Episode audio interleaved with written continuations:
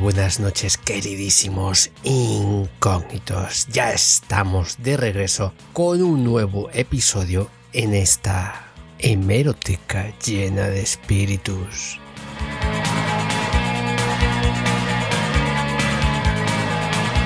La casa Winchester.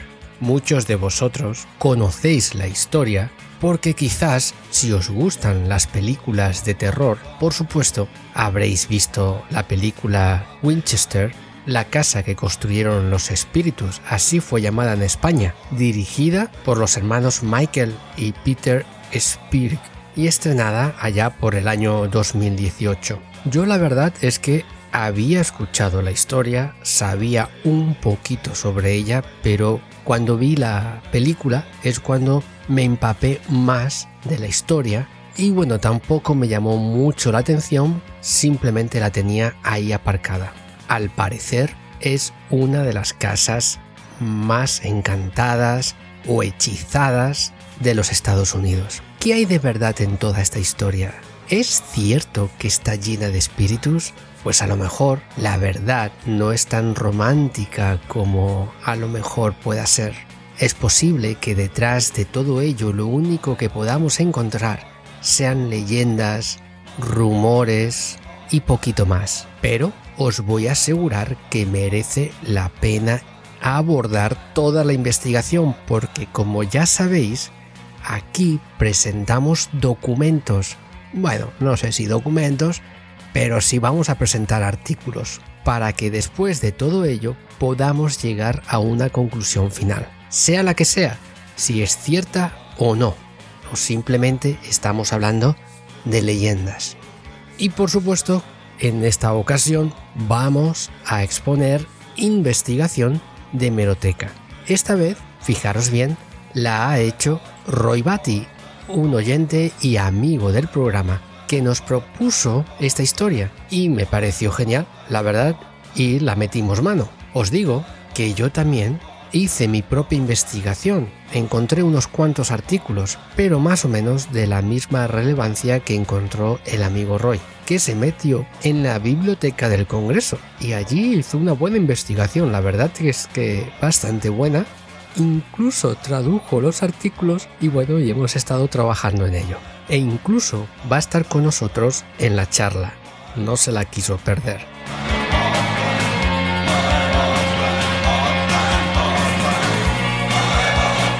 Así que creo que ya va siendo hora de empezar, de no estirar demasiado aquí el chicle, porque después decís que los programas son muy largos, insertamos cabecera y arrancamos.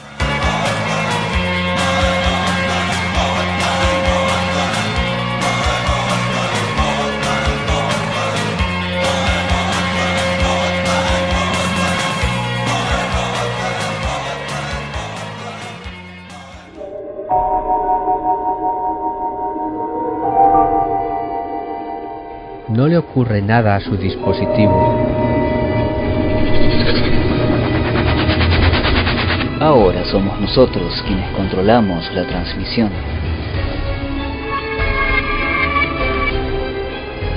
No intente ajustar la señal. Controlamos la horizontalidad y la verticalidad. Podemos abrumarles con miles de sonidos y hacerlos enloquecer con un simple tono, y aún más. Podemos hacer que escuche cualquier cosa que conciba nuestra imaginación. Durante las próximas horas controlaremos todo lo que queramos que oiga. Está usted a punto de entrar en la hemeroteca del misterio en sus profundos pasillos. De Johnny, ¿no se está haciendo muy largo esto? Sí, dale, Esteban. Ya es hora, joder, que esto se ha hecho muy largo. Bueno, ya. Dale. Bienvenidos a Incógnito File. Y punto pelota.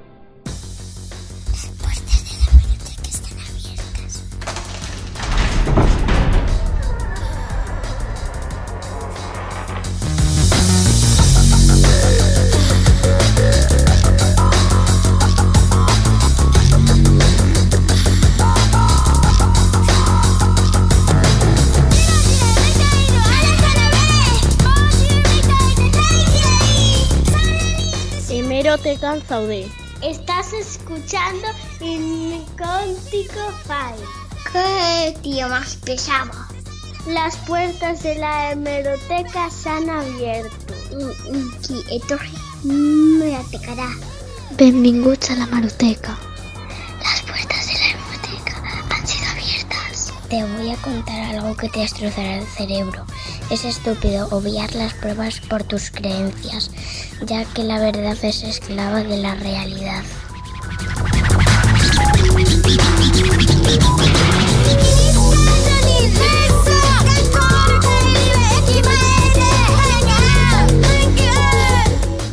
Bienvenidos a la Hebroteca.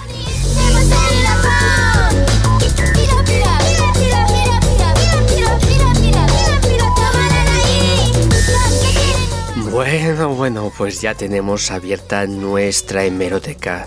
Nuestros piratas dando la bienvenida a todo el mundo, a todo aquel que se quiera meter de lleno en una investigación como toca y como corresponde. Ya sabéis que aquí no vais a encontrar nada comercial, es pura y dura información e investigación, toda aquella que podamos nosotros llegar a hacer por nosotros mismos. Y esto lo ha entendido a la perfección Roy Batty, que se ha sumado al equipo de Incognito File y ha aportado una buena investigación. Como vamos a ver un poquito más adelante. Ese es nuestro espíritu, intentar hacer algo por nosotros mismos y a ver hasta dónde podemos llegar. Y como podéis ver, se puede llegar bastante lejos. Bueno, la investigación de esta noche, la misteriosa casa Winchester.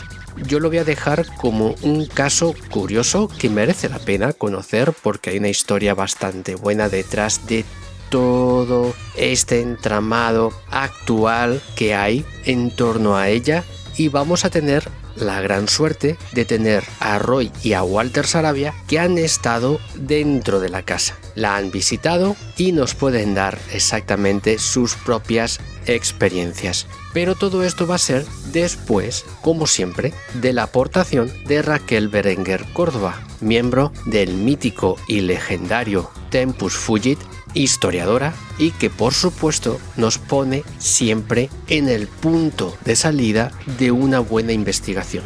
Nos aporta datos esenciales para poder entender lo que más adelante nos vamos a ir encontrando. Así que nada Raquel, cuando quieras damos pistoletazo de salida.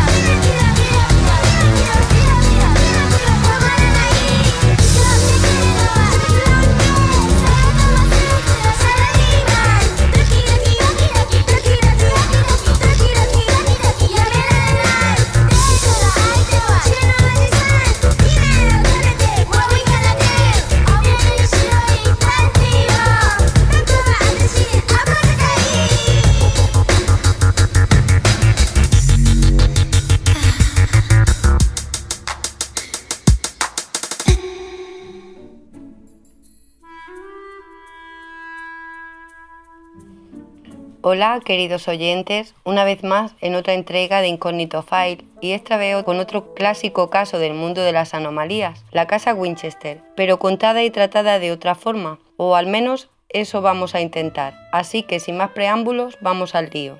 Me voy a centrar en la familia y voy a contaros detalles para aportar mi granito de arena a este caso. La protagonista de esta historia, la dueña de la casa, la viuda de William Winchester, inventor del famoso rifle que lleva su apellido y heredera de su fortuna, Sarah Lotwood Party, se sabe que era de New Haven, que fue la quinta de siete hijos del matrimonio compuesto por Leonard Party y Sarah Burt. Y por la escasa información que hay en el registro histórico, se cree que debió nacer en una fecha indeterminada entre 1835 y 1845. Los Pardee eran una familia respetable de clase media alta de, New Haven. Su padre, Leonard, era un carpintero de oficio, que gracias a su buen hacer con los negocios fue ascendiendo socialmente y llegó a gozar de éxito por ser un buen fabricante de carruajes y que durante la guerra civil hizo una gran fortuna suministrando ambulancias al ejército de la Unión. Sara fue una niña prodigio y que solo con 12 años ya dominaba el latín, el francés, el español y el italiano, además de, la lengua madre, y según la fuente se la consideraba muy guapa.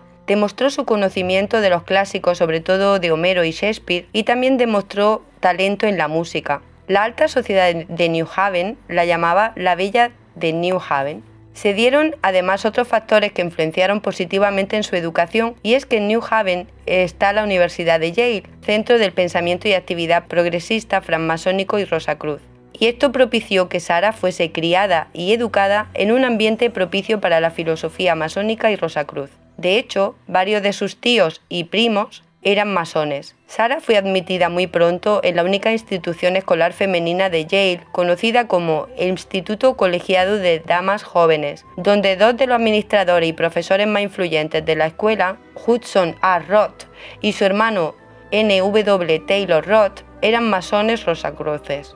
Además, dos de las compañeras de escuela de Sara, Susan y Rebecca Bacon, eran hijas del reverendo Leonard Watsley Bacon de New Haven, que gozaba de un gran respeto, pero en, concreto no tiene ningún tipo de parentesco con Francis Bacon. Mientras que Sara estudiaba, la hermana de Francis Bacon, que también vivía en New Haven, llamada Delia, obtuvo fama por escribir su famoso tratado, dando conferencias en New Haven y Sir Francis Bacon, con la ayuda de un círculo de, las mejores mentes literarias de la época isabelina jacobea, fue el verdadero autor y editor de las obras originales de Shakespeare, por lo que Sara se influenció directamente de esta idea y su pasión por Shakespeare, a lo que se le suma su, eh, interés baconiano masónico por las técnicas secretas de encriptación que utilizan sistemas de cifrado numerados. Así, Sara se convirtió en una baconiana incondicional por el resto de su vida y desarrolló su conocimiento del ritual y la simbología masónica Rosacruz. El autor e historiador Ralph Rambo, que conoció a Sara, llegó a decir sobre ella que se cree que la señora Winchester era teósofa se sabe que Sara se adquirió tanto a la teosofía cabalística de Bacon como a la perspectiva teosófica sostenida por Rudolf Steiner, eh, nacido en 1861 y murió en 1925, que veía el universo como un vasto organismo vivo en el que todas las cosas se asemejan a unidades o células en evolución individual que comprenden un cuerpo sinérgico universal más grande que está siempre en construcción. Y aquí hay un punto importante que señalar, siempre construyendo, era el centro de la metodología de Sara. William Wirt Winchester nació en Baltimore el 22 de julio de 1837. Era el único hijo de Oliver Fisher Winchester y Jane Helen Hope. De acuerdo con una tendencia popular de la época, recibió su nombre de William Wirt del fiscal general de los Estados Unidos que gozaba de gran popularidad y que era el que llevaba más años en este cargo. Al poco de nacer, la familia se mudó a New Haven, donde Oliver, junto con su socio John Davis, fundaron una empresa textil muy exitosa y que le hizo amasar fortuna. Más tarde, Oliver se lanzó a crear una fábrica de armas de fuego, la famosa Winchester Repeating Arms Company. Según documentos históricos, los Winchester y los Pardee se conocían bien, particularmente a través de la primera iglesia bautista de New Haven. Además, Sarah Pardee y la hermana de William, Annie, eran compañeras de clase en el Young Ladies Collegiate Institute. El hijo de los Winchester, William, cursó sus estudios también en Yale, en concreto en el Instituto Colegiado y Comercial de New Haven, y entre sus profesores estaban de nuevo este N. W. Taylor Root y Henry E. Pardee, que era otro primo de Sara. Por lo tanto, Sara y William se encontraron haciendo prácticamente el mismo plan de estudio en circunstancias muy similares. Además, al igual que, los Pardee, la familia Winchester también contaba con miembros pertenecientes a la masonería. Finalmente, Sara y William se casaron el 30 de septiembre de 1862 su única hija, Annie Pardee Winchester, nació el 12 de julio de 1866, pero desafortunadamente, debido a una enfermedad infantil conocida como el marasmo, que era una forma severa de desnutrición debido a la incapacidad del cuerpo a metabolizar las proteínas, falleció 40 días después de su nacimiento. En 1880, Oliver Fisher Winchester murió, dejando la sucesión de Winchester Repating Arms Company a su único hijo, pero un año después, William murió de tuberculosis a la edad de 43 años. Así, a la viuda le golpeó duramente la vida al quedar viuda y sin hija, pero con una herencia de 20 millones de dólares más casi el 50% de las acciones de la Winchester Arms, lo que a su vez le valió aproximadamente mil dólares por día en regalías por el resto de su vida, convirtiéndose así en una de las mujeres más ricas del mundo en aquellos tiempos. Según el historiador Ralph Rambo, Sarah realizó una gira mundial de tres años antes de establecerse en California en 1884. The New Haven Register, fechado en 1886, enumera a Sarah como trasladada a Europa. No ha sobrevivido ninguna información que nos diga exactamente a dónde fue la señora Winchester durante estos años o en qué consistieron sus actividades, pero muy probablemente aunque la masonería tradicionalmente prohibía a las mujeres ser miembros, sí que hay casos documentados de algunas femeninas admitidas en logias masónicas liberales desde el siglo XVIII. Por ejemplo, se sabe que el movimiento en Francia llamado comasonería aceptaba a miembros de ambos sexos y ya existía cuando Sara llegó a la capital de Francia y dada su condición social, y una predilección por los principios masónicos, además de un dominio de los idiomas europeos, fácilmente podría haber sido admitida en cualquiera de las permisivas logias masónicas francesas. También se especula que en Europa visitaría monumentos arquitectónicos esotéricos como la Catedral Francesa de Chartres, con su laberinto de 11 circuitos, una característica similar a un rompecabezas que enfatiza la disciplina de la tradición iniciática de la antigua escuela de misterios. Asimismo, también había encontrado inspiración en la simbología masónica y la misteriosa estructura incluida una escalera que no conduce a ninguna parte de la capilla Roslin en Escocia. En 1884, Sara se instaló en el área de la Bahía de San Francisco y se mudó al Valle de Santa Clara, hoy San José, para comprar una casa de campo de ocho habitaciones del doctor Robert Candle. Parece ser que el motivo de instalarse allí fue vivir cerca de sus numerosos parientes Pardee, que habían llegado a California durante la fiebre del oro de 1849 y estaban dispersos desde Sacramento hasta el área de la bahía. Uno de estos parientes de Pardee, Enoch H. Pardee, se había convertido en un médico y político muy respetado mientras vivía en Oakland, además de ser un destacado ocultista. Posteriormente, el hijo de este Enoch, George C. Pardee, siguió los pasos de su padre ascendiendo al cargo de gobernador de California y se sabe que ambos, padre e hijo, eran miembros del Bohemian Club, con sede en California, que se trataba nada más y nada menos que, una de, eh, una de las ramas de la sociedad secreta de la Skull and Bones de Yale. Y además, Enoch y George eran caballeros templarios francmasones. Otro dato curioso es que el presidente Theodore Roosevelt, también miembro del Bohemian Club, fue a California en 1903 para pedirle al gobernador Pardee que se presentara como su candidato a vicepresidente en las elecciones nacionales de 1904, oferta que fue rechazada, y también que Roosevelt intentó visitar a Sarah Party Winchester sin éxito. Después de comprar la casa del Dr. Cantwell, eh, junto con sus 161 acres de tierra de cultivo, la señora Winchester contrató a un equipo de aproximadamente 20 carpinteros y comenzó su vasto proyecto de construcción que duró hasta su muerte 38 años después. La construcción de la casa fue una empresa de siempre construcción en la que turnos rotativos de trabajadores trabajaron las 24 horas del día, los 7 días de la semana, los 365 días del año, siendo Sarah Winchester su única arquitecta y la casa creció gradualmente hacia afuera y hacia arriba, alcanzando una altura de 7 pisos en algunos lugares y abarcando entre 500 y 600 habitaciones.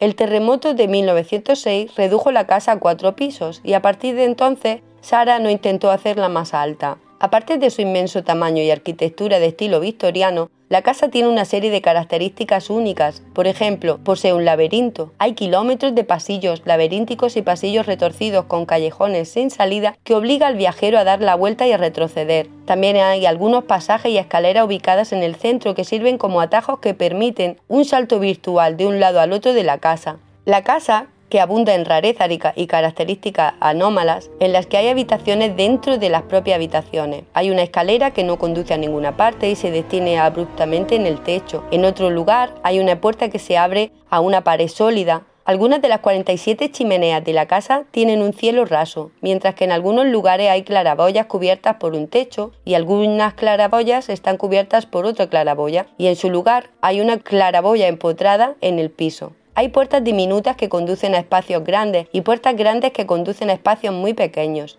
En otra parte de la casa, una puerta del segundo piso se abre hacia afuera a una caída al suelo. Además, se pueden encontrar pilares invertidos por toda la casa. Muchos visitantes de la mansión Winchester han comparado justificadamente su extraño diseño con el trabajo del difunto artista holandés M.C. Escher. Además, de las características misteriosas, los números primos 7, 11 y 13 se muestran repetidamente de varias maneras en toda la casa, siendo el número 13 el más destacado. Estos números aparecen consistentemente en la cantidad de ventanas en muchas de las habitaciones o la cantidad de escalones de la escalera, o la cantidad de rieles en las barandillas, o en los paneles de los pisos y paredes, o en el número de luces, en un candelabro, etc. Sin duda, estos tres números primos eran extremadamente importantes para Sarah y también para Francis Bacon. La señora Winchester empleó muchos inventos de alta tecnología de su época. Se cree que fue la primera constructora en utilizar aislamiento de lana.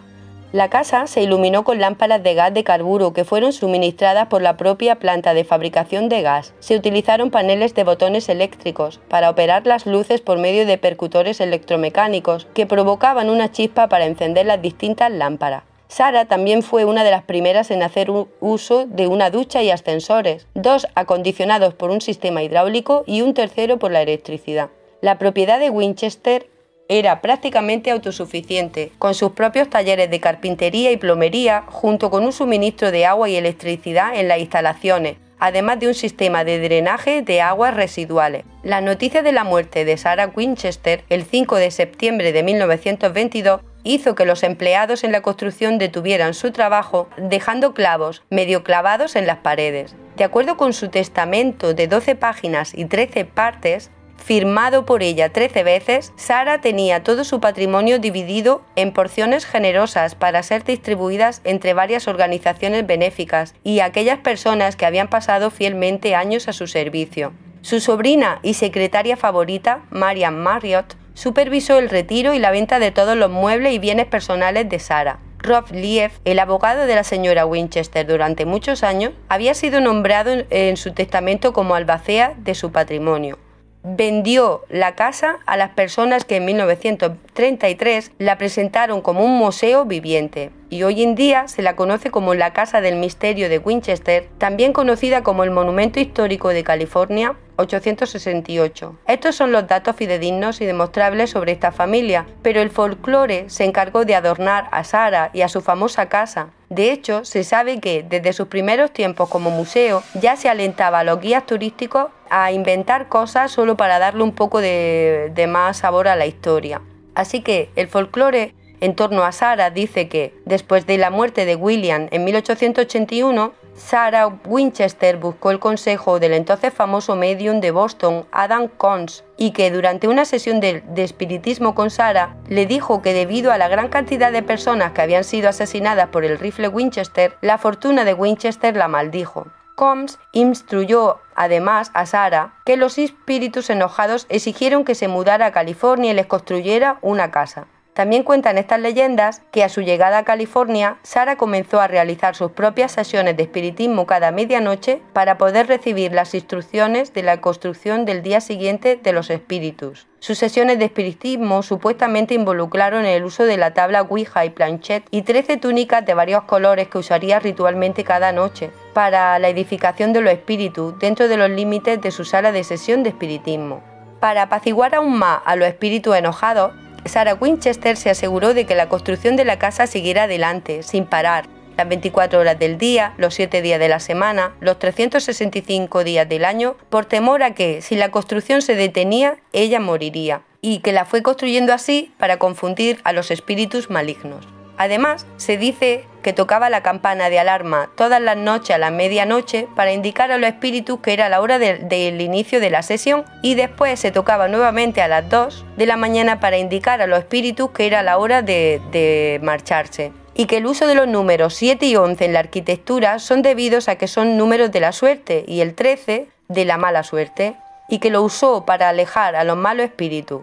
También se contaba que durmió en una habitación diferente cada noche como medida adicional para desviar a los espíritus de su rastro. La desinformación se ve agravada por el próspero negocio de tours de la Casa Encantada en San José como la empresa comercial conocida como Winchester Mystery House, que se beneficia de la, de la perpetuación de este mito dentro del folclore y lo ensalzan con sus recorridos con linternas en Halloween, junto con folletos, postales, tazas de café y otros souvenirs que se venden bajo el título de La mansión diseñada por los espíritus. Así que vamos a ir desmontando algunos mitos en torno a su persona o por lo menos de los que no hay evidencia alguna. No hay ninguna prueba de que Sara conociese al espiritista Adam Cons, ni pruebas que demuestren que ella eh, fuese espiritista o que creyese en ello, ni de que realizara tales sesiones en la sala que hoy eh, se la denomina así en la casa. De hecho, su compañera más cercana y enfermera durante muchos años, Henrietta Servants, negó firmemente que la señora Winchester tuviera inclinación espiritista. Además, ¿por qué estas construcciones iban a confundir a los espíritus? Las rarezas de su construcción no tienen, mm, no tienen que ser debidas al mundo del espiritismo, ¿En serio solo está esta posible explicación? Por otra parte, si ella creía que la fortuna Winchester la había maldecido, porque continuó poseyendo grandes acciones en la Winchester Arms Company y luego adquirir aún mayores acciones de control que además mm, ella mantuvo durante el resto de su vida? Lo que está claro es que la pregunta clave en esta historia es ¿por qué construyó todo esto? El legado arquitectónico de Sara es un ingenioso rompecabezas y no podemos olvidar que Sara Pardee se educó en un entorno expuesta directamente a la influencia de los conceptos masónicos, rosacruces y baconianos. Uno de estos conceptos involucra el aspecto laberíntico del diseño de la casa. La antigua escuela de misterio enfatizaban la tradición del iniciado. El estudiante novato, llamado iniciado o candidato, debía someterse a una serie de pruebas para demostrar que estaba listo y era digno de avanzar a niveles de aprendizaje cada vez más altos, y estos niveles se denominaban grados. En la antigüedad, el iniciado era sometido a una prueba llamada laberinto. El laberinto solía ser una estructura subterránea o cerrada similar a un laberinto, que constaba de escalera y pasillo oscuro y sinuoso. El iniciado tenía que encontrar con éxito el camino correcto a través de los numerosos obstáculos y trampas, y el propósito de la prueba era obligar al iniciado a desarrollar y perfeccionar sus poderes de intuición y perspicacia. La mayor prueba para el iniciado radica en su capacidad para comprender e identificar la notable mezcla de símbolos y códigos numerados de la señora Winchester.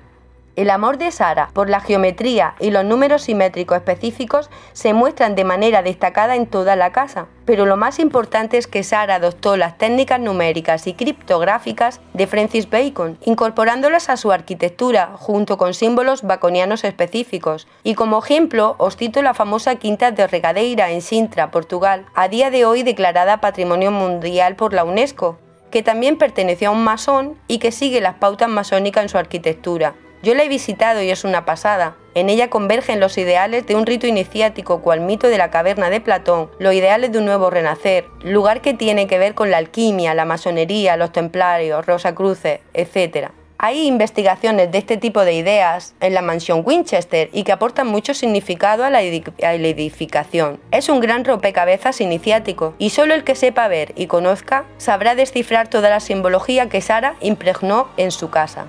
Sara siguió el ejemplo de Bacon y la razón por la que sabemos que Sara adoptó esta, la metodología numérica de Bacon se basa en la evidencia concreta que dejó como testimonio de sus pensamientos e intenciones. Por ejemplo, es cierto que Sara consideraba el 52 como el número de código que representaba el nombre de Winchester, como lo demuestran los 52 tragaluces de su casa, y el hecho de que sus restos mortales, junto con el de William y Annie, están enterrados en la parcela número 52 del cementerio Evergreen de New Haven. Y solo para asegurarnos de que entendiéramos que la conexión entre el número 52 y el nombre Winchester no es accidental, Sara colocó deliberadamente inscripciones codificadas en las tres lápidas de la parcela de la familia Winchester se pueden leer en una Baby Anne, en otra SLW y en la siguiente 3W. Estas tres inscripciones suman en el cifrado pitagórico 52. Además del número 111, Sara adoptó el número cabalístico 777 como un número de código que representa el nombre de William Winchester y lo sabemos porque en la década posterior a la muerte de William mantuvo precisamente 777 acciones en la Winchester Arms, Company. Y estas no son coincidencias y sabemos que lo que significaban los números para Sara. Al igual que la capilla Rosling, la casa Winchester sirve como un rompecabezas de dimensiones superiores. Para descubrir su significado subyacente, uno debe seguir el camino del iniciado. Con este fin, Sara elaboró cuidadosamente rasgos masónicos y rosacruces en la estructura de su laberíntica casa. Su concepto de iniciación es muy similar al método masónico y rosacruz de someter al iniciado a una serie de pasos o grados progresivos en los que se ve obligado a desarrollar sus poderes de la intuición y perspicacia. Para empezar, al frente de la casa, como en el templo de Salomón, mira hacia el este. Esto es simbólicamente importante, ya que el este representa la fuente de luz, que se simboliza con el conocimiento y la sabiduría. Eh, la señora Winchester consideraba a todos los que entraban en su propiedad como posibles iniciados. Entonces, el viaje del iniciado comienza en las puertas delanteras de hierro forjado. Cada puerta está decorada con el símbolo del sol, con 16 radiantes. Este símbolo fue utilizado por Bacon en muchos de sus grabados, la única diferencia con los símbolos del sol de Sara es que en lugar de, la cara habitual en el centro, Sara insertó la imagen de una margarita de ocho pétalos. La margarita representa las dos cualidades esenciales del iniciado, inocencia y felicidad. Además, el símbolo del sol es la insignia del diácono mayor de una logia masónica. Es el diácono mayor quien actúa como guía del iniciado a lo largo de su rito iniciático en los tres grados de la logia azul. Al atravesar las puertas de Sara, el iniciado se convierte en su propio guía y sigue el camino de la autoiniciación. Y así, toda la casa se convierte en un camino iniciático pasando por diferentes pruebas y resolver el gran rompecabezas que es la casa que solo comprenderán unos pocos y que algunos estudiosos han descifrado por completo. Otra curiosidad sobre la formación de Sara es que en el plan de estudios de The Young Ladies Collegiate Institute of New Haven se puso un gran énfasis en los estudios científicos. La aplicación de la señora Winchester de las últimas innovaciones tecnológicas en su masión demuestran tanto su formación científica como su pasión por mantenerse al día con los nuevos descubrimientos y que claramente consideraba su casa como un rompecabezas viviente, además de ser una gran obra de arte arquitectónica. El plan de estudio científico que estudió Sara incluía el trabajo seminal de Michael Faraday sobre los campos electromagnéticos, también eh, los trabajos científicos y matemáticos de William Thomson, Gregory Bernard Riemann, William Roswan Hamilton. El desarrollo científico más revolucionario de la época de la joven Sara fue el descubrimiento de que las fuerzas de la naturaleza son un producto de la dinámica de dimensiones superiores, de la geometría del espacio. Las características anómalas en toda la mansión de la señora Winchester son un testimonio del profundo impacto que tuvo la geometría de dimensiones superiores en su diseño. No quiero hacer mi exposición muy, tediosa explicando todo el recorrido de la casa y la simbología de cada detalle, y solo he expuesto algunos ejemplos, y aunque para mí no tiene nada que ver con una casa encantada al uso, Sarah Winchester me parece un personaje fascinante y su casa un encanto. Bueno, queridos oyentes, hasta aquí mi intervención y os dejo con la siguiente parte del programa y estoy segura de que no os dejará indiferentes. Un abrazo.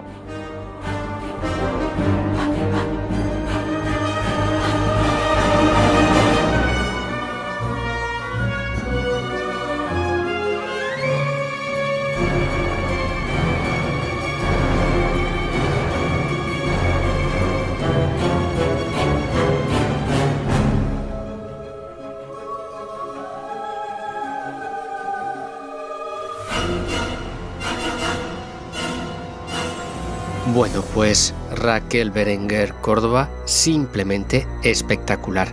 Nos ha hecho una exposición del personaje brutal, del personaje principal de esta historia que no es otro que Sarah Winchester y después nos ha tocado temas sumamente interesantes como pudiera ser la numerología cabalística o incluso la permanencia en alguna sociedad privada o secreta. Yo creo, bajo mi opinión, que la línea de investigación de Raquel está muy bien tirada. Vamos, que está muy bien encaminada. En este punto os tengo que decir un secreto. Yo no la paso absolutamente nada a Raquel. Todo lo que ella expone lo hace bajo su criterio su investigación y su punto de vista. Y por supuesto, también su opinión. Si a ella le parece que el tema que estamos tocando, por ejemplo, esta noche, pueda ser paranormal o no es historiadora, pero también cree en el fenómeno, pero cree en el fenómeno auténtico.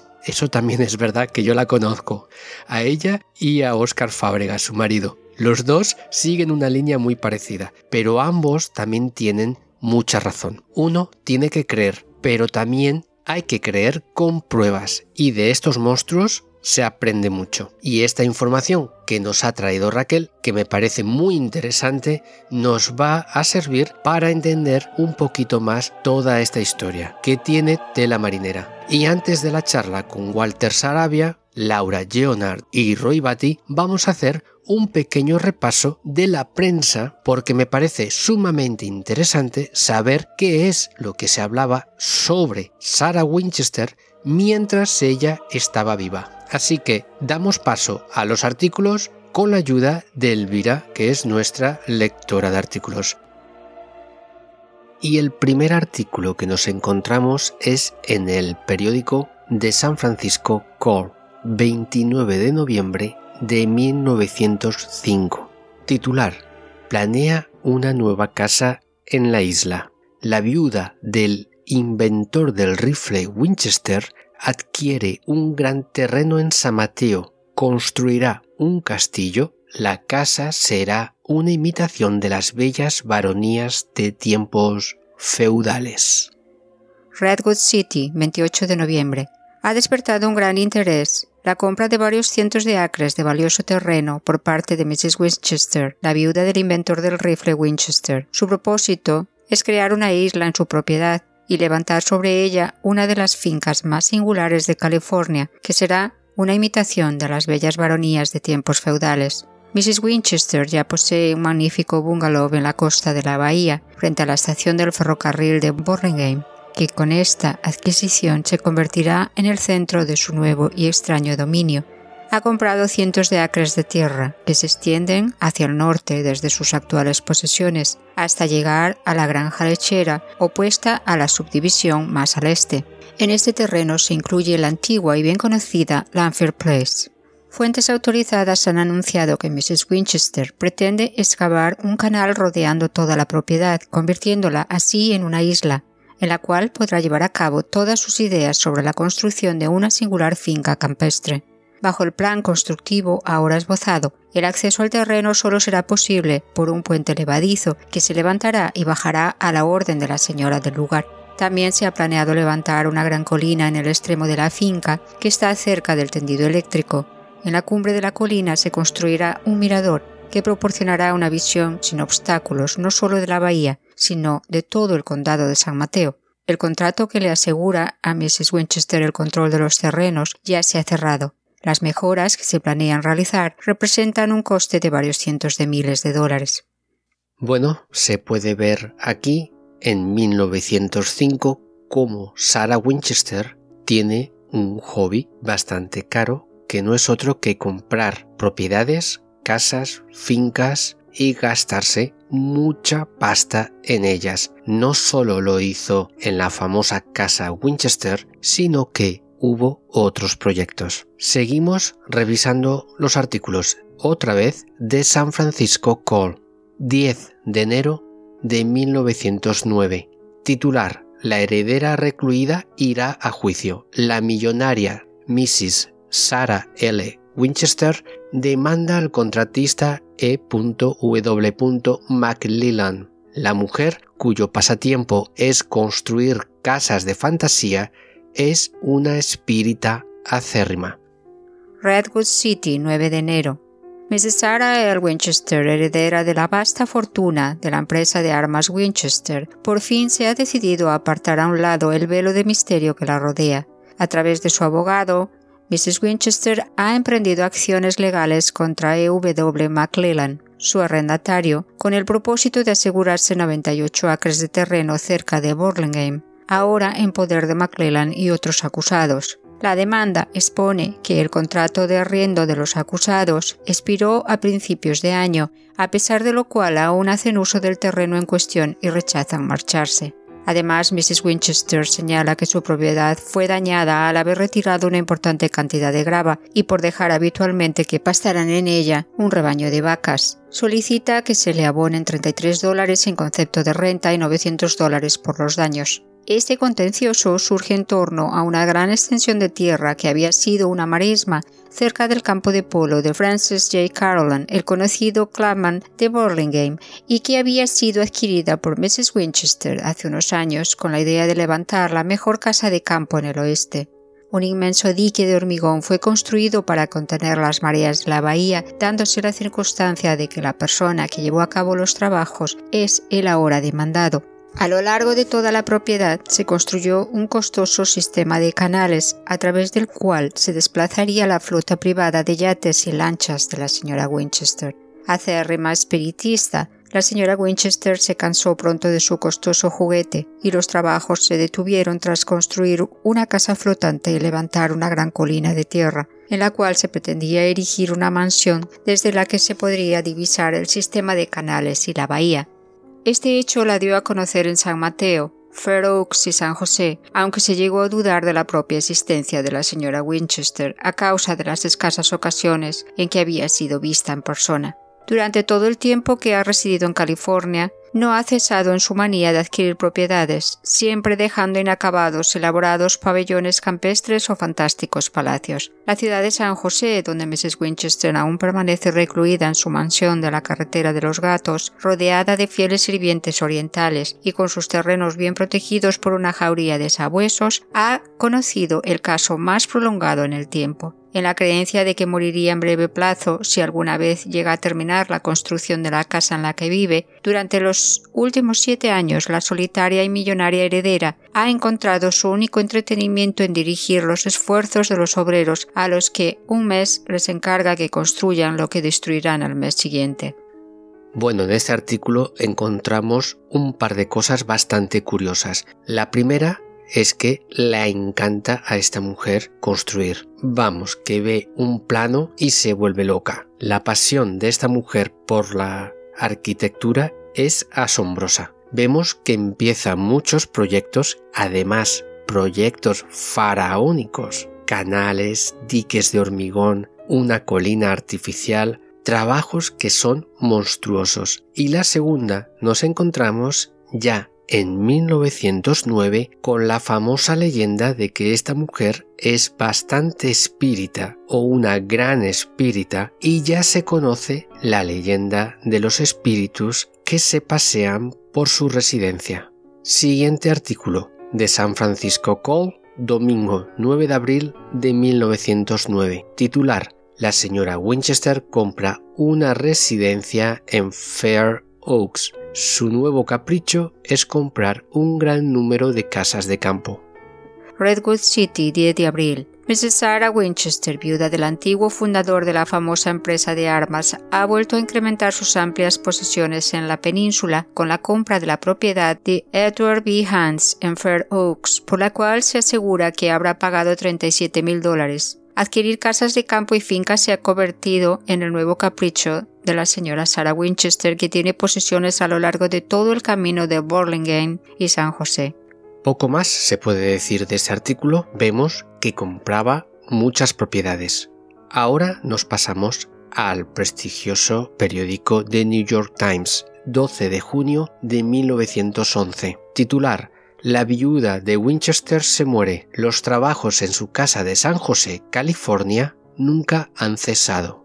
San José, California, 11 de junio. Tendida al borde de la muerte. Mrs. Sarah L. Winchester, la excéntrica viuda del inventor del rifle de repetición y presidente de la Winchester Arms Company, se está muriendo en soledad en Llanada Villa, la casa de campo en la que ha vivido recluida por casi diez años, en la que sus vecinos llaman la Casa del Misterio. La casa de Mrs. Winchester resultó parcialmente destruida en el terremoto de 1906 y desde entonces ha padecido de severos problemas mentales. Ahora tiene 78 años. En el centro de su finca, Mrs. Winchester ordenó levantar una construcción como no hay ninguna otra en los Estados Unidos. A sus pocas amistades que seguían visitándola a pesar de recibirlos con brusquedad, les contó que había recibido un mensaje de los espíritus, advirtiéndole que todo iría bien mientras no cesara el ruido de los martillos en la casa o en el suelo. Día y noche el trabajo prosiguió, y ahora la casa ya alcanza los 500 pies de largo y la torre más alta se eleva siete pisos sobre el suelo.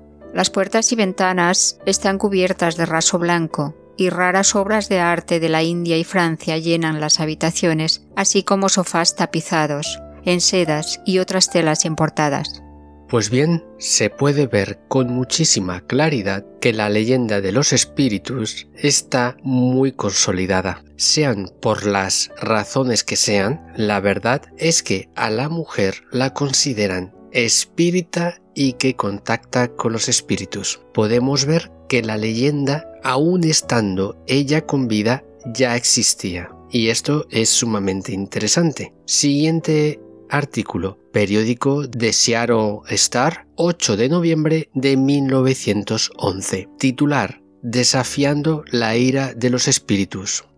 Fair Oaks, California, 8 de noviembre. Desafiando la ira de los espíritus, la señora Sarah L. Winchester, viuda del famoso inventor, ha vendido hoy su hermosa Casa del Misterio a la señora Delia Facehacker por 200 mil dólares. Según afirmaron los mediums, al traspasar la propiedad sella su perdición. Tanto la excéntrica señora Winchester, que ha sido una espiritista declarada como la palaciega y pintoresca casa, han sido durante mucho tiempo objeto de siniestras leyendas y el centro de una atmósfera misteriosa. Se dice que la señora Winchester fue advertida por los medios de que nunca se deshiciera de la propiedad o sufriría la muerte.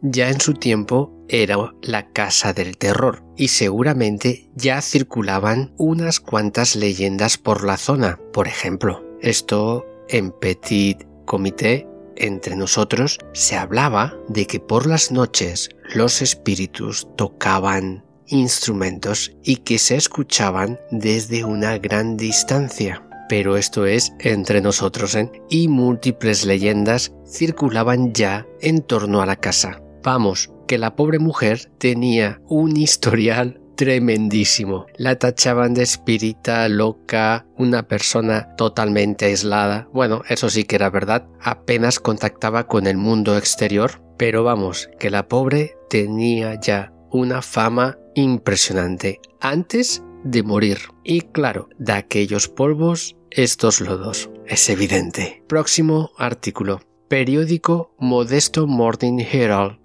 7 de septiembre de 1922. Titular. Sarah Winchester fallece en San José. San José, 6 de septiembre. Sarah Winchester, viuda de William Worth Winchester, hijo del fundador de la fábrica de armas Winchester, falleció hoy en su casa que se encuentra cerca de aquí. Había vivido una vida discreta y aislada durante cerca de 30 años. Durante muchos años ayudó económicamente al Departamento del Hospital Estatal de Connecticut, dedicado al tratamiento de pacientes de tuberculosis, y también se involucró en otras actividades caritativas.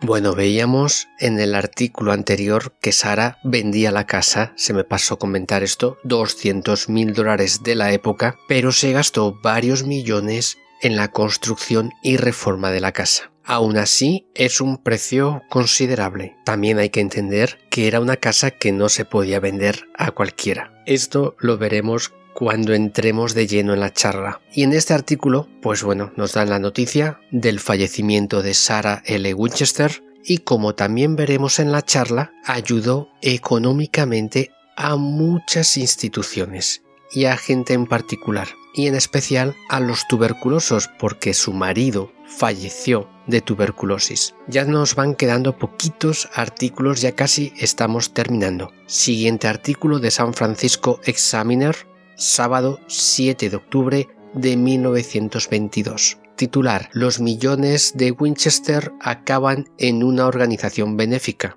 La vecina de San José, viuda del inventor del rifle, deja solo 4 millones de dólares de una fortuna de 20.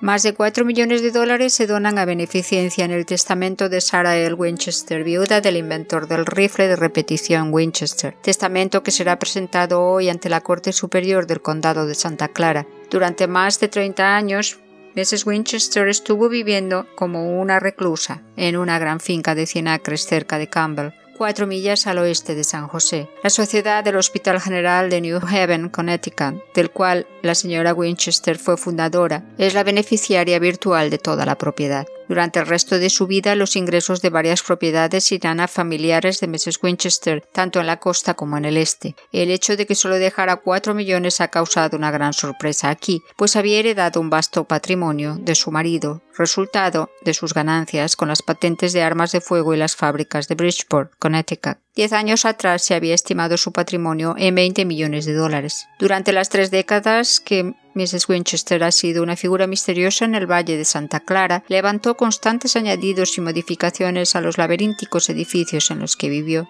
De acuerdo a las historias que difunden sus vecinos, ella recibió un mensaje desde el mundo espiritual indicándole que fallecería cuando se completara la construcción de Llanada Villa, que era como llamaba su casa, de forma que jamás terminó el edificio.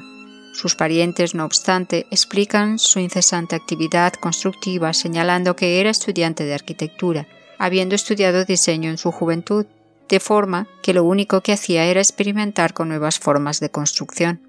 Fue una mujer bastante espléndida. Se portó muy bien con la gente que la rodeó y como podemos ver, donó 4 millones a la caridad. Poseía también en torno al 50% de la empresa Winchester. Pulió millones a mansalva.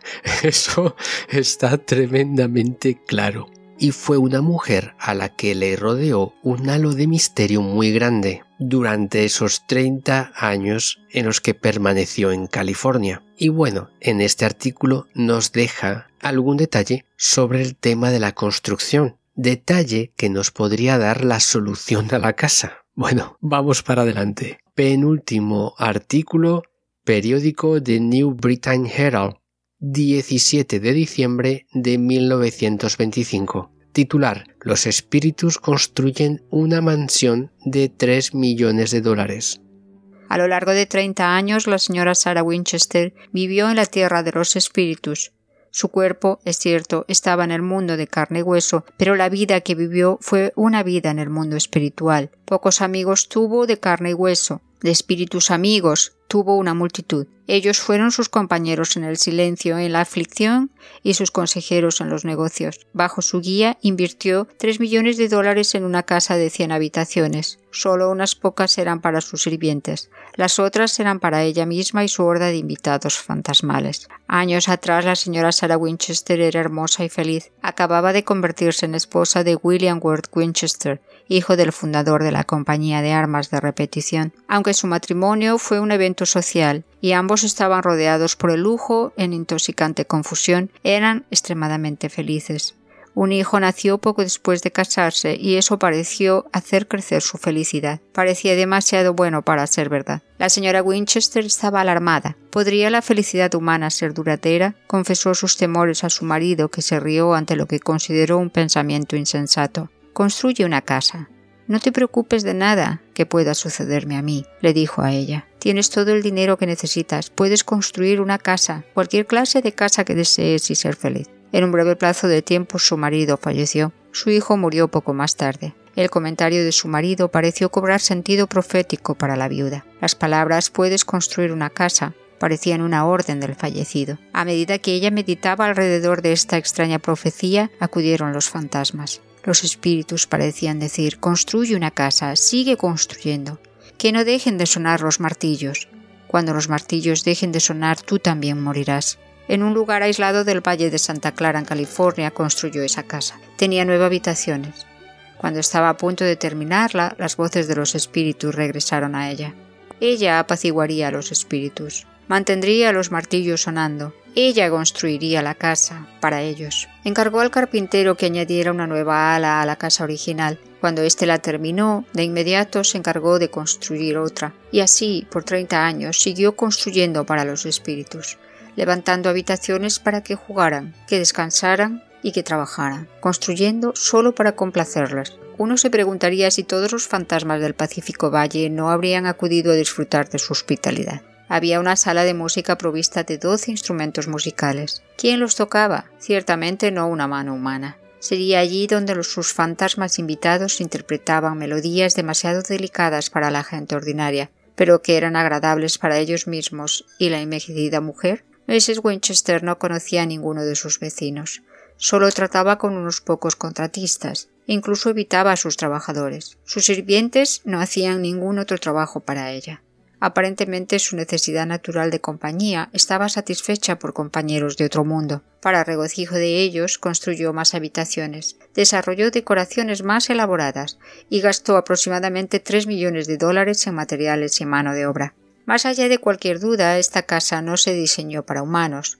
Hay balcones que carecen de acceso, ¿y quién sino un fantasma podría pasar a través de una pared para sentarse en un balcón? Hay ventanas que se abren solo para mostrar otra pared. ¿Alguien sino un fantasma podría ver la luz que atraviesa una pared de escayola? Hay escaleras que llevan hasta el tejado sin ninguna abertura sobre ellas. ¿Quién sino un fantasma podría usar esa escalera? Hay un corredor con varias puertas a cada lado que se abren para mostrar solo una pared. La sucesión de alas convierte la casa en un laberinto.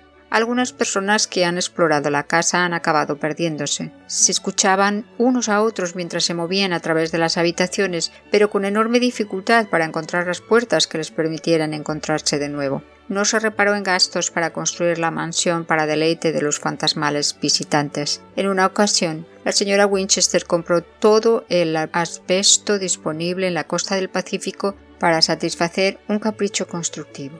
Carretas y carretas de maderas nobles fueron adquiridas para el acabado de las habitaciones. No hay un tamaño estándar para las habitaciones. Algunas solo levantan dos metros sobre el suelo y otras tienen hasta siete de altura.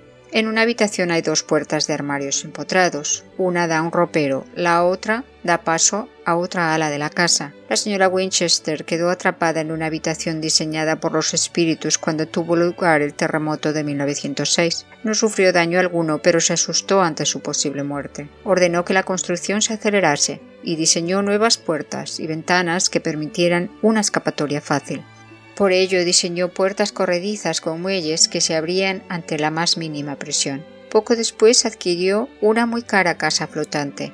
Hizo que dragaran un lago en la costa de la bahía de San Francisco.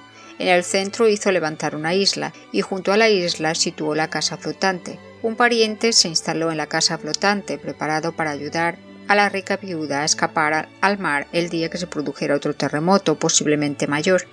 La señora Winchester cenaba sola, al menos aparentemente. Nadie sabe qué espíritus se sentaban a su mesa y entablaban su amable conversación mientras cenaba. Los platos eran de oro. Cada noche, antes de que se retirara, sus sirvientes reunían los platos y formaban una procesión.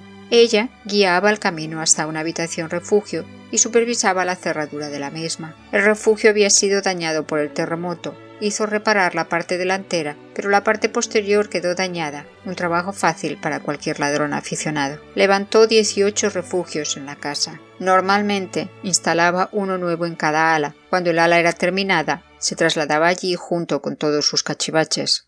Los armarios fueron construidos en grandes cantidades. Hay aproximadamente 200, además de 47 chimeneas, 12 baños, 50 escaleras y un sistema de fontanería completo. Torreones y ornamentos fueron situados en la casa en lugares inesperados. Desde algunas torres es posible divisar todos los alrededores, otras resultan inaccesibles. No hay trampillas en las escaleras que conduzcan a ellas. Algunas habitaciones nunca se llegaron a terminar.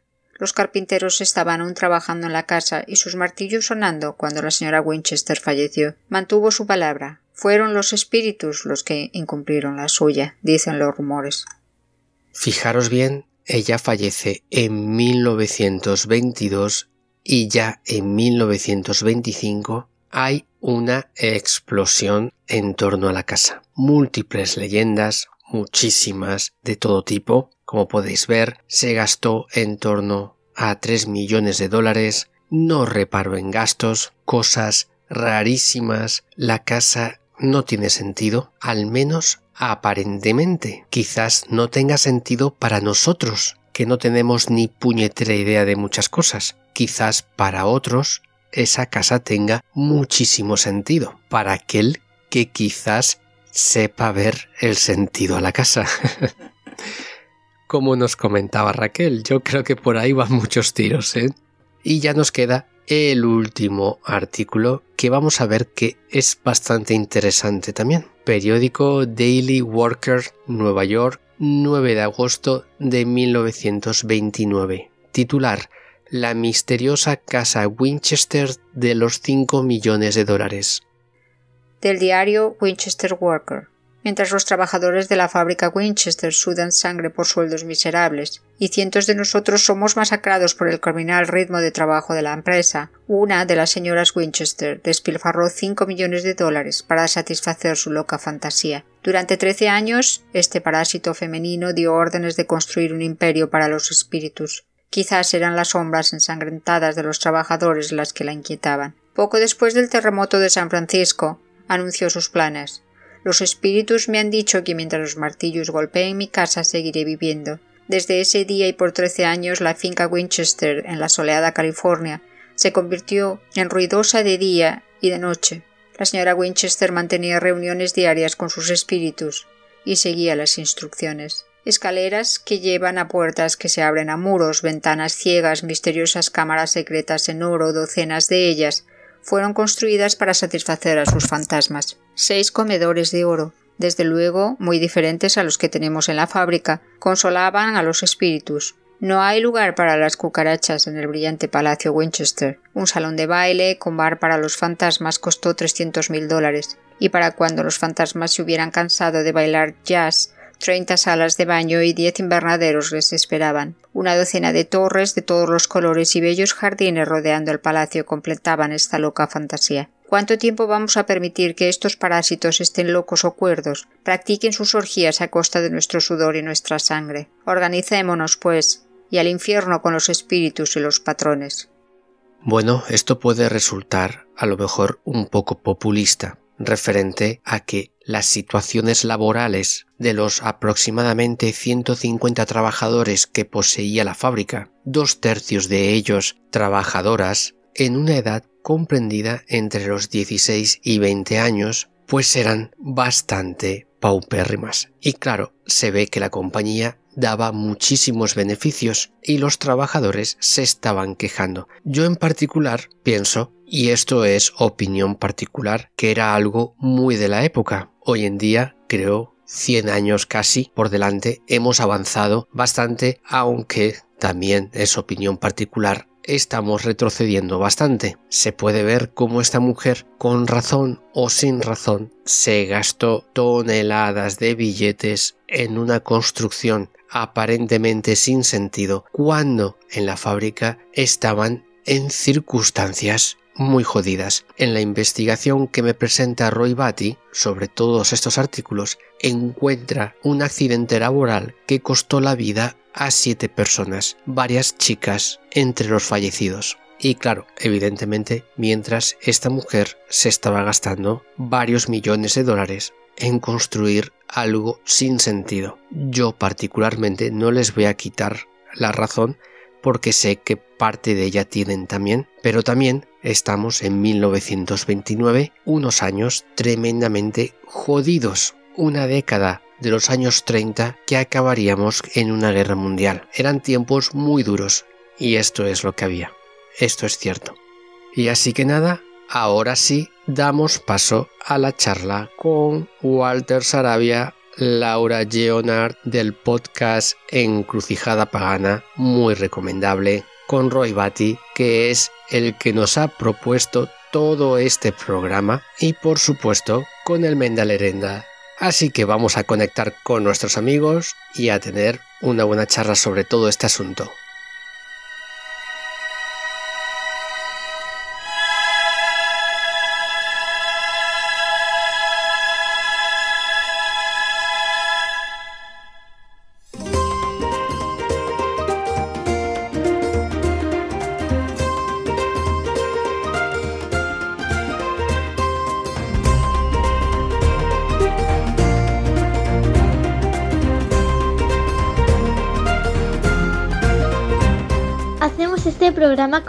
y disfrutamos mucho haciéndolo.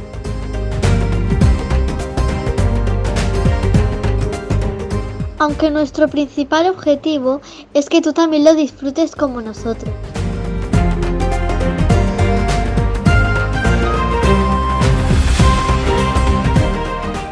además te quieres unir al proyecto y colaborar para que esta hemeroteca del misterio siga trayendo historias incógnitas, de esta manera seguiremos adelante y podremos mejorar nos sería de gran ayuda.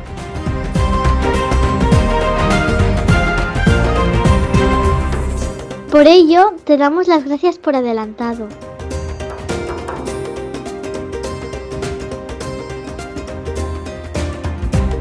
Encontrarás nuestro link de Patreon en la descripción del programa.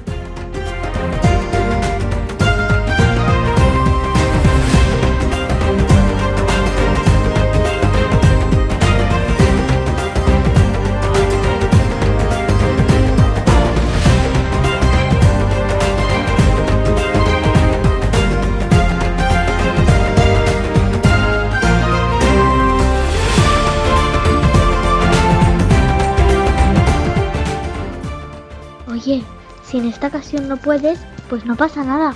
En la hemeroteca te lo agradecemos igualmente.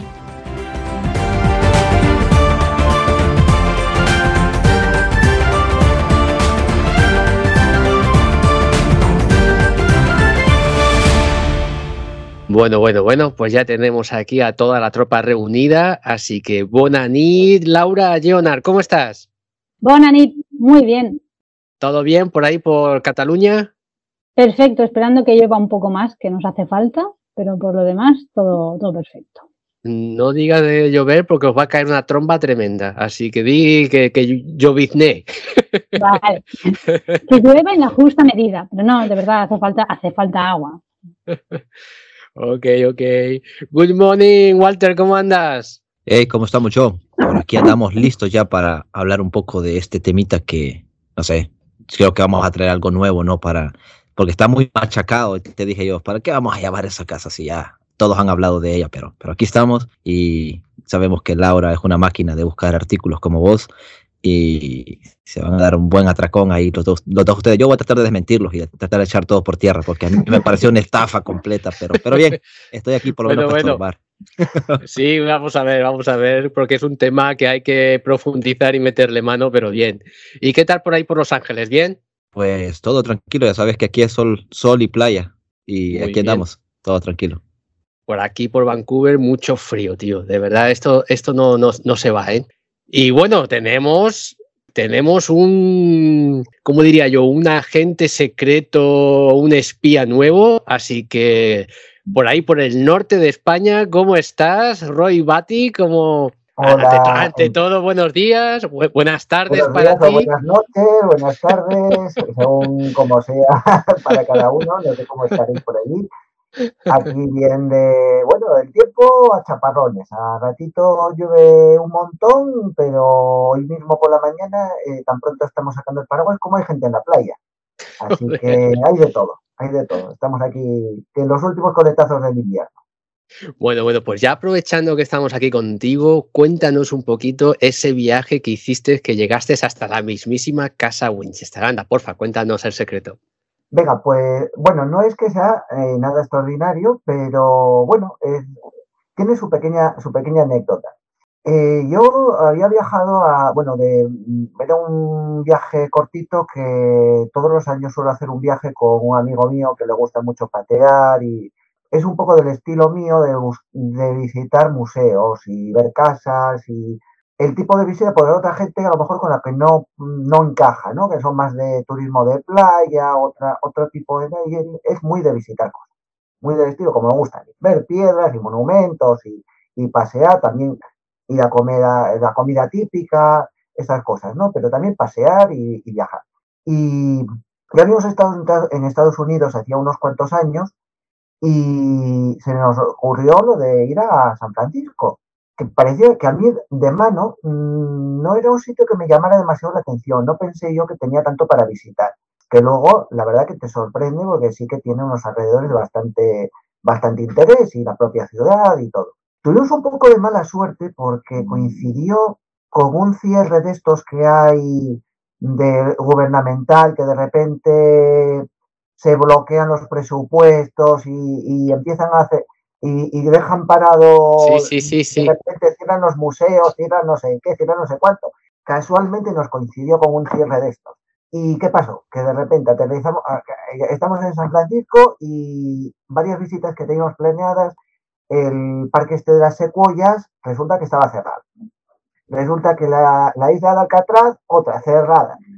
Decimos, bueno, pues nos vamos a viajar a, bueno, y si vamos a estos pueblecitos de todo el sur, de no sé qué, bueno, las combinaciones de viaje eran horrorosas. Aquí yo mm, había casi que alquilar un coche, porque allí lo del transporte público está, digamos, pensado como para dentro del entorno, pero no existe a lo mejor el sistema, a lo mejor el que estamos acostumbrados aquí en Europa de, trenes regionales o autobuses, que está, hay una comunicación diferente. Allí, para pueblos tienes que coger el coche. no, no íbamos con el carnet previsto, no sé qué. Entonces fue un poco que tuvimos que buscarnos un pelín la vida y hacer cosas un pelín distintas. Fue así como acabamos en San José. Si no, no hubiéramos ido a San no, no, no aparecíamos en San José para nada. Y la cuestión fue que después de ver San José, en la cual eh, a mí, por ejemplo, me había sorprendido muchísimo una estación de tren que, que, a mí me encanta, de Art Deco, que, a la gente normalmente les pasa desapercibida, pero a mí me, chifla, una preciosidad. Surgió la cosa, bueno, estamos allí, ya era, bueno, mm, tampoco es que aquí yo fuera tan grande como para echar todo el día y, y, y mi amigo que iba con una guía de viajes, aparecía un mapa así pequeñito, que salía una página, una guía de estas de bolsillo, aparecía la, caja, la casa misteriosa, misteriosa casa Winchester. Y la verdad que en el plano, en el plano, parecía que estaba al lado. Y digo, ah, pues bueno, ya que no tenemos nada que hacer, podemos ir a visitar eso, que si había oído yo una vez en algún programa de radio o una cosa que tenía cierto interés. Bueno, pues venga, pues vamos. Y, y empezamos a caminar. Inocentemente empezamos a caminar, a caminar, a caminar, a caminar, y venga a caminar. Y era una, una vía de estas con carriles para un lado, carriles para el otro, y nosotros podíamos hacer, y venga a caminar, y venga a caminar, y camina, y pasa una autovía o algo por encima, pasamos otro, pasamos no sé cuál. Bueno, a la media hora caminando ya le digo, oye, igual queda un poco lejos, igual, mm, no, porque era de aquí ya no teníamos ni datos ni nada, porque si no hubiéramos mirado en el Google Maps o tal. Íbamos sin, íbamos, eran 2012 y íbamos así un poco más en precario. Y era todo pues con el mapa oye, igual, igual damos la vuelta. No, no, da igual, da igual. Y yo, yo más que nada pensando con mi amigo, que es un poco agonías, y, me lo iba a eh, echar encima. No, no, no, él empeñado, empeñado seguir, seguir, seguir, seguir. Echamos como hora y pico, hora y veinte, en llegar allí. Aquello, bueno, era como, como una carretera, una, era interminable, se perdía la vista, no, no veías el horizonte. Y llegamos, llegamos allí a donde la casa Winchester. Y yo, ah, bueno, por fin llegamos, por fin llegamos. Y el primer palo fue cuando llegamos para allá para, y, el precio de la entrada era un auténtico disparate. No me acuerdo si eran 20, 20 no sé cuántos dólares, una cosa que dice, yo jamás pagué por un museo ni una, cantidad tan disparatada. Pero claro, ya que estábamos allí, había que entrar, porque no íbamos a dar la vuelta a San José sin haber entrado.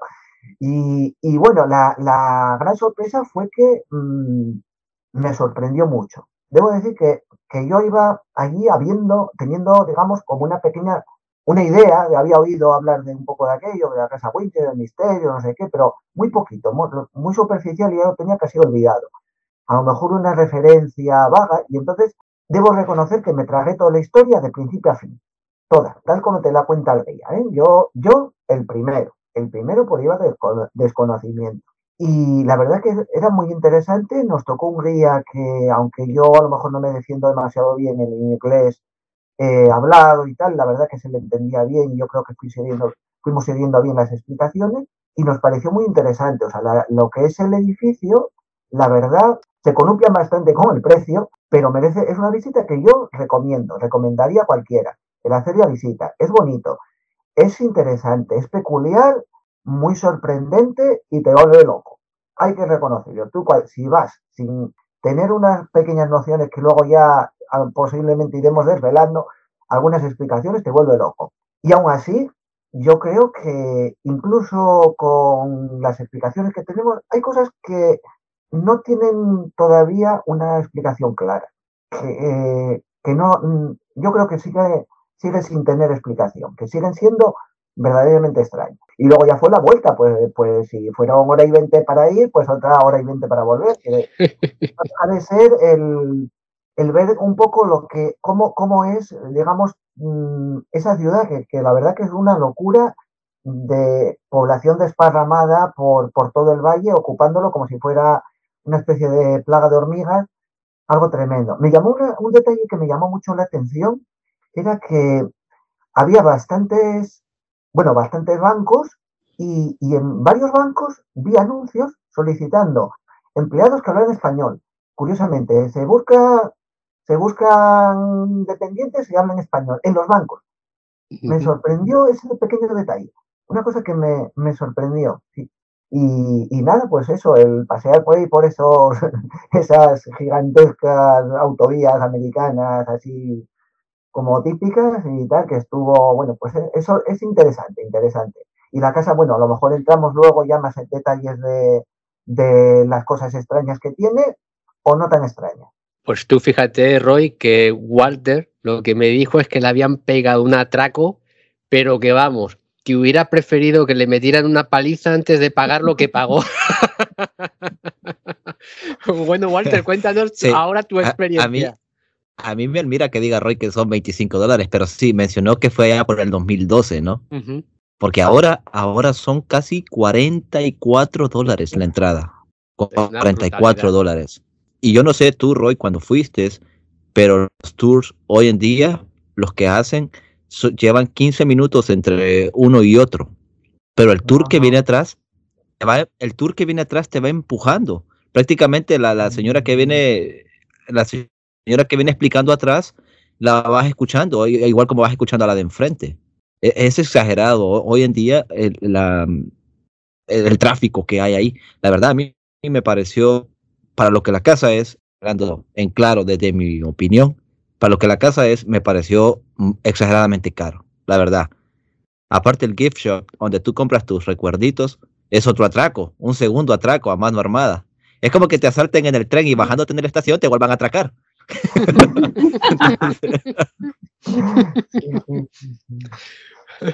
Así, ¿no ves? Como las películas del viejo este que te asaltan en el tren asaltan el tren y luego te bajas en la estación y te vuelven a dar un buen atraco. Sí. No puedes comprar nada en realidad. E, Es, es, es, te hacen, te quieren despellejar ahí luego, luego. Entonces, en realidad a mí me pareció, la verdad a mí, la experiencia como, como tal está bien. Está bien, pero la verdad me, me pareció muy caro. A otros el tráfico, debería haber una... Bien, sí, no sé, por, no sé por qué se está yendo la señal, pero bien. Pues sí, creo que lo que dijo Roy es cierto, es una ciudad inmensa, hoy ha crecido muchísimo más todavía de, desde cuando vino Roy. Y algo que critica Roy es cierto, eh, la, la, cuestión de los bases está muy pensada solamente para el centro, para el centro y para moverte de pueblo en pueblo es un, es un poco más un poco más difícil. Dependes mucho del Greyhound, que es un autobús, o del Metrolink, que también te puede llevar de pueblo en pueblo, pero es un poco más tardado, más difícil. Está más pensado para andar en coche, como, como él mismo dijo. Uh -huh. Pues yo la, yo la, la, verdad, la, verdad, a mí no me, la verdad a mí no me pareció Ar arquitectónicamente está, está muy bonito y todo por dentro. Eh, tiene sus curiosidades, como dijo Roy, tiene sus cosas que te dejan en qué pensar, pero... Pues bueno, brother, o sea, simplemente te pareció una clavada de la hostia, que es interesante, que está bien. Mira, a mí eso me, me ocurrió en Barcelona. A mí también. a mí en Barcelona me pareció, yo he estado varias veces en Barcelona, me, me gusta mucho, Cataluña, eh, Gerona es una auténtica pasada, todo lo que son la, el, la costa, bueno, Cadaqués y, y, Roses y todo eso es una auténtica flipada. Y, y, me acuerdo que la última vez yo tenía ganas de ir a, a, un par de sitios para ver edificios de Gaudí y tal. Y que esto no lo sabrá Laura, el edificio este de Gaudí que está en manos privadas. Mm. Yo, la, es, la Casa Bayó. La Casa Bayó. La Casa Bayó en el año 2000, ¿cuándo fue? Yo diría que 2005, 2006, dos, por ahí más o menos. Entre el 2004 y 2006 nos cobraban 25 euros por entrar. A mí me pareció... Un timo. Bueno, un timo no, o sea, y yo, yo a la chica de allí de la...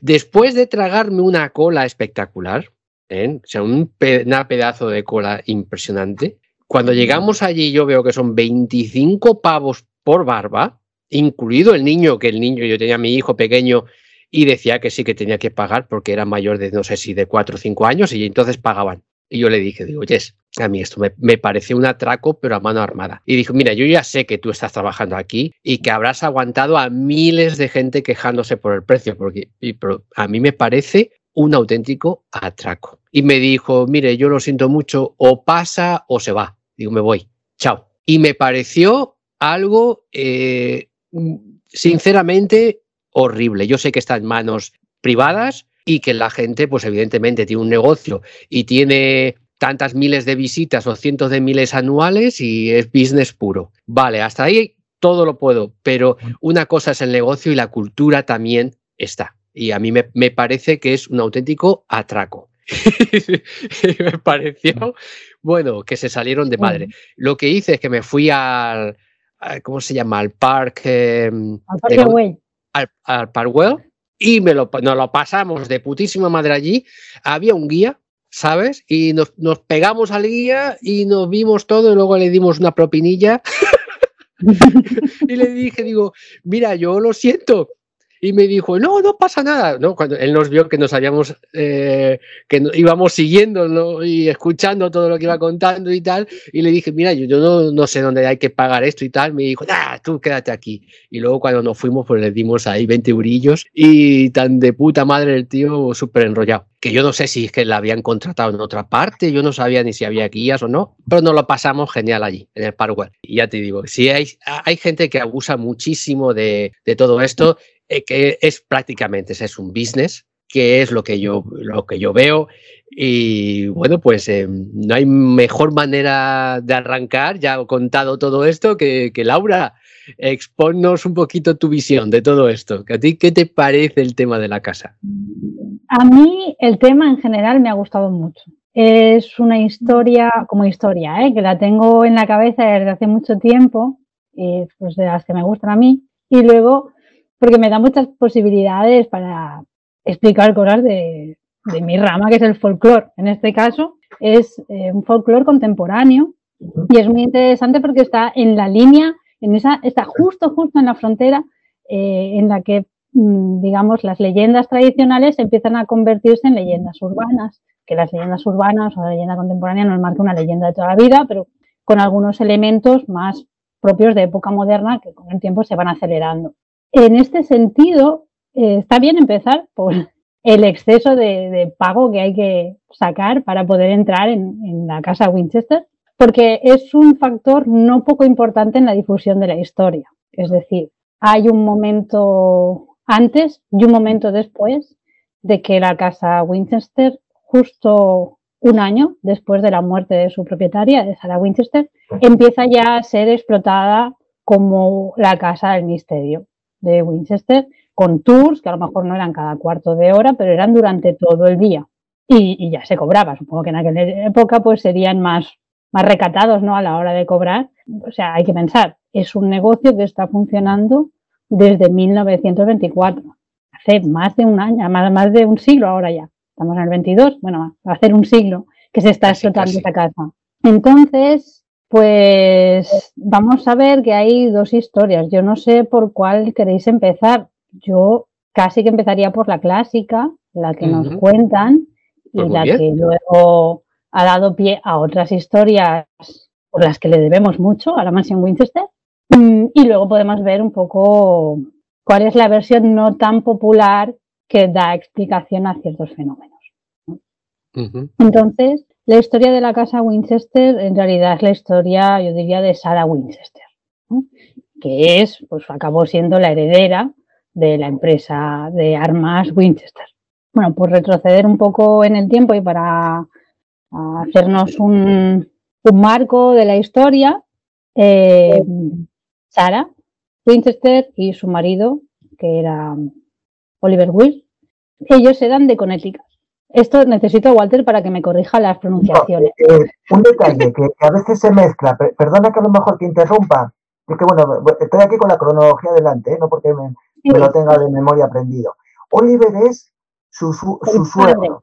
Vale, el marido es, es el hijo. Hay, sí. hay, una cosa que, que William, en ¿verdad? las noticias con ella en vida se confunde muchas veces eh, y se habla de, de Sarah Winchester como viuda del fundador de la empresa Winchester. Exacto. no es cierto, es del hijo. Es el hijo. confunden a Oliver, que era el padre, digamos. Con William. El que, crea la empresa con William Wirt, que es el hijo. Entonces se mezcla, pero cuidado, que es que esto ya viene de las noticias, de las primeras noticias que aparecen, ya aparece ese error. Sí. Importante, desde el principio. O sea que ya, ya hay una confusión de mano. A mí me confundió eso, sí. En viuda del, del fundador de la empresa e incluso mm, lo mencionan como inventor del rifle. Sí. Que tampoco es. Él compró una empresa de armas pequeñita en la que trabajaban otros. Él no inventó nada. De hecho, el mecanismo ya estaba inventado. El único que hizo fue el, el producirlo en masa. Y ella se casó con el hijo. Sí. bueno, que, pero, eh, pero el hijo fue heredero de la, de la empresa. Heredero, efectivamente. fue, fue, poco heredero, ¿eh? Le duró poco la herencia. Sí, le duró poco. poquito. Y al hijo también. Por eso. La cosa es que ellos ya, antes de que, antes de que se pongan a fabricar armas, las dos familias, tanto la de Sara como la de William, su marido, su futuro marido, no estaban en California, estaban en Connecticut y las familias se dedicaban a otras cosas. De hecho, la familia de ella eran, el padre era, por decirlo así, ebanista, se dedicaba a hacer las... Los muebles. Pues, exacto. Y la familia Winchester hacía, tenía una empresa de ropa, hacían pues, confecciones. Oliver Winchester se había hecho rico produciendo camisas en masa, que era con lo que, que luego el, salto a las armas fue después, pero, pero digamos que su primera fortuna fue con eso. La cuestión es que es esto, ¿no? Las dos familias pues les se enriquecen, se enriquecen más los Winchester que, la familia de Sara, pero bueno, que no les iba mal. Mm, ellos se casan en 1862, o sea, estamos en el contexto de la Guerra Civil Americana, y de hecho ya tienen suficiente dinero las familias como para que sus varones no participen en la guerra porque pueden pagarse el no ir. El hermano de Sara sí va, está unos meses, pero luego cuando le toca volver ya paga lo que tiene que pagar y no vuelve. Entonces, bueno, pues tienen una hija. Como siempre, a la guerra van.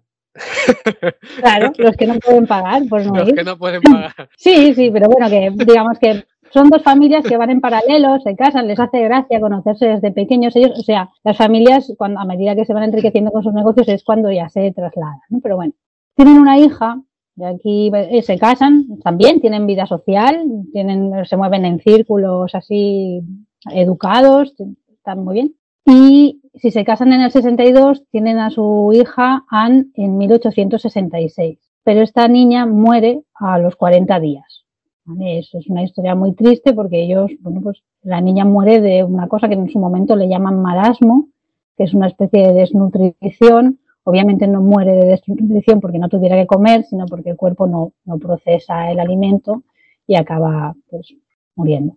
Entonces, hay muchas historias que cuentan que a Sara se le juntan muertes muy seguidas, pero en realidad no es así. En realidad pasan unos años hasta que se le empiezan a acumular más desgracias, aunque esta pues ya vemos que es bastante seria. Mientras tanto, o sea, poco después de esto, es cuando el, padre Winchester, ahora sí, Oliver, tenían ellos el fusil de repetición, que era el Henry, que lo había hecho otra empresa que también estaba por allí, mm, le empieza a mejorar y es cuando saca la, Winchester, el fusil Winchester. No tuvo un papel especialmente destacado en la Guerra Civil Americana, como a veces también se dice, pero de hecho depende de los contactos extranjeros que ellos puedan superar la crisis de la posguerra. esto hay que tenerlo en cuenta. Vamos a ver que son familias, incluso después, que en periodos de, en que pues, alrededor hay dificultades económicas serias, ellos consiguen mantenerse a flote o incluso estar muy bien. Entonces, estas son cosas que se van acumulando que luego veremos la importancia que pueden tener. En 1869, con las guerras de frontera, cuando están pues avanzando más hacia el oeste y eh, hay más enfrentamientos con los nativos, que habían empezado antes, ¿no? Pero bueno, digamos que esto es la etapa final. Hay un momento en el que se dice, pues la frase esa que todos hemos leído, a la que nos asomamos al caso, que el Winchester era el arma que ganó el oeste, ¿no? Esto no sería tan así, porque entra, digamos, en la última etapa.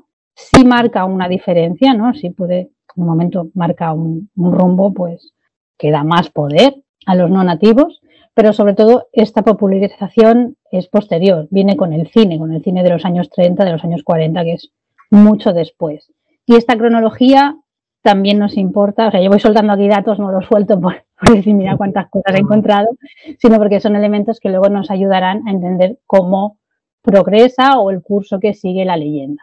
Pero bueno, pues así, en poco después, que además es poco después de que muera, muera Ana, sale la Winchester, tiene este recorrido, y ya en 1870, ambos, o sea, Sara y su marido, visitan San Francisco, en este caso, pues por unos negocios que tenía el padre allí, o sea, William trabajaba para su padre, le ayudaba en algunas cosas y bueno, pues es la primera vez que van a San Francisco, pero van los dos. En ese momento, William ya está enfermo de tuberculosis. Bueno, es una cosa que no avanza así rápidamente, sino que le da sus años. A principios de 1880 muere la madre de Sara. A finales del mismo año muere el padre Winchester, o sea, Oliver.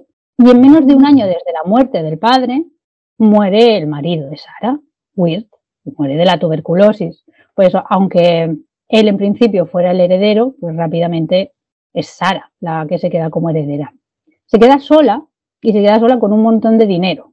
Entonces, eh, decide, es cuando decide mudarse a San José. Voy a entrar en la leyenda y luego... Sí, quería hacer un, apunte, porque por ahí, aunque no lo he podido confirmar del todo, eh, después del fallecimiento de su marido, eh, hay un periodo que es hasta 1884, en el cual se plantea, y de hecho sí figura en el censo como expatriada, que habría estado viajando por Europa, que es una de, de las cosas extrañas que hay un poco en su vida. Habría estado dos años por Europa y volvería a Estados Unidos cuando fallece su hermana mayor que entonces es ahí cuando, que es hacia el 1884, que se viene de, Europa y, entonces es cuando, cuando ella pega el salto con las hermanas hacia San Francisco. Puede ser. Eh, que creo que es importante. Ese, ese Puede ser porque... no, está apenas documentado, pero, pero hay alguna teoría que relaciona cosas de la casa con ello. Entonces quizá conviene comentarios. Sí, estaría bien la, la cronología aunque es un dato, sí se dice que estuvo en Europa, pero yo no lo he encontrado. O sea, aquí ya ah, vamos a, parar un momento, porque si, porque si no, pisamos la leyenda. Entonces hemos dicho que vamos a, hacer la leyenda como es. Según la leyenda, en un momento dado, pues Sara, que se queda sola tras la muerte de su marido, se va a San José, no sabemos por qué, hay interrogantes ahí, ya me voy a San José. Según la leyenda, ella está tan apenada por la muerte de su hijo y la muerte de su marido, que han pasado 16 años entre una y otra, pero normalmente en la leyenda van como si fueran, como si hubieran sido seguidas, que ella va a visitar a un psíquico. ¿eh? Y tenemos, eh, cuando cuentan la leyenda, se nos dice incluso el nombre de este psíquico. ¿Quién sería? Pues sería Adam Kuhn. Y vamos a dejarlo así. Ella claro, visita a un psíquico en un contexto espiritista, es decir, en un intento, pues, para comunicarse con, en este caso sería con su marido difunto. Lo que Adam Kuhn le contesta al psíquico, técnicamente, pues, canalizando a su marido, es que, bueno, que ella lo que tiene que hacer es cruzarse el país, llegar allí y construir una casa para los difuntos que han sido víctimas de las armas Winchester. Depende de la versión, pero en algunas versiones se especifica el tema de, qué difuntos son y en otras versiones solo se nos dice que su marido en espíritu a través del médium o del psíquico le dice que se vaya y que construya como si no hubiera un mañana. Y entonces encontramos a Sara allí construyendo la casa. Entonces voy, a ir ya directamente a la leyenda y ya luego explicamos. La leyenda está muy adornada, es decir, como todas las leyendas. Hay unas, unas fuentes nos cuentan unos detalles, otras fuentes nos cuentan otras y luego cuando vamos allí al tour pues se aprovecha todo lo que se ha contado en algún momento. Pero bueno, básicamente la leyenda la perfila como una señora que se ha quedado loca de dolor.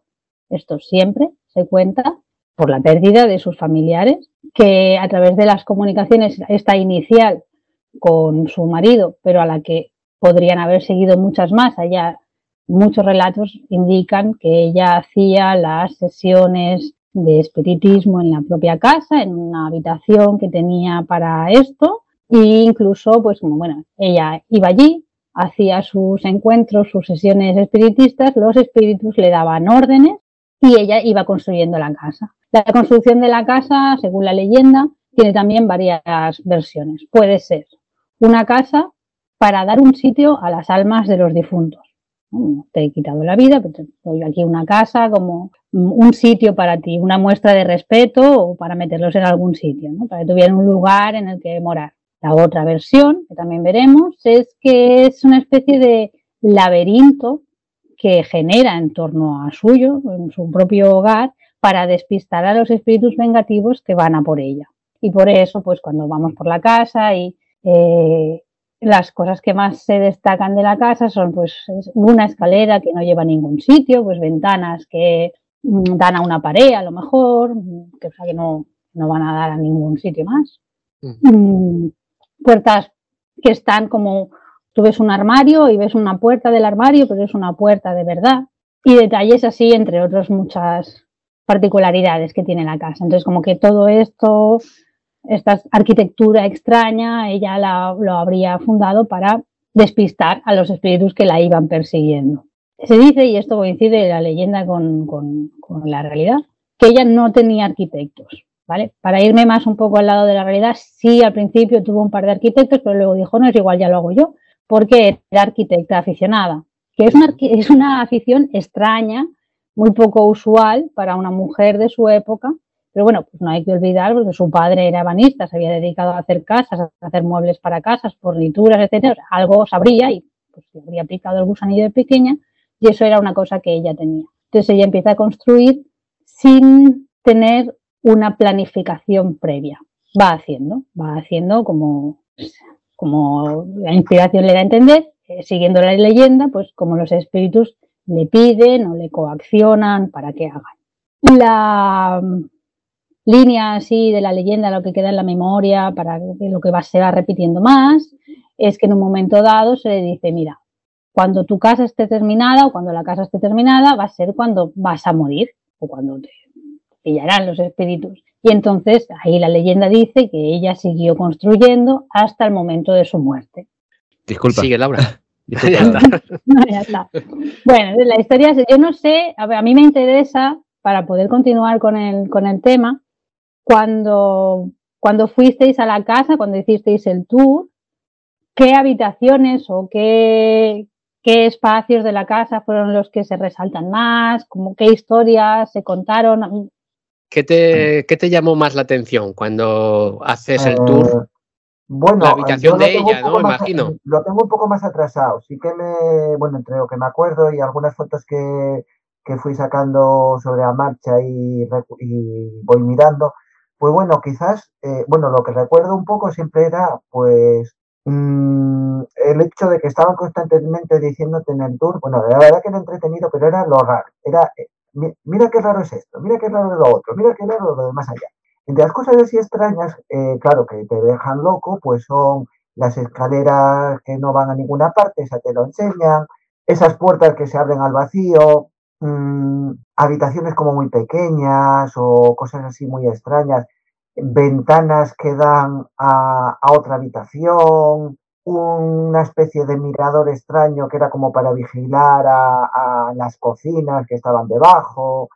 Había cosas así, una puerta que había en la entrada como súper chiquitita, las escaleras estas que tienen unos peldaños súper bajos y tal. Y entonces, bueno, era había un montón de cosas que te dejaban sorprendido. A mí quizás lo que, una de las cosas que me más llamó la atención era la escalera, perdón, la puerta esa chiquitita, porque yo entraba bien sin problemas, yo que soy más bajito, no tenía problemas cuando la mayoría de la gente tenía que agacharse, ¿no? Y digo yo, bueno, más o menos yo soy de estatura de... Bueno, Sara igual era un poco más bajita que yo, pero bueno, yo, yo pasaba más o menos bien.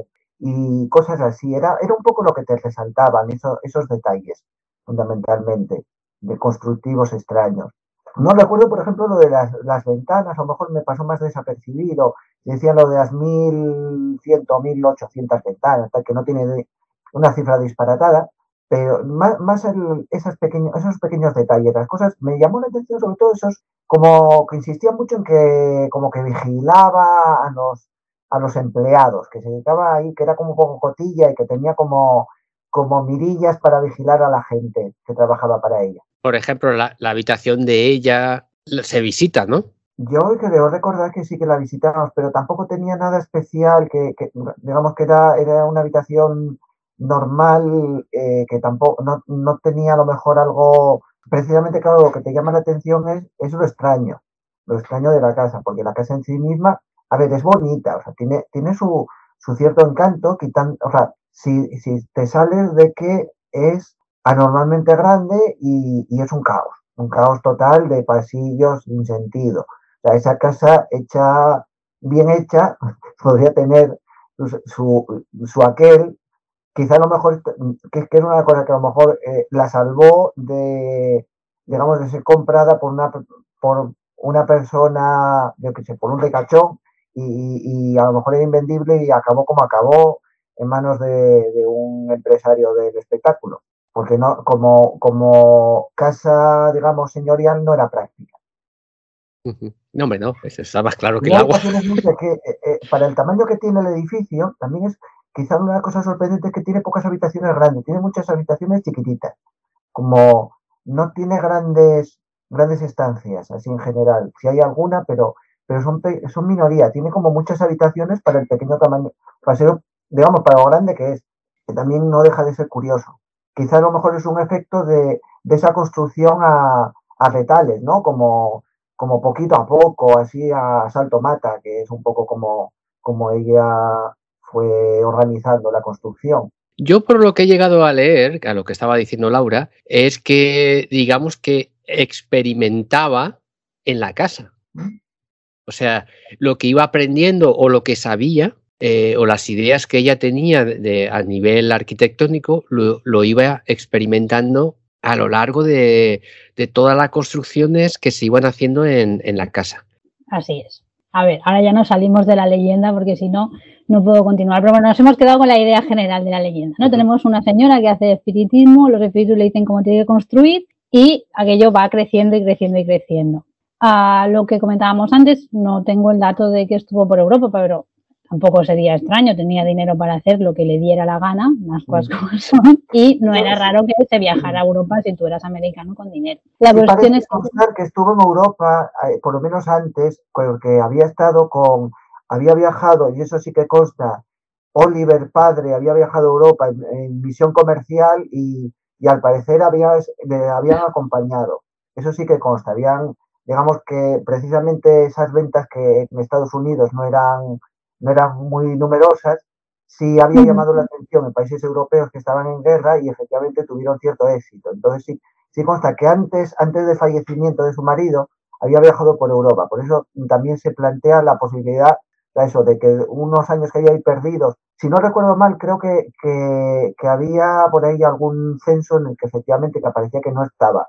En, después de la muerte del marido, como que estaba expatriada, ¿no? como ausente. Entonces ahí, ahí es donde surge la, digamos, la idea de que podía haber ido a Europa, sin que figure, digamos, mm, documentalmente, digamos, eh, acreditado. Pues en todo caso, mm, hay un momento en el que decide mudarse a San José, ¿no? ¿Por qué se movió de donde estaba San José? Pues no es tan misterioso. Mm, en este caso, a ver, hay varios, hay varias personas que han escrito sobre el tema. Hay dos libros muy recomendables. Uno es, em, os lo diré, no os lo digo ahora, os lo digo después, porque así.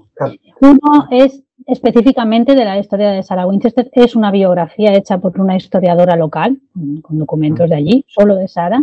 La historiadora es Marillo Ignofo y la historia, el libro se llama mm, como algo así como Atrapada en el laberinto. Y otro libro muy interesante que yo creo que en algún otro programa volverá a salir porque me ha gustado mucho, está muy bien documentado, es de un autor que se llama Colin Dickey y el libro se llama Ghostland, una historia americana de lugares encantados. Está muy bien, ¿no? Entonces, ambos, bueno, pues sobre todo Mary Jo, pues es historiadora. Eh, Colin Dickey no sé qué ha hecho, pero está bien documentado también. No sé qué ha hecho con su vida, de dónde viene, pero ambos hacen las cosas con cara y ojos como tiene que ser. Entonces, ellos lo que nos dicen es que Sara era la quinta de seis hermanos o algo así. Entonces, cuando ella se queda técnicamente sola porque se ha muerto su marido, su suegro, su madre, etcétera, eh, decide mudarse a San José porque una de sus hermanas, que es Nettie, y su cuñado viven en San Francisco. Entonces ella lo que hace es comprar una casa para otra de sus hermanas, que es Isabel. De hecho, es compro la casa porque tengo dinero. Le compro una casa a mi hermana y a su familia y la idea de ella es que se vayan todos a San José. Ella quería construir una casa para, todo, para, reunir a la familia que le quedaba bajo un mismo techo. Entonces ella empieza a construir esta casa a partir de una finca que compra, una especie de granja que tenía unas ocho habitaciones o algo así. Pues ella la quiere en principio hacer más amplia para su familia. ¿Qué pasa? Que sus hermanas se mudan. O sea, una de ellas se van a Dakota del Norte y la otra no se va tan lejos, pero se va a San Francisco y como sea eh, pues yo qué sé, nos puede parecer que San José y San Francisco no están tan lejos. están lejos, sí, sí lo están. Están a día de hoy, que se tarda, ¿eh? Si tienes buenas autopistas y tal, pero hay una tirada. ¿Pero está más cerca que Dakota o no? Sí, pero... Está San Francisco de San José está aproximadamente 45 a una hora. Ah, yo, no, no. Sí. No, no, no. De, Los Ángeles a San José, yo tardé por lo menos una hora. No, de Los Ángeles a San José hay cinco horas aproximadamente cinco horas y media. De San José a San Francisco hay una hora, aproximadamente 45 minutos, depende del día y el tráfico. No, pero San José está, al sur. Está al sur, ah. sí, pero está pegado a San Francisco. Ah, vale, vale, vale. Yo, me equivoco con San Antonio a lo mejor, vale. San Antonio, Texas, sí, estamos hablando de 24, 24 horas de viaje. No, no, pero San Diego, perdón. Oh, San Diego sí, está como a 7, 8 horas más o menos. Sí, bueno, que estaban lejos, no eran vecinas. fíjate que cuando le preguntaste a Roy, otra cosa que te recalcan los, los, las personas de los guías es siempre en los números impares, en los números impares que hay en la casa. Porque curiosamente, sí, curiosamente cerca de la habitación de Sarah Winchester está una, una escalera que conecta a la otra, que le llaman la 7-Eleven, o sea, la 7-11, porque un lado tiene 7 peldaños y la otra tiene 11. Entonces, el por qué, ni ellos mismos lo saben. Y lo que estaba hablando Roy también es que Sara parece que medía como cuatro pies, no más de, no más de cinco pies. Era, era muy chaparrita, muy pequeña. Metro y medio, sí. Ajá, entonces sí. Y para alguien claustrofóbico, yo creo que ahí, ahí moriría, porque hay espacios que son exageradamente angostos. Eh, otra de las cosas que a mí me llamó la atención hablando es la, las chapas de las puertas muy, muy curiosa y ya no solo por la época, sino porque tienen un diseño diferente cada puerta.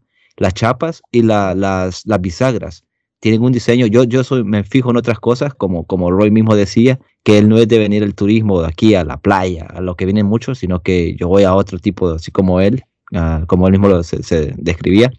Eso es lo que me llamaba mucho la atención. Y las ventanas que no tienen no tienen los mismos adornos. Todas las ventanas son distintas, dependiendo de la habitación. No tienen el mismo diseño de las ventanas por dentro. Tienen, y las bisagras, como te digo, los, las manijas de las puertas también son muy distintas. Y, y las luces, las luces tienen también su, toquecito, tienen su, su onda ahí. Um, tal vez de la época, ¿verdad? Pero de todos modos, no dejan de ser curiosas. Disculpa, Laura. No, no, a mí todo, todo esto me sirve a posterior. La cuestión es que, eh, bueno, pues que se supone que se queda sola, pero no se queda tan sola. Sus hermanas están por allí, luego se mudan. Si se frustra su plan de hacer una casa donde vivan todos, cuando su hermana Isabel se va, le deja a su sobrina Marion, que luego cuando crezca será su secretaria y será pues, una persona que vive con ella. Está allí en mm. la casa. Y hay más personas viviendo en la casa. Pero bueno, el caso es este, que técnicamente construye para su familia, pero cuando ve frustrado el plan, sigue construyendo, no para. Entonces, lo que decía John es cierto, ella iba ensayando pues esta afición que tenía mmm, hacer las pruebas en su propia casa. ¿Por qué? Porque puede. me hace mucha gracia porque hay muchas cosas de Sarah Winchester que es ¿por? Porque tengo dinero que me sale por las orejas y lo que no se gastaba en su casa, esto ya lo veremos, lo que no se gastaba en, su, en su Lego, particular, ya jugaba al Lego, pero con, cosas caras. pero lo que no se gastaba en la casa lo daba eh, a la beneficencia. O sea, había hay muchísimos eh, registros de donaciones hacía en vida, o sea, no, solo cuando murió, que toda su fortuna le dejó, dejó un fideicomiso para todos sus sobrinos y su enfermera de por vida, pero el resto de su riqueza, que aparece incluso en, las, en la selección de, publicaciones en prensa que, nos pasó John, lo da para causas benéficas. Genera un, no sé si es un ala, un ala completa, al menos, en un hospital para el tratamiento de la tuberculosis. su marido había muerto de tuberculosis porque hace ya una, está contribuyendo con esto para que sigan investigando y está ahí la placa en recuerdo de William. O sea que bueno, pues ella va construyendo y va haciendo sus cosas. Hay unas cartas que se conservan que escribe a su cuñada en 1898 eh, que son, bueno, en las que le va explicando, tengo que hacer esto con la casa y tengo que hacer lo otro. Me está quedando la casa que parece hecha por una loca. Y eso uh, ella no estaba loca y no parece ser que hubiera ningún espíritu implicado en la realidad. ¿vale? vamos a ver que, como nos ha adelantado Roy, cuando ella muere, ella muere en 1922. En la publicidad de la casa Winchester, en el tour este que se hace, se dice, no, es que la casa se estuvo construyendo durante 38 años, me parece que dicen, o hasta el momento que ella murió y no es cierto. En 1906 hubo un terremoto en San Francisco, la casa, en San Francisco, la zona, ¿no? Eh, la casa no estaría tan, tan mal hecha para ser una arquitecta aficionada porque aguantó, tuvo sus daños, tenía una torre muy alta y la torre quedó dañada, ya no la volvieron a levantar.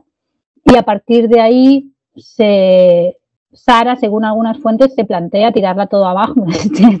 ha salido muy mal, a tomar por saco todo, pero la convencen de que simplemente mm, deje como tapiada la zona que puede estar dañada y ese podría ser, o sea, hay una serie de habitaciones, hay una, parte de la casa que queda cerrada, queda cerrada con, obra, ¿no? No es que le pongan una puerta, sino que van tapiando cosas, van cerrando, supongo que para que no lleve al colapso o cualquier historia de estas. Y a partir de 1906 ya no construye más. O sea, es posible que sigan habiendo gente entrando, saliendo y haciendo, pues, porque para ella nunca estuvo del todo acabado la casa, pero no crece en extensión ni en altura. Ya se queda con, creo que son cuatro pisos y, bueno, pues va haciendo sus cosas. También hay que decir, Laura, también hay que decir que se gastó 3 millones de dólares de la época en todo el tema de construcción, entre materiales y mano de obra. Es que era maravillosa, o sea, es como, a ver, no sé, quiero decir, en cuanto a entrega a su a lo que ella quería hacer, hay muchos detalles de la, de la calidad que exigía, aunque luego le quedaran las cosas mal y tuviera que tirarlo o lo que sea, mm, hay muchos ah, detalles de, mía, pedía las maderas y pedía unas maderas que eran raras de encontrar y que eran caras y que eran de calidad. Y si tenían nudos, las maderas, no las quería porque a ella no, no le no, pues mira, no coincidía con el diseño que ella había hecho, como ella tal, pero no las devolvía, las descartaba, pero bueno, pues las dejaba por ahí. Y tenía, tenía unos vitrales de, Tiffany que, eran como, que a ella le encantaba, ahí con unas, con unas lemas de, de Shakespeare, no me acuerdo de qué obra, pero sí sé que son de Shakespeare, tenía como mucho amor por, por, los detalles, aunque luego en conjunto le quedara como algo raro, sí había mucha concentración en aquello. Y, como no voy a reparar en gastos, la idea esta de no voy a reparar en gastos es una cosa que se repite constantemente. Entonces, Sara vivía en su mundo, pero alrededor había otro. heredó, heredó 20 millones de dólares de la época, ¿eh? De 1800 y pico. O sea, finales de los 800, pero 20 millones de dólares, ¿eh? Porque luego era como decimos aquí que tenía la, mano, ¿cómo sería en castellano? Bueno, en catalán es que, tiene la mano furadada, que, tiene como un agujero en la mano, ¿sabes? Que como que... Sí, que no le importaba, no, miraba. No le importaba De hecho, hay un detalle que es, bastante, me parece bastante injusto. Mm, si vemos la selección de noticias y tal, hay una noticia de 1929, claro, hay que pensar qué año era 1929. ahí, ¿no? La depresión y todo esto, que la ponen a, como se la critica mucho, en plan de porque mira, porque no, la gente estaba muriendo de hambre y ella gastándose el dinero en, en la casa esta de Playmobil. Pero ella contrataba a la gente, los contrataba por días, pero les pagaba muy bien. Ella contrataba a los, pues, a los carpinteros, a los, mm, no sé cómo se dice en castellano, manobra, a los albañiles, a todos.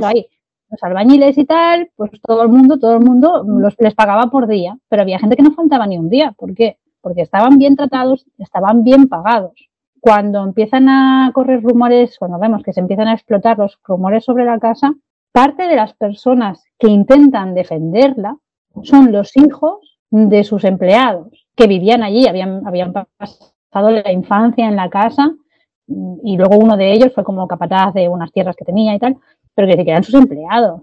Algo tendría que haber hecho bien a mujer para que dos generaciones ahí después los hijos de tus, de tus trabajadores te defiendan.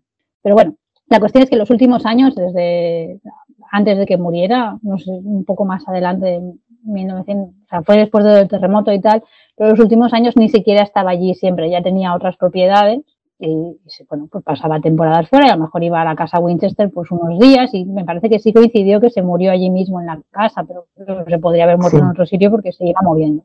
De hecho la vendió, ¿no? Vendió la casa antes de morirse.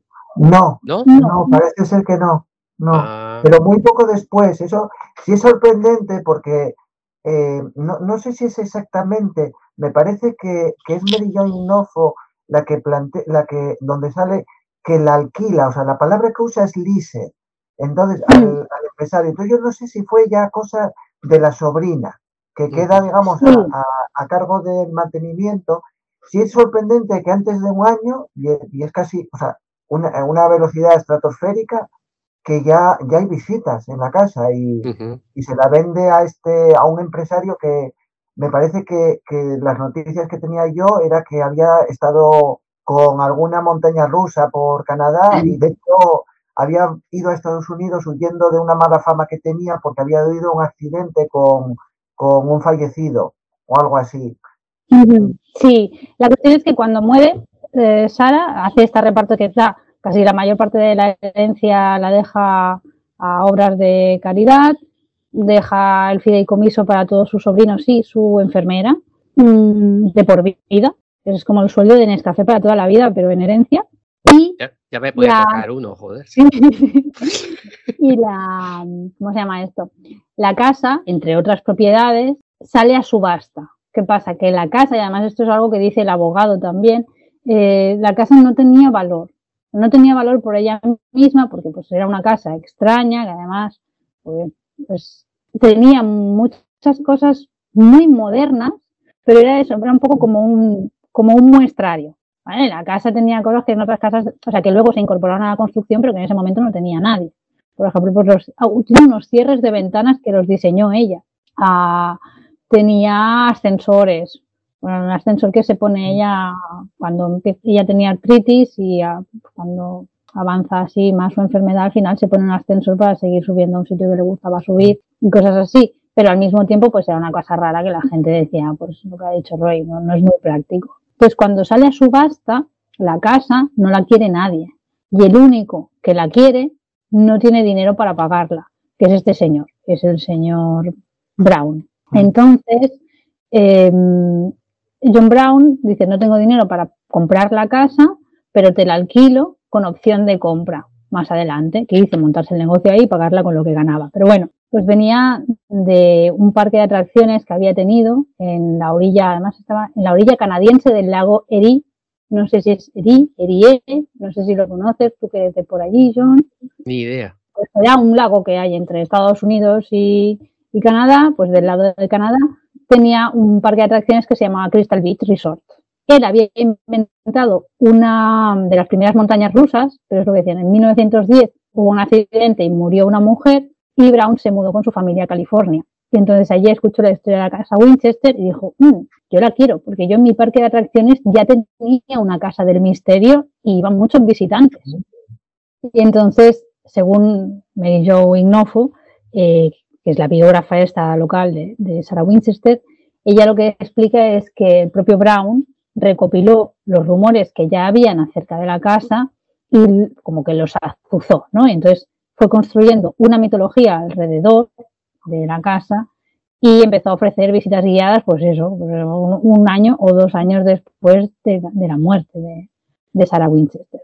Hay personas que ya en su momento, sea, digamos que él hizo esta y le empezó a dar publicidad desde el minuto cero, porque claro, tengo un negocio y me interesa que la gente venga. Entonces empiezan a aparecer, y había aparecido, ya hemos visto en las noticias, pues algún comentario con los rumores sobre Sara, que es en la casa de los espíritus y tal, pero aquí se, se explota mucho más. A partir de este momento ya la cosa pues ya no tiene medida. Pues estábamos con el tema de si la historia de toda la leyenda en torno a, a Sarah Winchester no sería una maniobra de distracción de posibles quejas de los trabajadores de la fábrica por accidentes que habían allí habido, por las condiciones en las que trabajaban. Y yo te comentaba que, las, que vamos a tratar la historia de la casa Winchester como una leyenda. Y que las leyendas urbanas y las leyendas tradicionales son lo mismo, simplemente las leyendas urbanas, o a lo mejor tendríamos que decir las leyendas contemporáneas, pues introducen elementos que no aparecen en las leyendas tradicionales en cuanto a elementos de contenido, pero elementos de difusión y cruce de medios, por así decirlo. Eh, cuando nos pasaste las, noticias que habías pues, rescatado sobre la casa Winchester. Ah, en este caso fue Roy. Esas noticias, yo tengo otras también, pero las que has leído tú, Roy nos, las, nos las pasó. Pues la más agresiva de todas las notas era precisamente la que mencionaba a las condiciones de los trabajadores en, en empresas. Eh, es de 1929, entonces no, tenemos que, perder la perspectiva de que estamos hablando del inicio de la Gran Depresión, ¿no? del crack del 29, y que las condiciones realmente eran muy malas y están hablando de una persona que no había tenido problemas económicos en su vida y que se dedicaba a gastar su, su dinero en su pasión, que era hacer pruebas de construcción, que según la leyenda serían pues conducidas por los espíritus y luego vemos que más cercano a la realidad eran experimentos de un aficionado a la arquitectura. Entonces, estas condiciones que rodean, las condiciones sociales que rodean las leyendas, se tienen que tener en cuenta porque influyen en ellas. De hecho, son parte del trenzado que tienen. Es importante en ese momento, pero la leyenda estaba antes de esto. Entonces, en la referencia específica a los rifles Winchester, ¿no? a las muertes ocasionadas por, este arma en la población nativa, y, pues eso, la, voluntad de venganza de, los difuntos, es un giro que se da más adelante. Entonces, digamos que cuando la, la manera de ver, la consideración que se tenía de la expansión americana hacia el oeste fue cambiando, porque pues con el tiempo, no todo el mundo, pero en general, pues las personas se hicieron más sensibles a, la matanza que había sido aquello, a la desigualdad de, fuerzas entre las, facciones enfrentadas, pues a medida que aumenta la sensibilización hacia lo que se había hecho a los nativos americanos, pues también el rol del rifle Winchester cambia incluso en el tour, en, la guía que se hace por la casa, en la leyenda, digamos, oficial o estandarizada. Entonces aquí empiezan a enfatizar el arma eh, como esta herramienta que había matado a los nativos, con, cuyos fantasmas acosarían a, la viuda del inventor del arma. Pero bueno, es lo que comentábamos, sería un relato del tipo el tesoro maldito, o un, cualquier bien o cualquier riqueza manchada de sangre que lleva ahí pues el, sufrimiento que, acarreó amasar esa fortuna. Y comentamos también que este giro en la narrativa sería paralelo a la aparición de historias en general en el folclore norteamericano acerca de cementerios indios y espíritus vengativos, ¿no? que mm, se puede rastrear ideas de esto pues hasta 1787, pero que sobre todo a partir de los años 70 se convierte ya en un tropo, en una historia que se repite y se repite y se repite hasta que se quema, ¿no? Especialmente a partir de la publicación del horror de Amityville de 1979, que allí pues también se suponía que la casa estaba construida encima de unos terrenos que habían sido cementerio indio cosa que no es cierta, pero de esto ya hablaremos otro día. Pero, pero como esta, pues está pronto. en Poltergeist y en otras películas. Y os comentaba que las, las leyendas siempre se agarran a algo que es real. No que el suceso que se narra en la leyenda tenga que ser real forzosamente, sino que siempre están vinculadas a un sitio que es real, a un personaje histórico que es real o a unas condiciones sociales que son reales. Y cuando, por ejemplo, Stephen King escribe El cementerio de animales, mm, varias tribus están denunciando al Estado de Maine y al gobierno federal por apropiarse de sus tierras. Es decir, tenemos la leyenda es como una construcción comunitaria del imaginario colectivo que se va cristalizando y cada momento pues le añade su matiz o su variación. Por lo que he leído sobre todo de, la, de biógrafa de la señora Winchester, no parece que a lo largo de su vida ella se sintiera especialmente culpable porque su suegro hubiera inventado el rifle. Cuando se hace en, 1945, hay un, artículo, un documental, que es, bueno, un documental, sí, un documental escrito, no sé, un reportaje de un periodista que lo que hace es hablar con gente que la había conocido en vida. Entonces, este señor se llamaba Weldon Mellick y publica en el Holiday Magazine en 1945 y él, por ejemplo, dice, bueno, yo hablé con el chofer, con Fred Larson, un señor que fue chofer de la señora Winchester muchos años, y el chofer le dijo que la única vez que habían pensado que ella era un poco rara fue cuando ordenó que le destrozaran la bodega cuando empezó la prohibición del alcohol. Luego, por ejemplo, su último doctor, el doctor Clyde Weiland, también le comentó al periodista que esta mujer nunca, no, no, le parecía que fuera una persona excéntrica y que de hecho mantuvo la lucidez mental hasta el último momento de su vida, hasta que murió. Teníamos también recogido por este periodista los comentarios de la viuda del cochero, ¿no? que les habían acompañado pues, en la mudanza hacia San José y ella decía que la señora Winchester se había visto muy afectada después de la muerte de su esposo, que, además no hay que olvidar que poco antes de que muriera su esposo había muerto su madre también, su suegro, si había una acumulación, entonces que esto le llegó a afectar a la salud. Entonces el médico que tenía en aquel momento le dijo, mira, ves a un sitio que te dé más el sol, un cambio de clima, un cambio de, ambiente en general y dedícate pues a algo que te guste. Pues, y entonces como que hablarían y ella era aficionada a la arquitectura, tal vez porque su padre pues había sido ebanista, había hecho mm, pues, partes de casas y debía tener, bueno, como algo que a lo mejor le llamaba la atención y desde pequeña le iba dando vueltas o se habría interesado por el tema. Y ahí fue cuando bueno, pues cuando le falló el plan de reunir a su familia bajo un mismo techo, siguió construyendo porque podía y porque tenía el dinero para hacerlo. ¿Tú crees que en la casa ocurre algo o ocurrió algo? ¿Hay espíritus? ¿Hay psicofonías? ¿Hay algo ahí? ¿Tú qué piensas? Yo, creo muchas cosas en el mundo, de la Voy a intentar partir la casita, pero tú sabes que luego cuando nos acercamos a un... una cosa es hablar de leyendas y luego acabaremos de afinar, pero luego otra cosa es hablar de sucesos. Y los sucesos nunca se pueden abordar solo desde, desde una perspectiva. Por lo que vemos de la señora Winchester, mm, hubiera cuadrado perfectamente porque era una cosa muy de su época que realmente hiciera sus sesiones de espiritismo, una cosa muy frecuente, una señora con, mucha cultura, con su círculo social. Comentaba antes Roy que a lo mejor había estado incluso en Europa, podría haber traído esto. Bueno, pues que hubiera cuadrado, pero no. Pero lo que sabemos de ella es que era anglicana y que no iba a la iglesia, pero me parece que para los anglicanos esto tampoco supone un problema especial. Para los vecinos que intentaban relacionarse con ella, pues por lo visto sí, pero no, no parece que, que vaya más.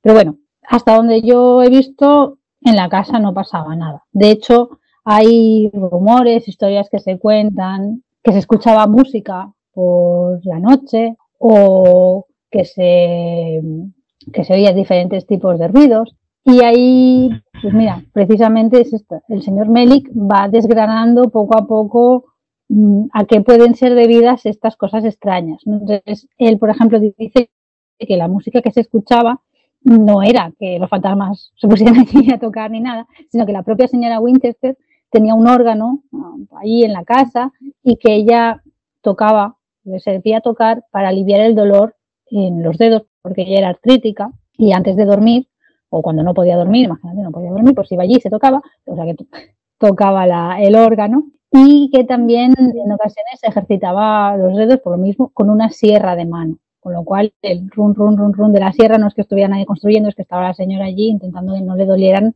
las manos. Por lo visto era bastante sensible acerca de, esta, pues de su condición, ¿no? La artritis fue a más y fue algo que le molestó bastante, pero a veces pues se, se lo tomaba más a cachondeo y decía, bueno, pues mira, me estoy haciendo vieja y ya está.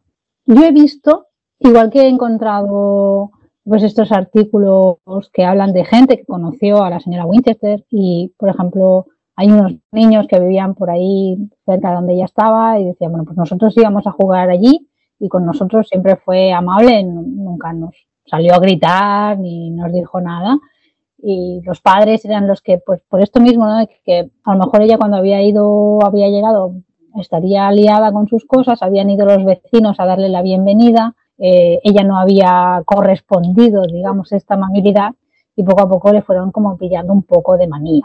Pero mm, no parece eso, que, fuera especialmente extraña. No hay pruebas de que visitara nunca a ningún medium. El hecho de que se tenga el nombre del psíquico al que técnicamente visitó, el que siempre se dice en la leyenda, en las leyendas muchas veces se introducen datos que no son ciertos, pero son verosímiles, ¿no? como te doy un nombre, te doy una fecha, te doy un lugar, y eso sirve para acrecentar muchas veces y cuando no hay cribaje, pero es por la manera que tenemos, ¿no? De acercarnos a, las historias. Está escrito y además hay detalles, pues será cierto. Ahora ya no cuela tanto, pero en esa época, pues no necesitabas mucho más. Claro, porque no mm, tenemos mm, tampoco mm. información de que hiciera eh, reuniones espíritas ahí o en otras casas o algo. No tenemos nada. ¿Qué va? Nada, pues eh, si lo que te dice la gente que la conocía es que eso, que era anglicana.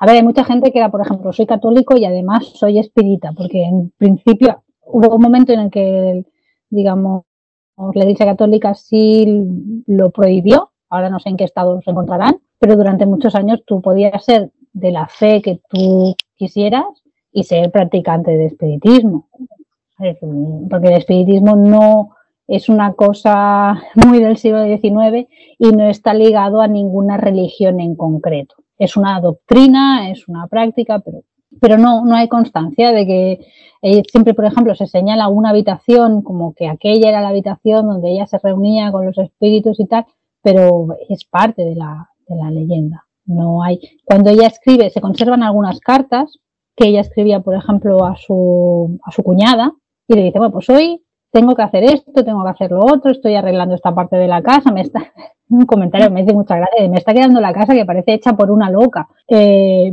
todo, todo lo que tenemos de ella y de, la gente que la conoce te dicen, no, pues era una señora sensible con su, con su pasión, pero perfectamente razonable y, sin que ni siquiera parecía ser una persona ni, ni, ni asustadiza, bueno, pues, pues no puedes vivir en una casa así siendo asustadizo, yo creo, ¿no? Pero bueno, que ni estaba atemorizada, ni era especialmente supersticiosa. Sí es verdad que, por ejemplo, eh, lo que comentábamos en la casa, encuentras algunas cosas repetidas en número de 13, conjuntos de 13 y tal, como un patrón que se va repitiendo, pero bueno, a lo mejor le gustaba por otros motivos, no... Bueno, pero eso otros arquitectos también lo siguieron. O sea, dentro de la arquitectura tienes muchos eh, que siempre han seguido una serie de patrones, números mágicos, místicos y demás. O sea, es algo que entra dentro de la normalidad. Claro, entonces en la casa, sí te digo, sí te puedo decir, hay muchas cosas que se parece que no tengan explicación, pero la tienen. Por ejemplo, hay unas escaleras que son un poco extrañas y ella ella o la gente que la conoció te dice, bueno, esta mujer tenía artritis y le gustaba subir a una especie, ella lo llamaba el granero, pero no era un granero, y le gustaba subir ahí. Claro, ¿qué pasó? a medida que mm, la artritis avanzaba, pues se hizo como unas escaleras de fácil acceso, que pues deben ser más bajitas o algo, una cosa que queda, claro, visualmente pues es extraño, en realidad pues está adaptando a su, a su, condición, ¿no? Su casa. Su enfermedad. Al final, al final estaba ya muy perjudicada y lo que hizo fue ponerse un ascensor. porque podía. Uy, no, me cuesta subir la me voy a poner ascensor. Pero luego, por ejemplo, el, el, tema este de las ventanas que dan a ningún sitio o, y, y cosas así que pueden parecer absurdas, quedan bastante explicadas con lo que comentábamos antes, que cuando hubo el terremoto hubo toda una sección de la casa que se cerró. Entonces, o a lo mejor aquella ventana no estaba hecha para que luego hubiera un muro, pero tuvieron que poner el muro porque lo cerraron. Hay muchas cosas que son, que son curiosas, son muy de experimentación en el sentido de, por ejemplo, cuando vas a una, no sé, a una casa donde venden cocinas o cuando, ¿no? y a lo mejor te encuentras una pareja y 20 grifos. Mm, y, si tú, si tuvieras eso en una casa dirías, porque hay 20 grifos aquí? Entonces, claro, hay que pensar que si, si Sarah Winchester estaba realmente metida en el tema de la experimentación, con su, tema de la arquitectura y tal, probablemente su casa no, no, solo fuera su casa, su casa también era una especie de muestrario con cosas que, porque no llevan a ningún lugar, porque tampoco tienen por qué llegar. Entonces, se juntan varias, varios elementos, ¿no? Eh, una de las cosas que, recoge el, el periodista este eh, él va diciendo, ¿no? Y dice, las, ventanas interiores con barrotes, mm, o sea, con barrotes como para que no te caigas, pues es porque em, hasta que se construyó delante de ellas, pues aquello sí estaba al vacío. O hay un piso, una zona con un tragaluz, que a lo mejor en un momento fue un techo, porque la casa fue cambiando sobre todo después del, del terremoto. Mm, hay unos grifos de agua que están exteriores en el segundo piso, pues, ¿por qué hay unos grifos de agua aquí? De, bueno, porque a lo mejor debajo era el proyecto, ella quería poner allí unas jardineras. Entonces, tenemos las rarezas, pero son rarezas, pues esto, de tener tu casa que parece el héroe Merlín, pero una casa tan grande, vacía, pues también genera, y con estas cosas, pues también genera un efecto psíquico, ¿no?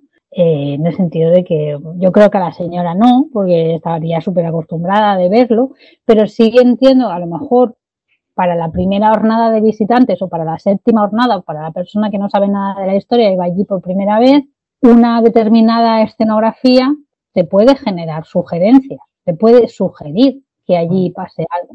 Hay una, hay una anécdota, por decirlo así, que aprovecharon muy bien, que es que una vez ya muerta doña, doña Sara, Winchester. Y, ya había empezado pues Brown a hacer las, las visitas turísticas por la casa.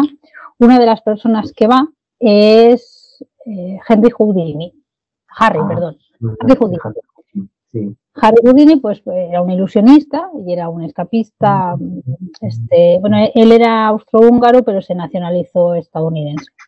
Entonces él desde la década de los años 20, a raíz de una experiencia que tuvo con un medium así farsante, básicamente un medium le dijo, voy a canalizar a tu madre, y él estaba muy unido a su madre, y canalizó a una madre que habla inglés, y, Houdini dijo, mi madre no hablaba inglés ni de broma, porque pues éramos húngaros y hablaba su dialecto y no sé qué. Se enfadó mucho, le resultó muy ofensivo. Entonces, pues esto, desde los años 20 más o menos, Houdini había puesto muchísimo empeño en ir descubriendo psíquicos y medium fraudulentos. Encontró un mogollón, ¿no? Y además hacía sus tours y hacía sus conferencias para, pues, según él, levantar el, fraude, ¿no? Eh, claro, Houdini cuando visita la casa ah, lo hace acompañado de dos magos locales, entendemos dos ilusionistas.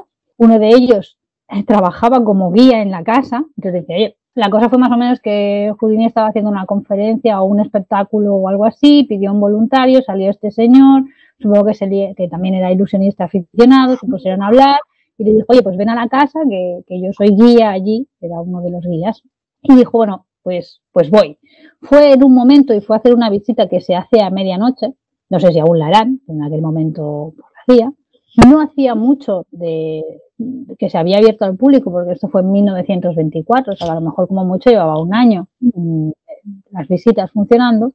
Y bueno, pues como, como iba de una, de una conferencia a otra, tenía otro compromiso, tampoco es que se quedara, o sea, él no se quedó allí a hacer lo que hacía siempre, que era como una investigación para señalar el fraude. Él pasó allí una noche, eh, bueno, una noche, no que pasara la noche entera, sino que fue a hacer la visita, se, mostró por cierto interés en algunas habitaciones en las que se suponía que había actividad paranormal, que esto obviamente es una cosa que, que tenían que haberle dicho los de la casa, porque él no era de allí, no, era la, historia que se está vendiendo. Y se quedó en general bastante impresionado por el diseño de la casa. O sea, el, lugar dijo, mm, este sitio es muy interesante. Incluso se llegó a plantear que él hiciera una de sus funciones allí. Pero es esto, nunca llegó a hacer una investigación detallada porque pues, tenía otros compromisos y pasó, pues fue por allí de paso.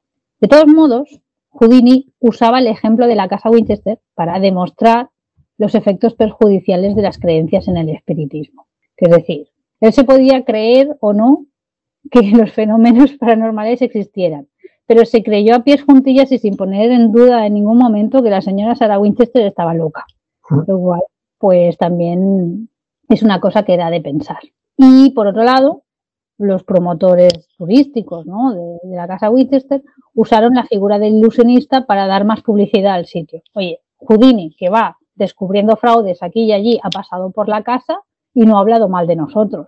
Pues será que lo que hay aquí es verdad, lo cual no creo que fuera cierto. Sí, que quizás le dio una capa ¿no? de fiabilidad al no decir nada. Yo, creo que la capa se, la tomaron ellos. ¿eh? O sea, yo creo que los promotores de la casa Winchester o la gente que está allí haciendo el negocio de los tours, ya hemos visto que, van muy, tienen una visión muy de negocio de lo que, de lo que es la, la mansión esta del misterio. No dejan escapar un céntimo. Yo creo que es simplemente un sitio curioso, un sitio para visitar y se acabó. O sea, nada de misterio ni, ni nasty de plástico. Yo lo veo así. Yo para mí es simplemente que han sabido explotarlo muy bien como lo hacen los americanos. Que cualquier cosita la explotan de puta madre. No sé si... Roy. Se recuerda que al final ok, no sé si recuerdas que al final del tour, al final del tour te paran frente a una escalera donde guardaba su herramienta el jardinero de la casa, que supuestamente lo encontraron ahí, parece que murió, es el único que murió dentro de la casa. El lo encontraron ahí en el, no, lo recuerdo. Lo eh, encontraron en el sótano. hay cosas que yo se me, se me que no, no las recuerdo. Es posible que sí, que lo, que lo hubiera en el tour, pero yo no lo recuerdo es curioso porque te lo cuentan, eso sí te lo cuentan como que una leyenda, porque no se sabe, no hay, no hay reportes, no hay nada eh, que lo encontraron ahí, en el, en, el, en el sótano de ese lugar donde, donde se guardaba la herramienta al jardinero.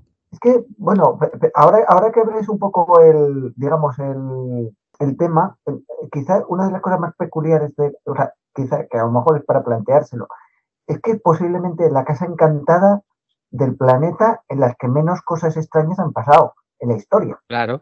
O sea, porque en realidad, más allá de la arquitectura, y que después de haber pasado, me parece que un dato que había por ahí, que eran, se calculan unos 12 millones de personas, de visitantes, en 100 años, lo único raro que ha pasado es que alguna persona dice que ha sentido algo o que he notado como si me tocaba, no sé qué, bueno, mm, que en realidad no hay nada extraño. Eh, yo qué sé, hubiera una muerte misteriosa, algún, algún hecho luctuoso, nada. O sea, en realidad es, pura arquitectura y, y ya está. Y luego, pues, pues, evidentemente la leyenda popular, pero hechos constatables, ninguno. No hay, no hay nada.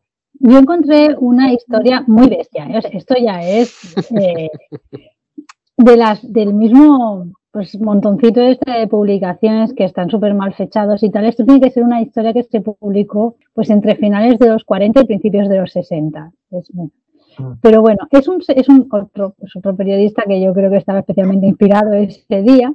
Y entonces él cuenta unas historias de la casa que me tenéis que decir si en la casa hay alguna habitación satina, ah, perdón, eh, ¿cómo se dice? Tapizada en satén blanco. ¿Visteis una habitación tapizada en satén blanco? No, no recuerdo, no, mm, no me suena, no, no. ¿Qué es satén? ¿Papel? una, tela. ¿no? Una tela. Sí, mm, una tela blanca. No, no, recuerdo eso. Lo que sí te puedo decir es que hay muchos, como el, el closet de ella, que nunca se acabó. Uno de tantos, ¿verdad? Al que al su favorito nunca se acabó, eh, se encontraba tal cual con las maderas esas que cuando le echas el, el hormigón ese que usaban por dentro en los años 40, ¿no? Eh, esa es una de las cosas que, que, sí me recuerdo perfectamente, pero de ahí no, me, no, no recuerdo muy bien ese, ese cuarto que dices. Pues, hay, pues es que esto es, una, es como una es como una creepypasta ancestral. mm, puede ser, puede ser. Pero es, es, hace como el doble juego porque el periodista lo está narrando como si una como si una ex trabajadora de la casa hubiera hecho la declaración.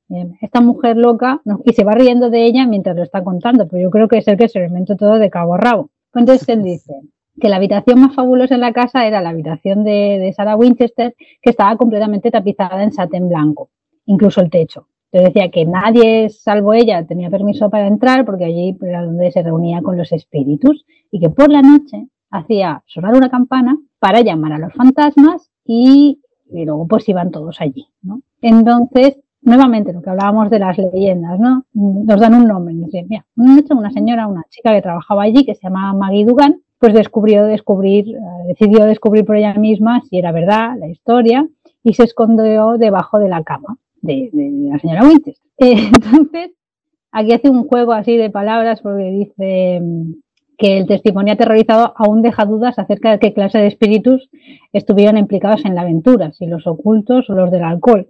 Entonces comenta que la chica esta, antes Luego la despidieron, luego la habrían despedido, yo no me creo nada. Dice, y la chica dijo, la habitación se oscureció y una luz de un amarillo verdoso flotó por allí. Una, una mano sola, sabes, como una mano cortada, apareció y me amenazó con el puño. Entonces apareció algo mitad humano, mitad bestia.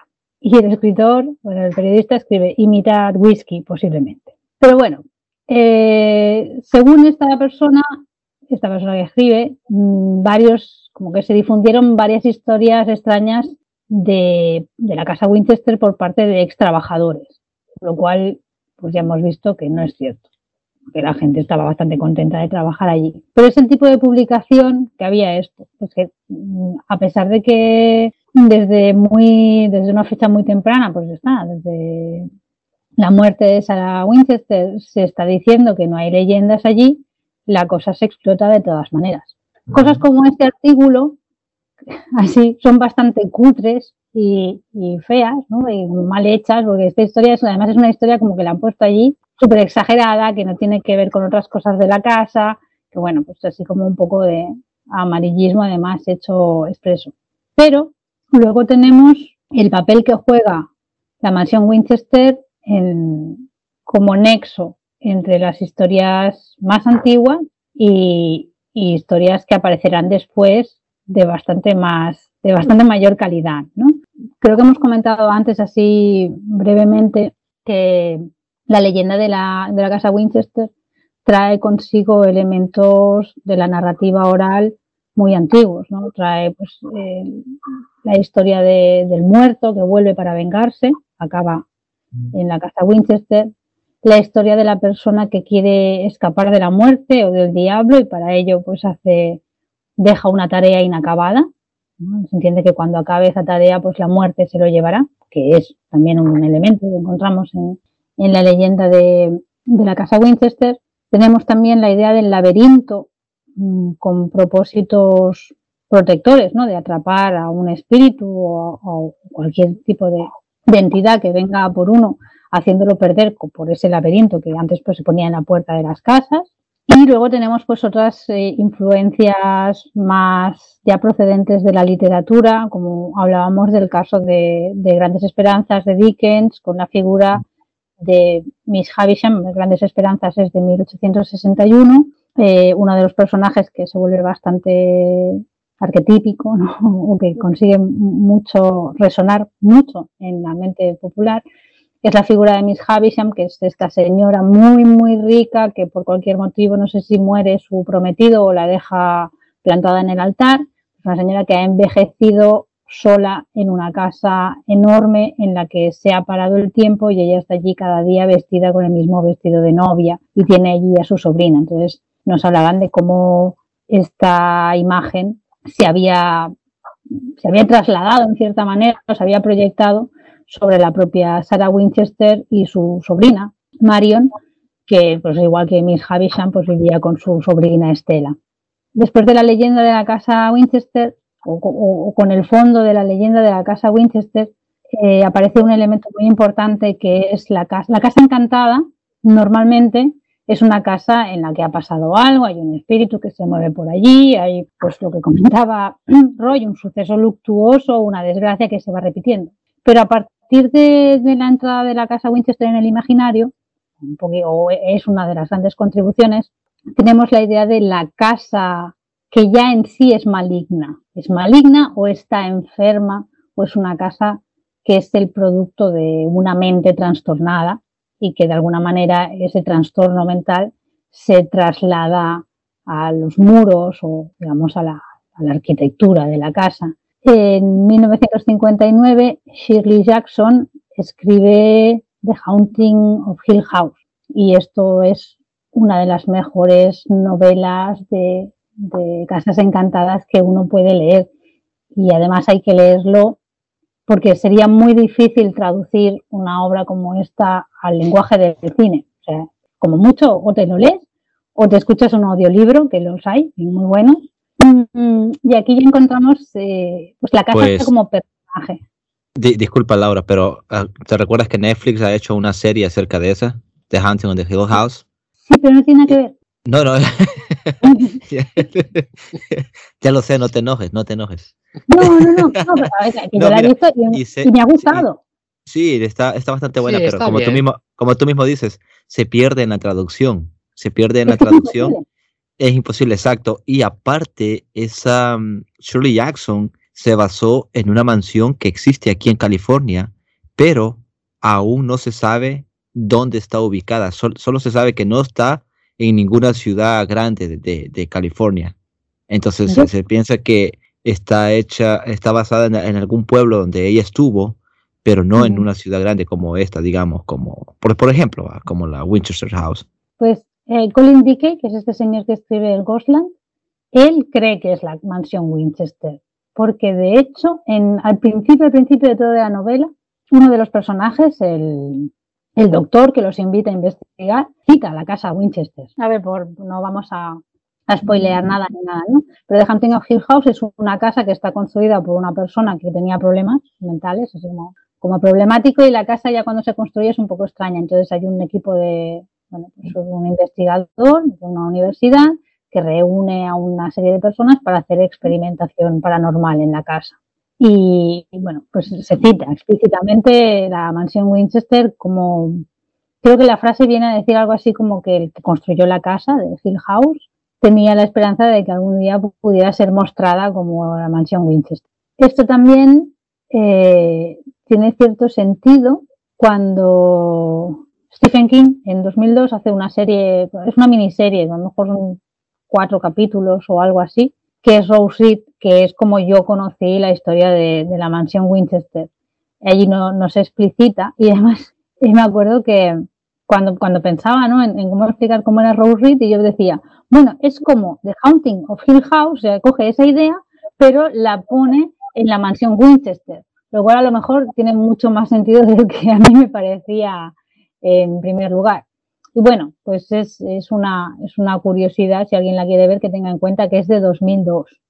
Entonces no, no es ninguna maravilla, pero, pero recuerdo que es muy, muy entretenida y, y que la, casa es chula. O sea, la casa me refiero a cómo se ve.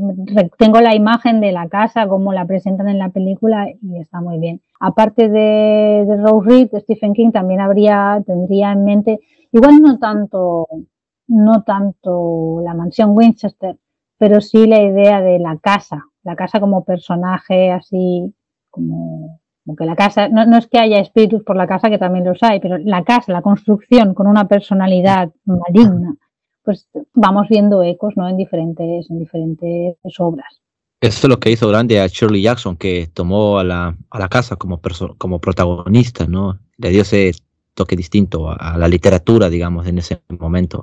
Y, es buenísimo. O sea, es que lo hace muy bien. No solo la historia, es cómo, la cuenta. Por eso a mí las peli, o sea, la serie me gustó y, de hecho la peli, la peli no me gustó tanto, allí con la Selma Hayek de, de hace mil años, pero como, cuando estás leyendo la novela es cómo te va, la manera en cómo te presenta la casa y los diferentes personajes, claro, va jugando con eso, una peli no puede jugar con eso, es más plana. Claro, es que, no, nunca va a superar una película a una obra. Porque... No, pero hay, hay pelis que, que, que yo no sé, que son es que son lenguajes distintos. Entonces hay películas que usan el lenguaje cinematográfico muy bien y que a lo mejor si tú tuvieras que escribir una novela acerca de la película, la novela sería un rollo porque no, no te causaría, no jugaría con el mismo lenguaje. A mí me gustan tanto las películas como las novelas, pero es que esta me gusta mucho. No, hombre, no, el tema es súper interesante, pero yo a donde voy es que aquí hay mucha leyenda eh, referente a ella, a que hizo algo extraño, pero ahí se quedó. o sea, yo no, yo no, veo, yo no veo gran cosa. No, no hay crímenes, no hay, eh, como te diría, luces en la noche, gente que reporte que se escuchan gritos y movidas, aquelarres, brujería. No hay nada. No hay nada de nada, coño. Simplemente hay la Sara que, tenía billete y punto, y ya está. Compró un mogollón de casas, las reformaba a su manera y, bueno, pues ya está. Ahí, y ahí queda la cosa. Y ojo, que tuvo otro proyecto que vació un lago, ¿eh? Para construir una casa en el medio del lago, como una especie de colina. O sea, hacía cosas muy extrañas, pero yo creo porque como tú dices, Laura, se lo podía permitir. Le costaba una casa 37 mil dólares y tenía 20 millones de, pago, más lo que reportaba después la fábrica anualmente, ¿no? Claro, pero y, y ojo, una, cosa, que cuando ella murió dejó 4 millones de dólares ¿eh? de herencia, que se pulió millones por un tubo. No, lo que pasa es que dio mucho dinero. O sea, es como, no solo el, es como mucha gente se metía con ella o vemos que hay una animadversión creciente hacia la figura de ella como persona que tenía dinero porque se tenía la percepción esta de que lo gastaba pues de una manera frívola a lo mejor, ¿no? Alegre. Pero no, sí, no, incluso aunque estuviera triste porque se gastaba el dinero en cosas como que no llevaban a nada, ¿no? Y, hay un comentario que hace el periodista este que hace el reportaje este chulo y decía, bueno, a ver, que se meten con ella porque se gasta el dinero en su casa y a lo mejor no se meten con una persona que se lo gasta en, fiestas y en vida social, pues más útil es esta mujer que le da trabajo a los carpinteros. Sí. Pero aparte de esto, es que dio muchísimo, muchísimo dinero para... Proyectos sociales. Exacto, o sea, construyó bueno, construyó, ella no lo, mira, eso no lo construyó ella. Bueno, dio, hizo la donación para, mm, pues en un hospital, toda una área de un hospital para que se estudiara la tuberculosis, pues su marido había muerto de esto y hay una plaquita, pues en memoria de el marido de, de Sarah Winchester. Pero luego, por ejemplo, comentábamos que eh, cuando había comprado la casa tenía estas extensiones y tenía unos frutales allí, que durante cierto tiempo, pues igual tenía explotación de frutas. Pero cuando hacía la recolección, los llevaba, bueno, ella no los llevaba personalmente, pero los hacía llevar a orfanatos. Y ella se fue gastando el dinero. Hay cartas, parte de, la documentación que hemos estado viendo, eh, pues aparte de los libros de la Joe Ignofo, que es la biógrafa, y de Colin Dickey, está el History San Francisco, ay, perdón, History San José, que es una especie de, pues de centro en el que se guardan archivos de, historia de San José en general, ¿eh? no solo de la señora Winchester, sino mucho. Hay mucha documentación, ellos también hacen pues, diferentes temas de, promoción cultural y allí hay cartas y en las cartas que se le envían hay gente que le pide dinero y ella dice, pues sí, pues toma, yo quiero dinero para ayudar a estos niños que no sé qué, toma. Entonces ella hacía sus donaciones, digamos, mm, cada mes o cada año, que se repetía, pero luego si se le cruzaba otra cosa, pues también soltaba el dinero. Sí, ayudaba. Y cuando murió, pues dejó esto, el fideicomiso para todos sus sobrinos y su enfermera, estuvo con ella hasta el final y el resto pues lo donó. Pero que te quiero decir que se gastó muchísimo dinero también ella, ¿eh? O sea, ella no se cortaba un pelo y compró varias propiedades, propiedades caras de, de la época, que tenía proyectos extraños, pero ya está. O sea, yo simplemente veo un personaje, un personaje a tener, a tener en cuenta de la historia de, de California, pero ya está. Ahí, ahí es en donde se queda toda la historia, o sea, que el personaje pueda tener un interés histórico y que fue un personaje de la época y bueno, pues dejó su obra ahí en una casa extraña que otros han sacado partido, pero que yo no veo ahí una casa, digamos, tipo Amityville, ni nada por el estilo. O sea, ahí no hay, yo no veo ni espíritus, ni, ni aquelarres que ella pudiera hacer, ¿sabes? no, hubiera estado interesante el aquelarre, pero no, no lo había. no es por falta de espacio tú me puedes decir es que la tipa era un, tenía un alto grado de hechicera y era bruja y hacía historias ahí, la gente pues podía ver hogueras, podía ver luces, yo qué sé, ¿no? Pues tipo como puedan haber historias, eh, sí, en el folclore europeo y, todo esto, ¿no? Pero ahí simplemente es una tía millonaria y eh, yo es como yo lo veo, o sea, y siempre he visto la historia sí. Es que eso no lo puedes cambiar. Lo que pasa que, claro, mm, para mí, a mí me gusta mucho la historia. Ella me cae muy bien. O sea, la, en general, ella allí diciéndole a Roswell que, ni presidente ni presidenta, tú a mi casa no entras, eso me, ha ganado el corazón. Pero, em, como leyenda, o sea, dejando de la, o sea, la historia real de Sarah Winchester es muy interesante. Como leyenda, pues. Mira, mira, mira, mira, mira, Laura, mira. Mira que tengo por aquí. Esto te va a volver loca. Otra adquisición. Oh. La bruja de Bell. La bruja de Bell. Pero este es el libro de Ingram. No sabes lo que me ha costado conseguirlo. Al final lo he conseguido. Me ha costado horrores y hay que traducirlo y ya lo tocaremos. ¿eh? Este, este va a tenerte la marinera. Pues a ver, como leyenda, como leyenda, leyenda, ¿qué pasa? Que a mí una leyenda me crea ese, ese marco, ¿no? De lo que hablábamos antes, como muchos ríos van a parar a, un punto, o cómo se entrecruzan varias historias. Eh, pues mira, da la casualidad de que Sarah Winchester no era espiritista, pero lo podría haber sido perfectamente, por la época. Entonces, hay muchas cosas que vemos ahí que no pasaron de verdad, ahí en concreto, pero seguro pasaron en otro sitio, con otras personas.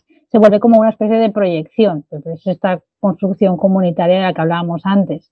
Eh, porque a mí una de las cosas que me sorprenden es que mm, mm, Sara mm, se traslada, si la cronología, digamos, es correcta, eh, se traslada y compra la casa en 1886 y en solo nueve años ya generó tal leyenda sobre sí misma en la zona que aparece la primera noticia sobre la misteriosa casa Winchester en prensa. O sea, que, esto implicaría que ya estaría circulando mm, mucho tiempo antes. En solo nueve años ya se convierte en un motivo de, mm, digamos, de la prensa, que también hay que entender que es una prensa, la de la época, posiblemente amarillista, muy diferente de la actual. Pero, ¿lo ves como un poco precipitado o, o, hay paralelismos? Tú que a lo mejor estás más metida, metida digamos, en tema de, de leyendas y temas de cómo se genera el folclore, o es algo, porque a mí me, resulta anormalmente precipitado, pero a lo mejor es normal, no lo sé. Claro, a ver, la primera historia que aparece, si no me equivoco, tengo la fecha por aquí. Hay un primer artículo, tenemos la fecha porque lo, comenta eh, Colin. Mm, mm, mm, ay, ahora te lo busco. Hay un primer artículo que ya, para empezar, Aquí está. Aparece en marzo de 1895, es decir, Sara aún está viva. Y es un artículo anónimo. Lleva nueve años nada más allí. O sea, nueve años desde que compró la casa. Es muy poco, muy poco tiempo, ¿no? Ah, pero las vecinas con lenguas viperinas son muy virulentas. Y gente con dinero, gente con dinero y gente que tiene contactos con periódicos, con los medios de comunicación de la época vete tú a saber si algún comentario en alguna fiesta diciendo, mira, la loca esta, que la da por... ha hecho un par de cosas raras. Date cuenta que el, el, terremoto es en 1906 y ya había... Y ya había, sí, pues estamos hablando de 15, 16, 17 años, pero ya en el 1906 tenía cinco o seis pisos la casa. O sea, eh, yo creo que la construcción iba tela. Date cuenta de una cosa, que en un sitio en donde hay poca población y tú ves mucho movimiento, imagínate ahora, tú, por ejemplo, en un pueblo pequeño, tú ves que hay una casa que no paran de llegar camiones, pues tú dices, coño, este tío, ¿qué se está haciendo ahí? Una piscina, se está haciendo un castillo, ¿qué coño pasa ahí, no? Esta gente está loca. yo nada más que veo... Claro. Y según yo he escuchado, bueno, he leído, eh, resulta que cuando se compraba materiales para la casa, arrasaba, se llevaba todo, dejaba a otras construcciones sin nada, sin nada. O sea, llegaba y se llevaba la madera y se la llevaba, pero por palés, ¿no? Por decirlo así.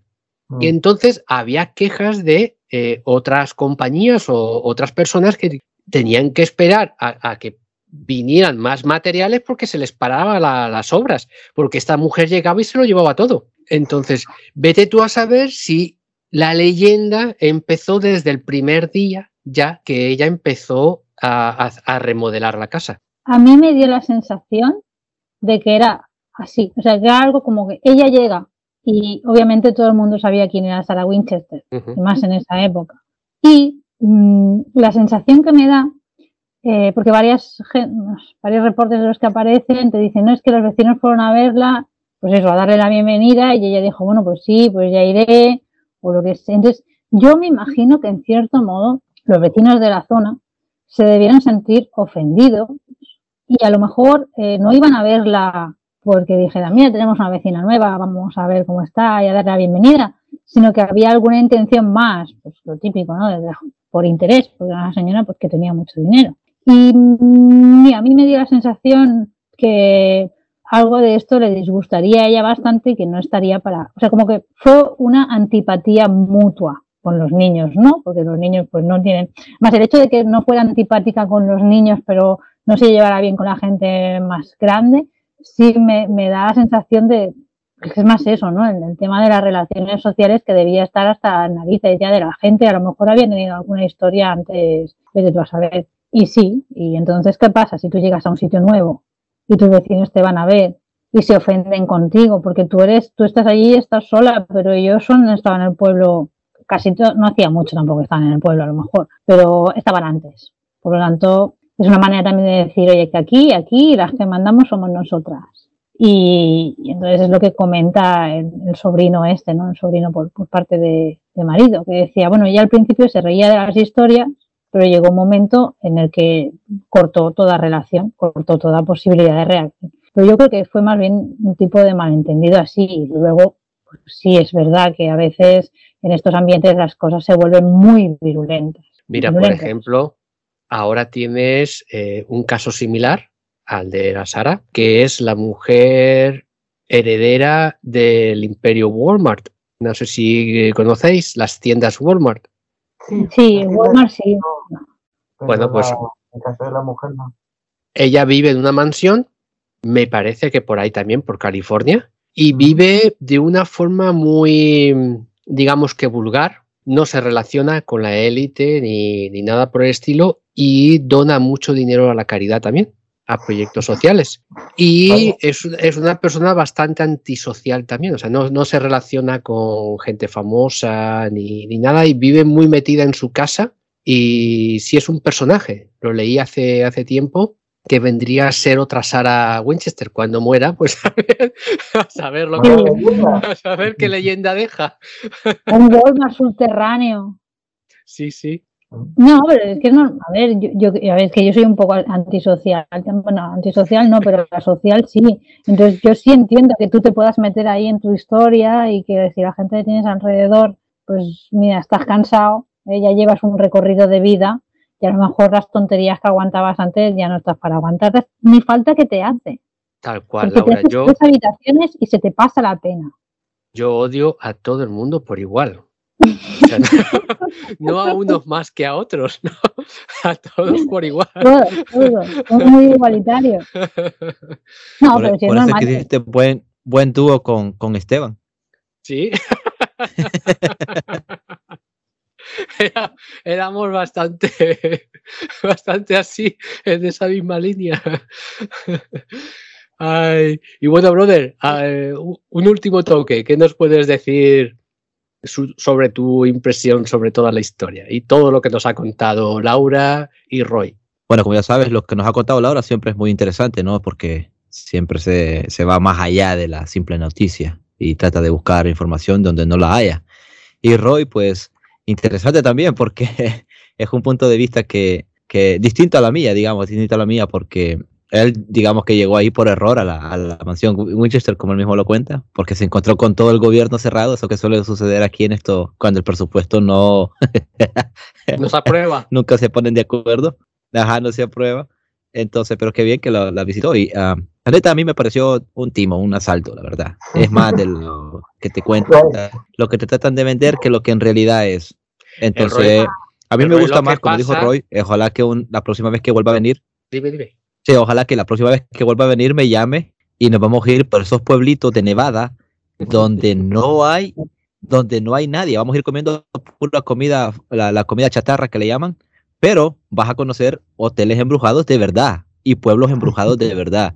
No los que te tratan de vender aquí en el, en el centro de, de California. No, a pero incluso en 45 California. euros. Ay, a 45 No, no, no. dólares.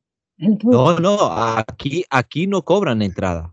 Estos hoteles de los que yo te hablo, como ah, Gulffield, como Tonopah, como, eh, qué sé yo, Rhyolite en Nevada, todos estos pueblos están abandonados y te encuentras con historias espeluznantes realmente. Cementerios, caminar por un cementerio gratis de más de 100 años. Te paseas por sus tumbas, ves sus lápidas y todo eso. En realidad vale hacerse el viaje. Te gastas, qué sé yo, 100 dólares en gasolina, eh, que, eh, siento que es preferible a ir a la a Nación Winchester, que yo me gasté casi 200 con mi familia, y al final ni compré nada, Joder. porque si no iban a, iba a subir a 400. 200, 200 pavos, me, a mí me entra una posesión allí, ¿eh? Es un trauma No, no, yo- económico. O sea, no, no, no, no, no. es un billete, ¿eh? 200 Sí, pavos del para embrujado- 30 El minutos. embrujado tío. de coraje, No, embrujado 40, no 45 saliste. máximo. El embrujado de coraje era yo. Sí, sí, sí, a ti te echaron una maldición allí, ¿ven? Sí, el chupacuartos. Sí, sí, sí. Tremendo, una pregunta. tremendo. Vosotros que estáis allí en las Américas, mm, ¿habéis ido a Disneyland? Yo no he ido. Yo estuve en el, en el otro, ¿cómo se llama, Walter? En el de las películas, en el, en el Universal. Ah, Hollywood, Hollywood Studios, Universal No. Studios. En el Universal Studios, sí, que es un parque de atracciones que está muy bien, la verdad, está muy guapo. Tam- sí, también otra, otra estafa. También otra estafa porque compras el pase del año y tiene blackouts. Le llaman Sí. blackouts a días que no puedes ir. O sea que de los Sí. 365 se, se pasa a 120. O sea, 200 días no te puedes asomar por ahí. Otra de las cosas compré- que es muy pequeño. Ahora lo han ampliado Sí. mucho, pero es muy no, pequeño. pero eh, yo, Dis- yo pasamos el día y estuvo muy bien, ¿eh? Yo bailé con los Blues No, no, no, Brothers sí. allí, toda la movida, una, una caña. Sí, sí. Sí, porque, sí, porque lo compensas, lo, lo compensas con City Walk, el, el, el espacio que está a la par, donde te puedes ir a caminar y ver las tiendas. Ujú. Eh, ah, contestando tu pregunta, ah, yo he ido dos veces a Disney, pero también Timo, porque los niños que van con esa ilusión, que van con esa ilusión a visitar a su personaje favorito, los muy cabrones solo salen 10 minutos y se salen corriendo. Entiendo el punto de que andar con ese traje se mueren de calor. Eso yo lo entiendo. Pero ven al niño que va corriendo detrás de él y los muy cabrones más rápido apresuran el paso. Así que de aquí les mando un, un llamamiento a que no sean tan cabrones y que se aguanten un poquito más, que, que nadie los manda a que busquen ese trabajo, cabrones. Mira, yo estuve, yo estuve en Por, Ave- en Por Aventura y te puedo decir que está a un nivel eh, casi hasta por encima de, del Universal Studios. ¿eh? Esa, esa es la verdad. El, el Universal Studios, podíamos haber ido a Disney también, estuve cinco días en Los Ángeles, pero al final decidimos es que nos pareció un poco muchiganga, la verdad. Yo vi eh, folletos, historias y tal, y ¿para qué vamos a ir allí? la verdad, no, merece mucho la pena. te lo venden, te lo venden, te lo venden súper, súper bien, porque Universal Studios lo tengo a, a, 10 minutos de mi casa. Disney está media hora. Uh, Not Bird Farm está a otros 25 minutos y, y Six Flags, que es otro parecido, está a media hora. O sea, todos esos lugares te los, te lo saben vender. Te lo saben vender, así como el recorrido de donde murieron esta chica, la, la Sharon Tate, todos esos lugares. A mí me causa risa de que a la gente que los llevan en los tours, a la gente que los llevan en los tours, los llevan por esas casas que supuestamente viven los famosos o vivían, pero en realidad ahora Beverly Hills, a quien quiera que quiera venir, les le digo de que no paguen esos tours, porque en Beverly Hills ahora vive puro judío y arminio iraní. Ya no hay estrellas ahí. No vayan a buscar estrellas porque ya no viven ahí. Bueno, pero puedo decir que Beverly Hills merece la pena verlo, ¿eh? O sea, es una, es una pasada, ¿eh? Todo lo que es siempre me las antiguas casas y tal. no, no, no. Yo entiendo por dónde vas, que ya los actores pues ya no viven, o la inmensa mayoría no viven ahí, pero joder, es, es impresionante toda la zona allí con la playa y Beverly Hills es una caña. Es una bueno, yo os preguntaba. te llevan por la casa donde vive Madonna, te, llevan a la casa donde. sí, di, Laura, di. No, nada, ahora me he quedado con la ganas de saber qué pasa si te llevan en la casa de Madonna. yo lo preguntaba porque la, la casa de. Allí mucha orgía, allí. Orgías hay en muchos sitios. Sí, pero, sí, pero, pero el dueño te puedes imaginar. El dueño de hoy en día. Sí, pero el dueño de hoy en día es el, el dueño de Life Y ese te, te, aseguro que. No te escucho, Walter. No, ahora, ¿qué? Has desaparecido. Te ha censurado el dueño de. Te ha, censurado, te han censurado los de Hollywood.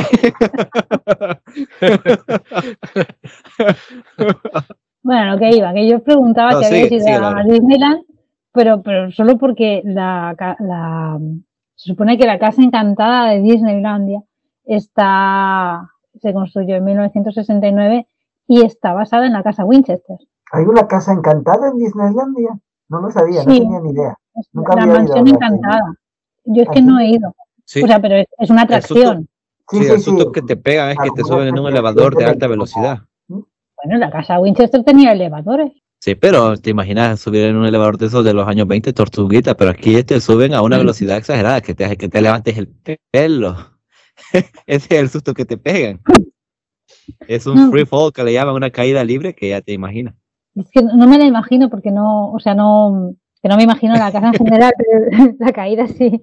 Pero me llamó la atención porque decía, bueno, estaban buscando cómo hacer su casa encantada y no querían poner, pues me imagino por cómo es pues no te van a poner en Disneyland una cosa gótica, ¿no? Ruinosa, que era pues la idea de casa encantada que se tenía normalmente. Entonces dijeron, ah, mira, vamos a poner aquí una casa victoriana y está, que está basada en, la Winchester. No tenía ni idea, ¿no? Como que tiene, tiene un poco como las casas de espejo, no sé, ¿eh? me lo imagino, porque a lo mejor tiene algún suelo que se mueve, alguna habitación de estas con perspectivas raras. Y bueno, Roy, ¿cuál es tu impresión final? Tu conclusión, pues, después de toda, de toda la charla. Bueno, pues que me ha llamado mucho la atención el enfoque de Laura con el tema. Es una máquina. Cómo, cómo fue escarbando, escarbando atrás en la leyenda. Y, eh, es interesante ese enfoque de, ver de dónde vienen atrás.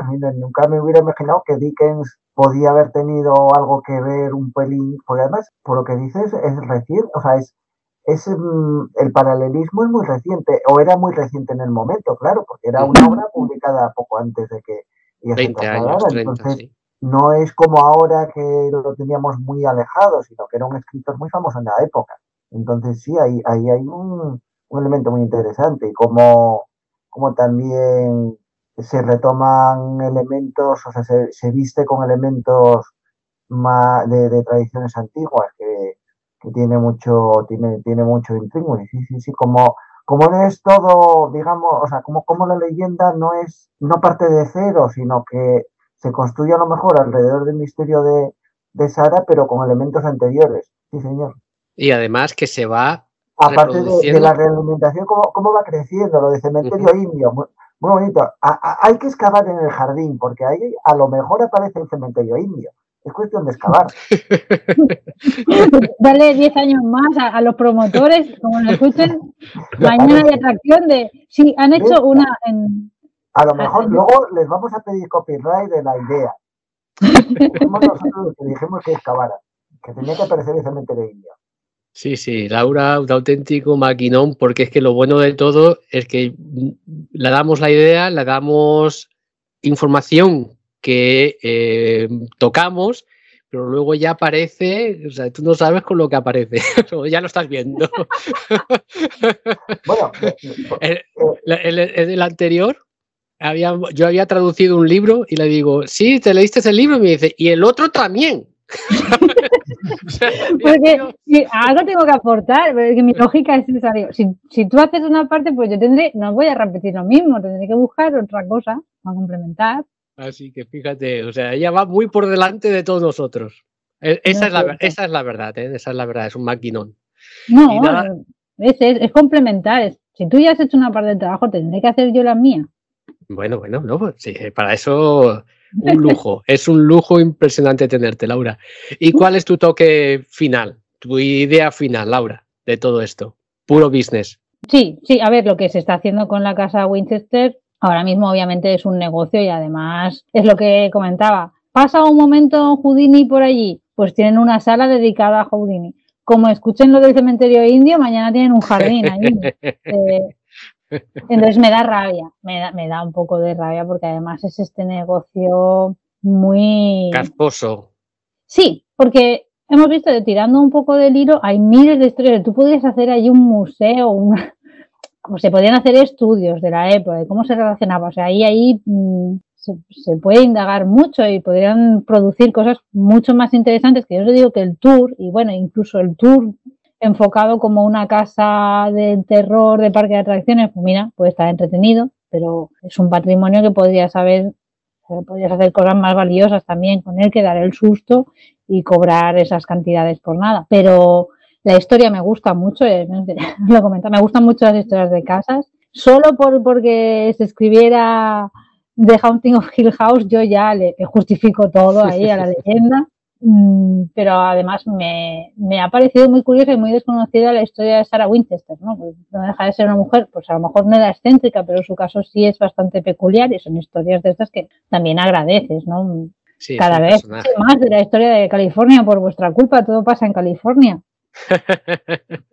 pues van saliendo, mira, el culpable es Roy, que es el que propuso todo este, este episodio. Así que van saliendo, van surgiendo, van saliendo. Vamos a ir tocando más temas. Así que, pues nada, chicos, solo daros las gracias. Sé que ya es muy tarde, que mañana curráis. aquí, aquí estamos a la una y media de la tarde, pero vosotros ya estáis a las diez y media de la noche. Así que nada, chicos, eh, daros las gracias y gracias Roy por estar aquí con nosotros. Cuando te quieras apuntar, te apuntas. Cuando nos quieras proponer más temas, también los tocamos.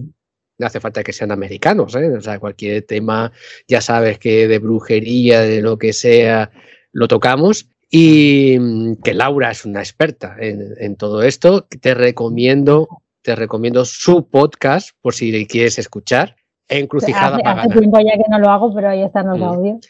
No, tiene audios impresionantes, sí, muy buenos. Roy, solo ten, solo cuidado no pelearte con la porque no te pelees con ella.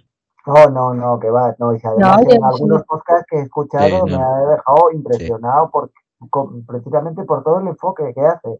me ha parecido fantástico fantástico en algunos casos que como, como lo además trabajadísimo, una cosa espectacular de, leído. Ahora mismo, ya con este mismo también, eh, cuidado, que cosas que había estado yo, tampoco no es que yo me metía demasiado en el tema, pero, pero por ejemplo, me ha dejado asombrado ahora que ya se encontró hasta donde estaba, donde tenía el parque de atracciones el Canyon Brown y todo esto, ¿no? Y cosas, detalles de estos, y ha escarbado, pero mucho, mucho, sí, mucho, sí, mucho, sí. mucho. Tela. tela marinera. Tela, tela, tela, tela. tela marinera. Es, es, la verdad, es la auténtica verdad, es un auténtico, una auténtica pasada. Sí, sí, sí, de, de, hecho, hay gente como el Oscar Fabrega que me ha felicitado, me ha dicho, hostias, que he visto que tienes a Laura ahí que, que, que va por tu programa. Digo, sí, sí. Más bien voy yo casi ya por el suyo, pero es una máquina así. Así que nada, chicos, pues muchísimas gracias por todo y ya os dejamos descansar y relajaros un poquito antes de iros a dormir. Y un fuertísimo abrazo. Y Laura, pues seguimos en contacto, Roy, Walter, y, y nada, nos vamos hablando. Un abrazo. Un abrazo, un abrazo muy grande. Hasta luego. Venga, Chao. buenas noches. A quien sea, claro. Quien duerma ahora. Chao.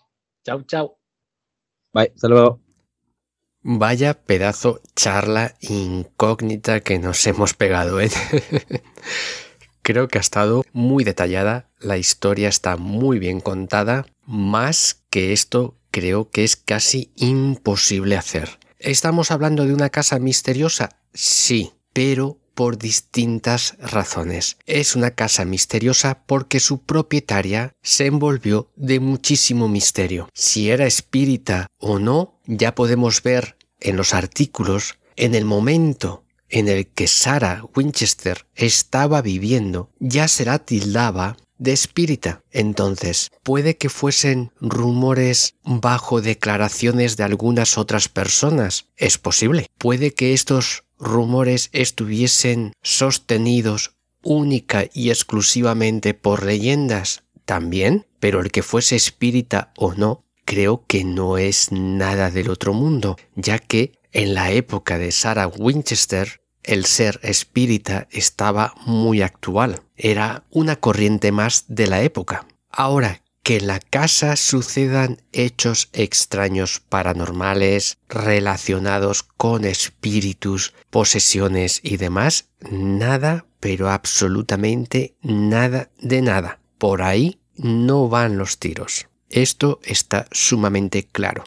Ahora, ¿a qué se debe la construcción tan extraña de esta casa? Puede ser por motivos mágicos, referente a alguna corriente que Sara siguiese, no es descabellado, o simplemente era un amante de la arquitectura y como dice Laura, tenía mogollón de dinero para hacer lo que quisiera, con lo cual esta es la línea quizás más simple, pero posiblemente la que más peso pueda tener. Y esta ha sido toda la investigación que os hemos propuesto para esta noche. Espero que la hayáis disfrutado, que os haya gustado y ya no nos queda otra que seguir para adelante con el programa. Y ahora, evidentemente, nos toca Antonio Ceniza, que nos trae una leyenda un poco curiosa. Vamos con ella. Hola amigos de Incógnito File, bienvenidos a mi sección Leyendas y Misterios con Antonio Ceniza.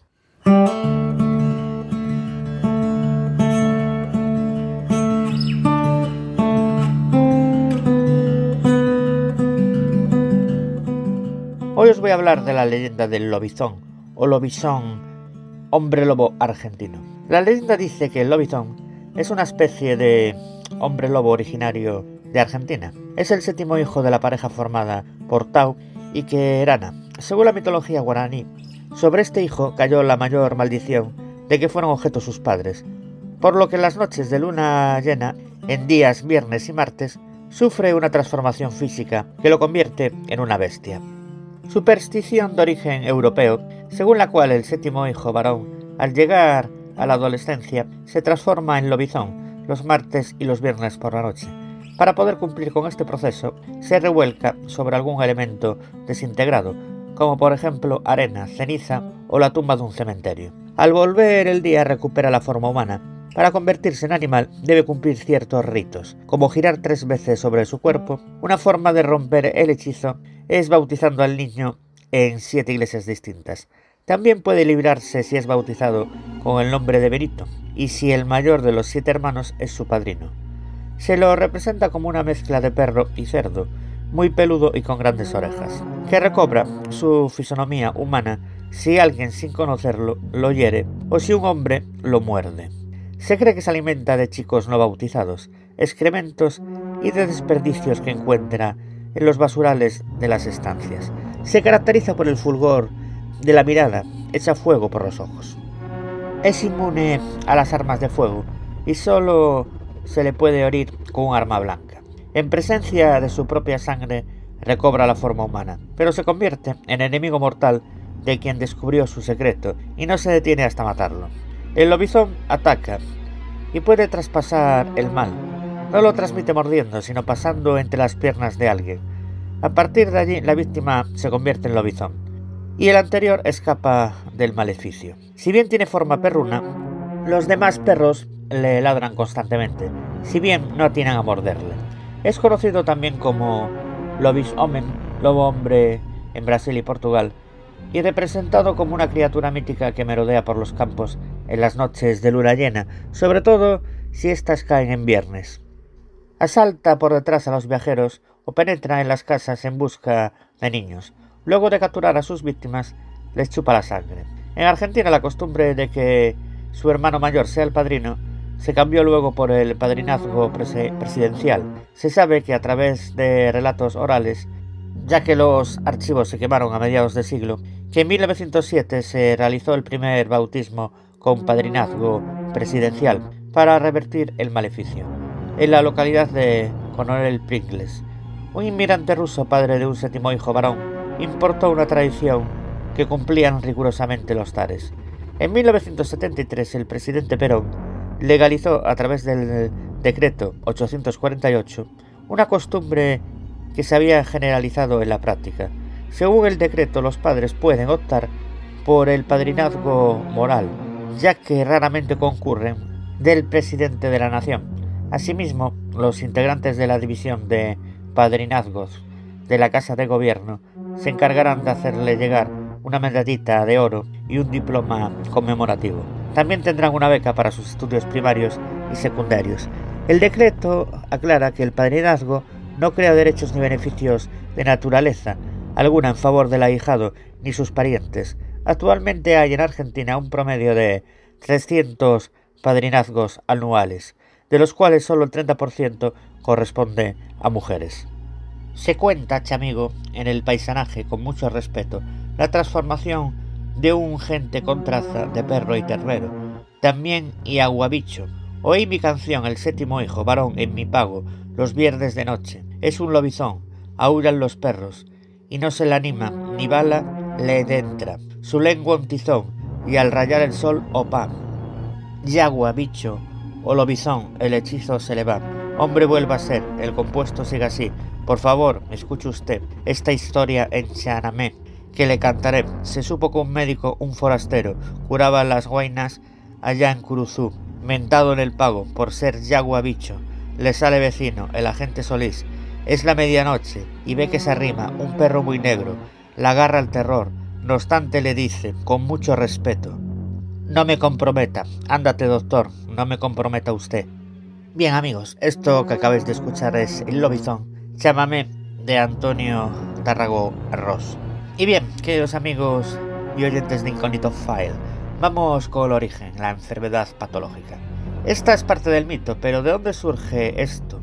Existe una enfermedad patológica llamada licantropía. El que sufre esta enfermedad está plenamente convencido de que es un animal salvaje. Suele andar a cuatro patas, desea devorar carne cruda y aúlla como un lobo. Es pues posible que muchas de las historias específicas sobre el hombre lobo sean casos de verdadera licantropía, que era bastante común en los siglos XVI y XVII. Por ejemplo, el caso de Jean Grenier, un enfermo mental que confesó muy orgulloso haber dado muerte a muchas jovencitas y luego haberlas devorado, por lo cual fue juzgado y condenado rápidamente, ya que los tribunales lo creyeron a pies juntillas. Seguramente no era cierto, ya que esta dolencia de licantropía da al que la sufre la alucinación de que sea metamorfoseado de veras y que sus dientes y garras han crecido. El folclore de la mayoría de las naciones ofrece muchas y variadas historias de hombres lobo. También nos relatan de qué manera un hombre lograba convertirse en lobo y pactar con el diablo. Algunos procedimientos son semimágicos y no implican ningún diabolismo directo. Según las creencias populares de Italia, cualquiera concebido en luna llena se convertía en hombre lobo, sin más ceremonias. Lo mismo le ocurría a quien durmiera a la intemperie en un viernes bajo la luna. En los Balcanes solo hay que comerse cierta flor y según el folclore, solo con comer cerebro de lobo ya es suficiente. Se hagan tales cosas con intención o sin intención de ser lobo. Por el simple hecho de hacerlas se sufría la metamorfosis. Pero si alguno tenía verdadero interés de ser hombre lobo, en España no se tenía que fiar de cosas tan sencillas y tenía que acudir a Lusan Lupus, un escrito de la época de los aquelarres. Él describe unas ceremonias muy complicadas y ritos muy especiales. Uno de los que describe es una clara ceremonia de magia negra. El aspirante a lobo debe ir a un bosque solitario o a la cima de una montaña durante la noche de luna llena. A la medianoche debe trazar un círculo mágico, el interior del cual se encenderá una hoguera y en ella pondrá a hervir un caldero conteniendo ingredientes tales como cicuta, opio, adormidera y perejil. Entonces se pronuncia un conjuro con versos invocando al demonio para que le mande la gran sombra gris, que hace temblar a los hombres. Luego se quita la ropa y se hunda con el ingrediente preparado, y se pone un cinto de piel de lobo. A continuación se arrodillará y esperará, y si lo ha hecho todo bien, vendrá el demonio y le concederá el poder de transformarse. Son muchas las historias de hombres lobos, y sus actividades durante la noche son aterradoras en todas las historias del folclore. La más escalofriante, sin duda, es la de la Alemania del siglo XVI, el caso de Peter Stuff, un supuesto hombre lobo, asesinó a muchas personas que le habían ofendido, pero no se las comió porque eran adultas. En especial violaba, mataba y devoraba muchachas y niñas de tierna edad. Se dice que tuvo un hijo de su propia hija y que se lo comió después de asesinarlo. Dicen que, perseguido en su forma animal por muchos hombres y perros, Stuff trató de desorientar a sus perseguidores quitándose el cinto y recuperando su forma humana. No le valió para nada, ya que sus perseguidores sospecharon que era eso lo que había ocurrido y lo llevaron bajo su forma humana a los magistrados, que lo declararon culpable. Lo torturaron de forma horrible y lo ejecutaron. Su cabeza fue empalada a las puertas de la ciudad de Bedburg. Se ve que algunas veces atrapar a un hombre lobo era lo más sencillo, pero el folclore dice cómo defenderse del hombre lobo, el centeno, el muérdago, la ceniza son una buena protección. El hombre lobo solo puede ser matado con una bala de plata, que esté bendita, según las leyendas. El hombre lobo, según los relatos, se cura de su licantropía si cuando tiene forma de lobo alguien lo llama por su nombre de humano. Y volvemos a nuestro lobizón. ¿Dónde se encuentra el lobizón?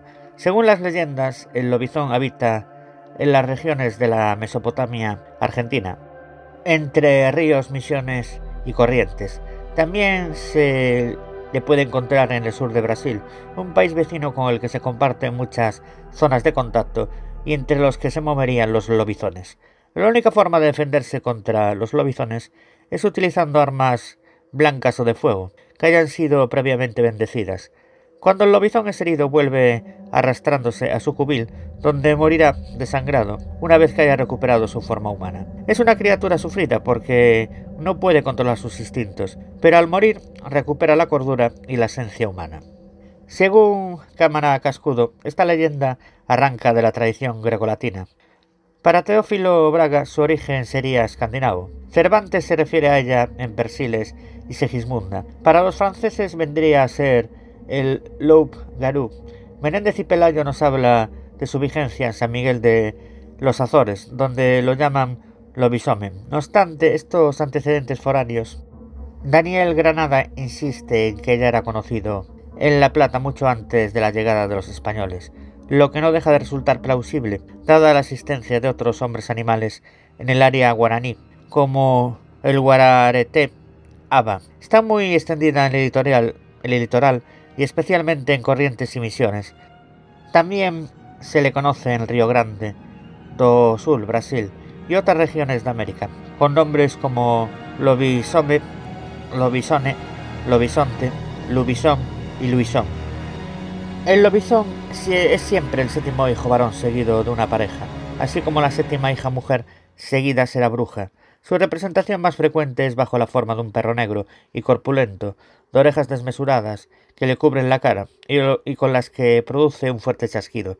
Sus patas se parecen a pezuñas y sus ojos son fulgurantes. Su color suele ser bayo o negro, según la piel del individuo. También es común representarlo como un animal en el que se combinan las naturalezas del perro y el cerdo. Con menor frecuencia se lo describe como un aguaraguazú, lobo de crin, una abeja, un cerdo o una mula.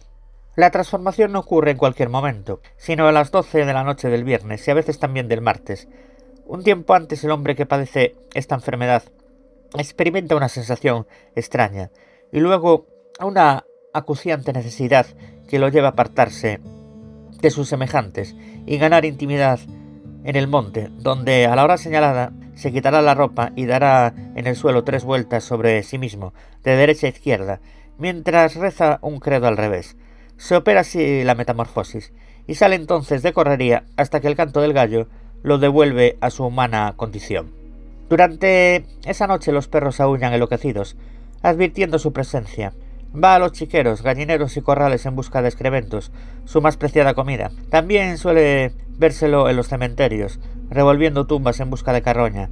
De tanto en tanto, para balancear su inmunda dieta, comerá un niño no bautizado.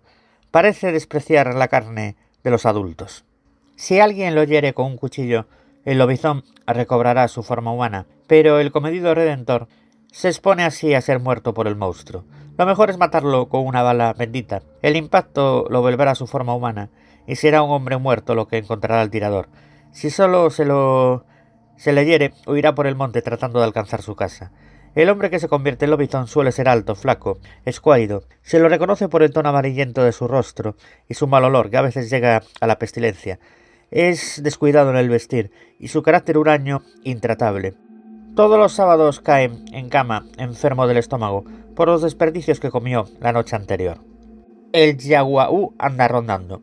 En el Ibera, provincia de Corrientes, la idea más extendida que se tiene del lobizón es la de su transformación canina, el llamado Yaguaú, perro negro, de gran tamaño, es el protagonista de la superstición. La persona señalada como lobizón es el séptimo hijo varón seguido y no bautizado. No hay forma de equivocarse. De pequeño, reacio a comer carne, es escuálido, enfermizo, solitario y muestra siempre las uñas largas y sucias de tierra, porque se pasa horas y horas escarbando en los postreros. Su destino está marcado, es un lobizón. Cualquier correntino sabe que es inútil dispararle, porque no le entran las balas. Para ahuyentarlo hay una única fórmula, hacerle la señal de la Santa Cruz y tirarle con botellas y tizones encendidos. La cruz es el payé guazú, o sea, el talismán grande de Dios. Las botellas cortan y los tizones queman. El lobizón sabe que si es alcanzado, quedará marcado para siempre, y cualquiera lo reconocería en la distancia. Si uno está en casa y de repente entra un perro negro, hay que gritarle Yaguaú. Si el perro negro no se inmuta, es que solo se trata de un perro negro. Pero si se le izan los pelos y gruñe, no lo dude, es él. Por eso un correntino precavido debe tener siempre a mano una cruz, una botella y un tizón. Es curioso, aunque se echa al cuello de sus víctimas y sus colmillos dan siempre con la yugular, el lobizón, como el más santo de los vegetarianos, no gusta de la carne, sino de la leche. Por eso, el yaguaú arronda siempre los tambos y por las noches las vacas y los terneros mugen angustiados. No es para menos, cuando el lomizón muere, su cuerpo tiene forma humana, pero si uno se fija con detenimiento, el cadáver muestra entre los labios un hilillo blanco, es la leche. Otro dato inconfundible, el yaguaú come excrementos de gallina, por eso cualquier correntino sabe que cuando el patio está limpio, no es porque las gallinas hayan vuelto ducadas, sino porque el hechizado anda rondando. Dicen que el lobizón se transforma dos veces por semana, los martes y viernes, a la caída del sol, y por supuesto, siempre en un lugar solitario. Quien presuma de erudito y se ría de las supersticiones delibera que tenga en cuenta lo siguiente. El mito fue traído de Europa. Plinio, Virgilio, Petronio, Cervantes y hasta el sesudo Menéndez Pelayo han hablado del lobizón, y que se sepa ninguno de ellos era correntino. Y hasta aquí mi sección por el día de hoy. Recordaros que me podéis encontrar en los blogs misterios en el blog leyendasdelmundoceniza.blogspot.com, en el blog leyendasceniza.wordpress.com y en el blog misterios leyendas de Galicia y Asturias.wordpress.com. También me podéis encontrar en mi propia página web, la de Antonio Ceniza, que es antonioceniza.6t.net. Y me podéis encontrar también en dos programas que codirijo como son Parín y Ceniza Misterios Podcast Radio y Misterios de las Noches Gallegas Podcast Radio. También en mi propio programa que dirijo y presento que es Ceniza da Morte Podcast. Un fuerte abrazo a Don Lord Sith Walter Sarabia y a John Deep, el metrosexual canadiense. Llevo y por balas de plata que no me fío un pelo de estos dos. Y como no, un fuerte abrazo a ustedes, queridos amigos y oyentes de Incognito File. Y nosotros nos escuchamos en el próximo programa.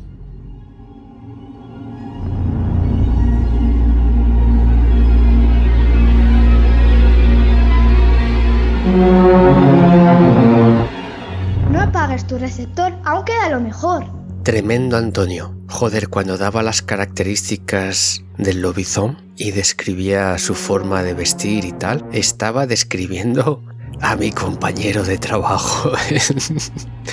Cada sábado anda malo del estómago también. Así que bueno, bueno. Pues ya vamos llegando poco a poco al final del programa y ahora damos paso a nuestro poeta, que no es otro que Alberto Real Borrueco. Como siempre, nos trae algo mágico. Vamos con ello.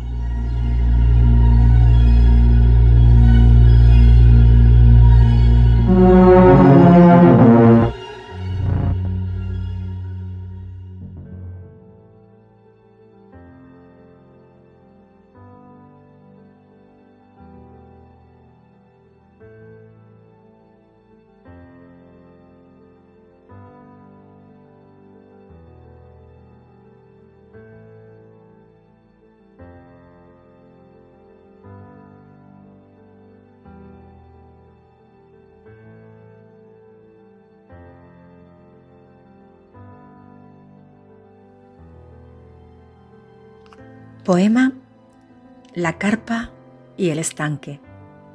Autor Alberto Real.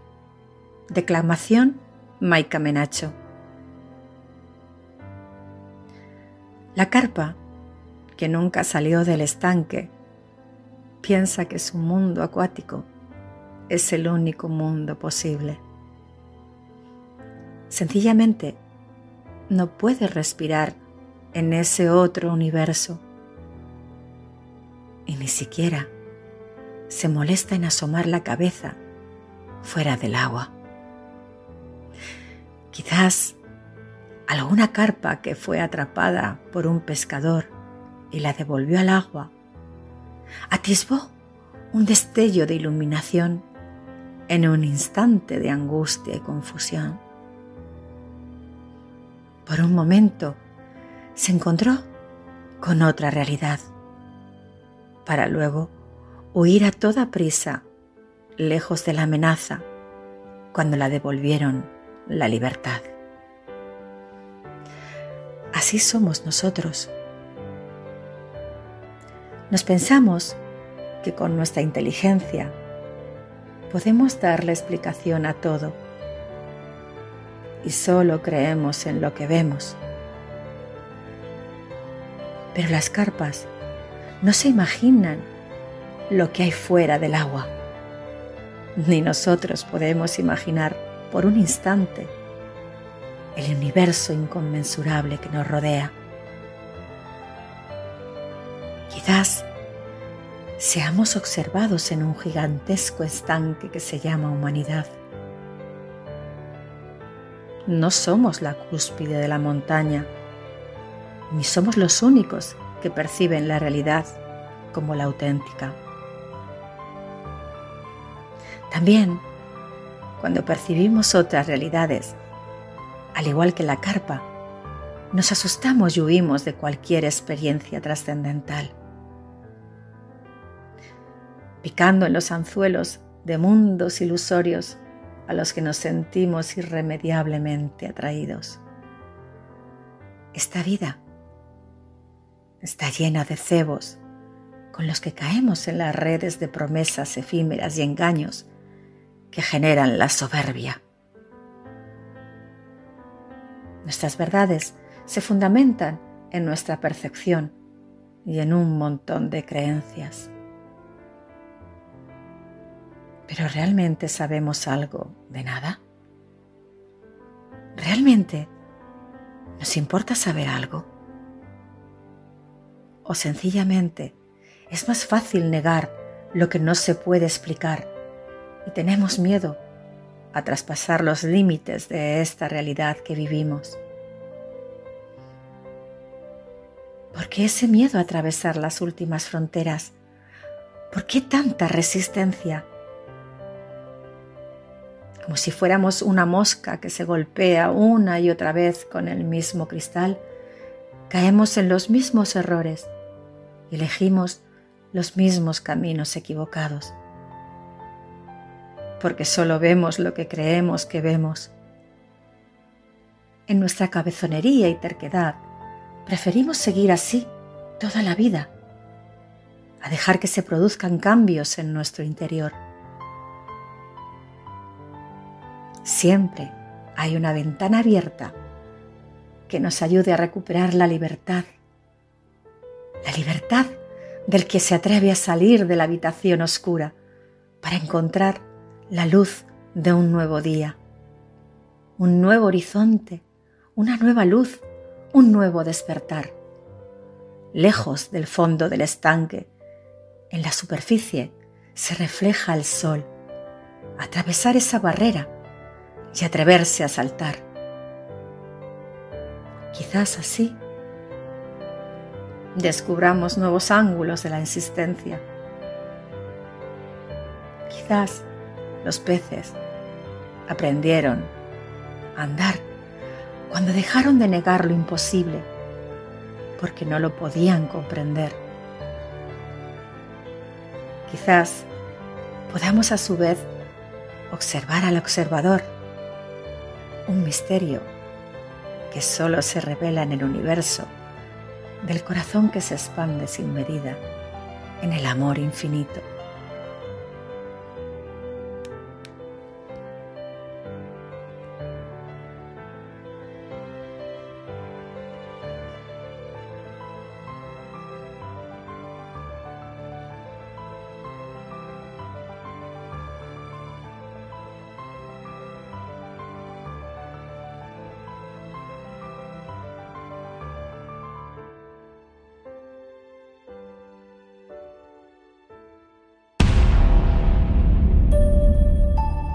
Incógnito File también está en OmniRadio, la radio argentina del misterio. Escuchanos en nuestra página web omniradio.com.ar.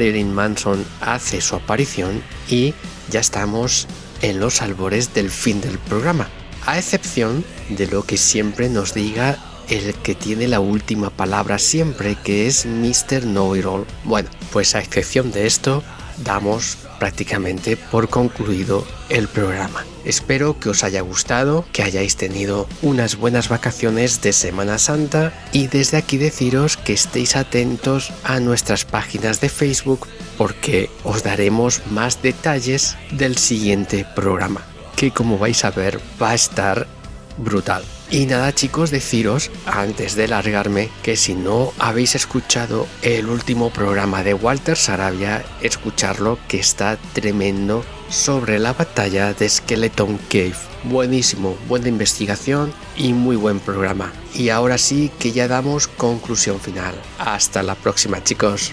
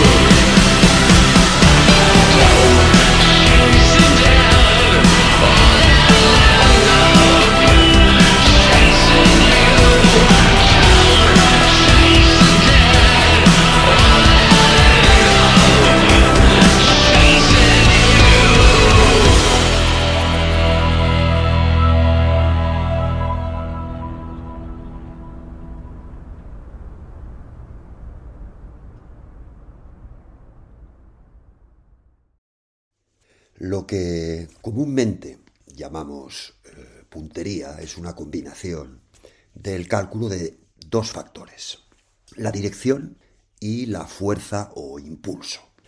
En algunos pocos casos, como el de las armas de fuego, el factor fuerza, el segundo factor, ya viene determinado por, por, por la propia arma. ¿no? Por ejemplo, alguien te señala un punto concreto, punto, sí, puntería viene de punto, y te dice, oye, mm, dale a esa lata con esta pistola. Vale, tú coges la pistola y lo único que tienes que calcular es la dirección. La fuerza eh, con la que va a salir la bala, pues eh, esa viene predeterminada, ¿no? Seguramente estáis pensando, hombre, hay bastantes más factores ¿no? que influyen. Bueno, sí y no. Quiero decir, buena parte de esos factores son subfactores de estos dos factores principales. Por ejemplo, si nos centramos en el factor dirección, pues nos vamos a encontrar un montón de subfactores, como por ejemplo el considerar la distancia que hay hasta la diana para compensar la gravedad. ¿eh? Lanzar el proyectil, el que sea, con un determinado efecto de rotación o de parábola, imaginemos una piedra o un disco, o asir correctamente el objeto lanzador, si es que lo hay, una raqueta de tenis, por ejemplo, un, arco, un tirachinas, una onda, en fin. Bueno, como decía, coger correctamente el objeto lanzador y ejecutar con él el lanzamiento o controlar el pulso. Todo esto son subfactores de eh, el factor dirección. Por ejemplo, en el caso de la pistola y de la lata, si nos siembra el pulso, lo que estamos haciendo es alterar la correcta dirección del proyecto. Eh, por lo tanto, temblar ese pulso no es más que corregir la dirección errónea.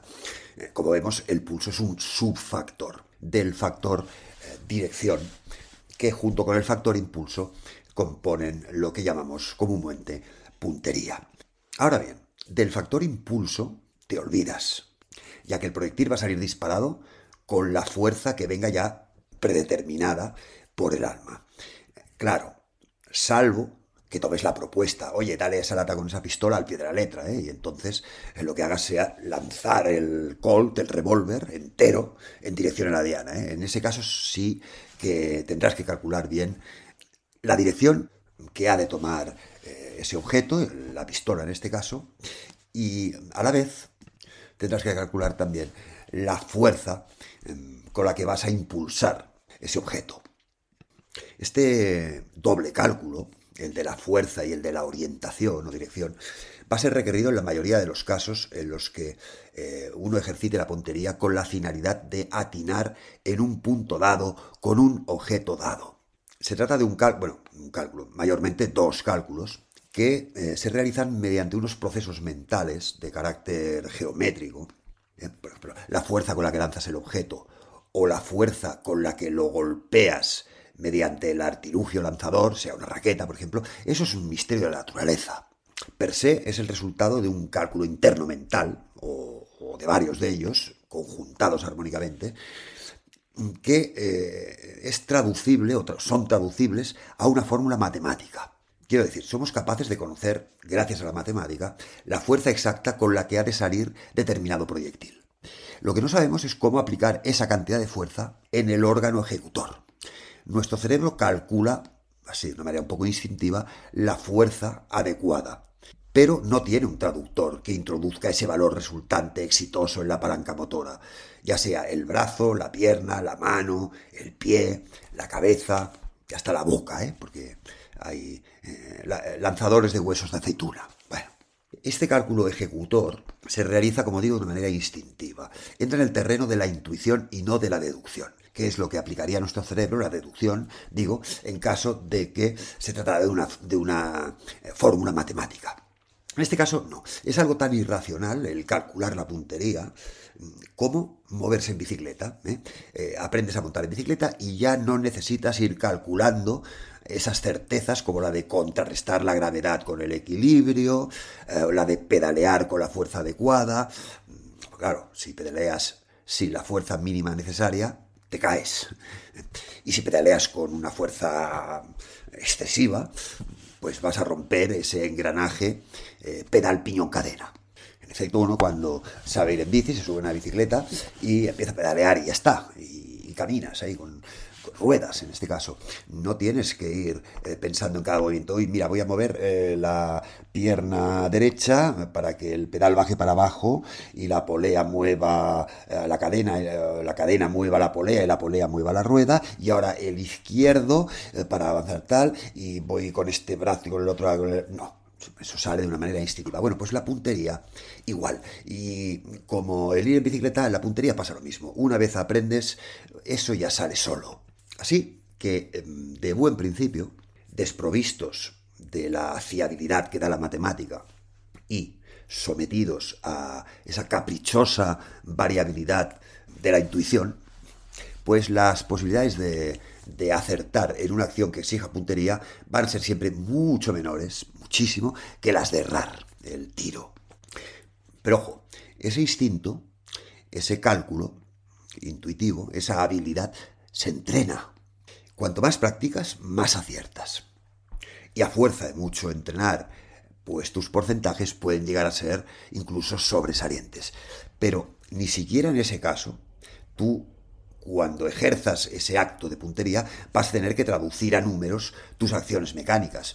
No hace falta saber ni una sola fórmula para que uno consiga una eficaz mecánica de tiro en lo que sea. Y ser, pues no sé, un hacha lanzando cuchillos a manzanas, así cabronamente eh, situadas. naturalmente, hay ciertas habilidades instintivas que están mucho más desarrolladas en unos individuos que en otros, ¿eh? amén de otros factores determinantes. Entre ellos, por ejemplo, la circunstancia de que la diana no sea estática, como en el tiro al plato o en la caza, o por supuesto el tamaño y la forma del proyectil. Claro, no es lo mismo lanzar un dado que lanzar un dardo una jabalina. Los fundamentos básicos de la puntería son los mismos siempre, ¿eh? pero su ejecución va a variar eh, ostensiblemente. Por ejemplo, hay quien tiene un don eh, extraordinario para abatir un palillo a 150 metros con una escopeta. Pero ese mismo individuo no le pidas que enceste un triple en una canasta o, o, que derribe todo el juego de bolos de una sola tirada. Incluso aún en el considerando o los considerandos de que el proyectil sea, por ejemplo, siempre esférico, pues no va a ser la misma puntería la que se requiera para manejar, no sé, un balón de cuero de 30 centímetros de diámetro, que para manejar una canica de cristal de un solo centímetro. O para, y esto es importante, una esfera metálica del tamaño de un melocotón. Eh, eh, eh, bro, eh, bro, eh, perdona la, la intromisión. Lo último que querría es molestar ni interferir en tu labor creativa, ¿eh? Ah, no, dime, dime, dime, John. Faltaría más, ¿qué quieres? No, e, es que verás. Estaba escuchando así un poco de soslayo eh, tu sección y me preguntaba si tal vez no habías entendido bien el tema de, de, del próximo podcast. No, no, no, no temas, lo he entendido perfectamente. Ya, bro, pero es que no acabo de ver la relación. No, ¿no la ves? Hostia, pues yo la veo clarísima. A, ver, bro, eh, podría ser que hayas entendido bien el tema, pero que te hayas confundido de tema. Podría ser, pero no es. Eh, ¿Seguro? Sí, sí, totalmente seguro.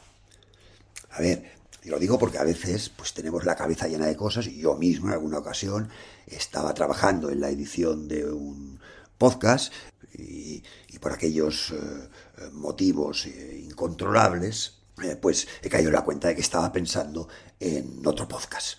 Esta sección que estás haciendo es para el capítulo de, de la mansión Winchester ese que te dije que, oye, mira, bro, podrías eh, extrapolar un poquito eh, la sección salirte del caso concreto para hacer una reflexión sobre el tuétano moral que, que encierra este caso y sobre eh, el pagar mm, como penitencia ante un, un mal muy extendido y muy generalizado del que tú uh, pudieras uno pudiera sentirse eh, responsable y de cómo la tecnología pues eh, está en íntima relación con los conflictos bélicos, ahora que, está tan de moda y que estamos en momentos tan duros, ¿no? Pues realizar así un, bueno, realizar una de estas reflexiones tuyas, ¿no? Sobre la tecnología que en principio pues podría ser buena y positiva es eh, utilizada por los seres humanos de una manera negativa y destructiva sobre todo pues en el caso de las armas, ¿no? aprovechando el caso concreto de, la mansión Winchester, ¿no? De cómo pues, el ser humano se, ha lanzado en multitud de ocasiones a, fabricar y a fabricar y a fabricar armas, y, luego se acaba la guerra y te sobran armas, eh, y, tienes que montar otra guerra para que eh, aquellas armas eh, no se echen a perder. Bueno, aquellas armas, sobre todo el dinero que ha costado hacerlas, sobre esto. ¿Va sobre esto tu sección? Sí, sí, exactamente de esto. Hostia, bro, pues es que sigo sin ver la relación. ¿No? ¿No la ves? Bueno, pues seguramente es porque no te has parado nunca a contemplar con ojos escrutadores la maligna psicología que encierra una partida de petanca. ¿Eh? ¿Bro? ¿Quieres decir? Y tanto. Mira, eh, la relación entre petanca y puntería la, captas, ¿no? Sí, sí, bro, hasta ahí sí. Vale, pues ahora te voy a explicar yo la relación entre la petanca y las guerras. Coño, bro, a ver, a ver, a ver cómo es eso. Mira, bajo la apariencia de una actividad social apacible, saludable, llevada a cabo mayormente por matrimonios de cierta edad, se esconde un negro universo de rencores, de problemas vecinales, así enquistados, de celos latentes, que no siempre son injustificados. ¿eh? Sobre ese eh, rectángulo de tierra eh, se invaden las fronteras de la intimidad, se atacan los sólidos fundamentos de la familia. Es un juego pensado para eso. Digamos que es la cara B de las asociaciones de vecinos. Y, hostia, perdona, perdona John, que me ría, es que es eh, eh, pronunciar la palabra vecinos y me entran unas ganas locas de ponerme a leer el marca. Bueno, es igual. Sigo. Todo aquello que no se atrevieron a decir en la reunión de la escalera, van y lo escupen en la partidita de petanca. Pero eso sí, lo hacen con ese lenguaje perfectamente encriptado que todo buen petanquero pues aprende desde que se inicia en ese juego diabólico. El simbolismo de la petanca alcanza cotas de finísima agudeza eh, psicológica. Vamos, ríete tú de los movimientos del abanico este, eh, como lenguaje para el flirteo, eh, o ríete tú de la gestualidad manual y facial para el reconocimiento entre homosexualos y homosexualas. Piénsalo bien. Una bolita pequeña, pequeñita, colocada ahí en un punto inmóvil, un poco como con cara de tonta, ¿eh? Y unos bolones bolonudos, del tamaño de un melocotón, sí, de metal. Ahí me interrumpiste. Bueno, pues unos bolones bolonudos que pesan más que los ceniceros de los bingos aunque menos que un apartamento de Torrevieja. Gags, ambos, o sea, el del apartamento y el del cenicero, obsoletos, pero da igual. Espero que haya también oyentes obsoletos. Bueno, pues digo, mm, unos bolones así, de pesados, que hay que lanzarlos con una técnica especial, más o menos depurada, para que caigan lo más cerca posible de la bolita esa de la cara de tonta.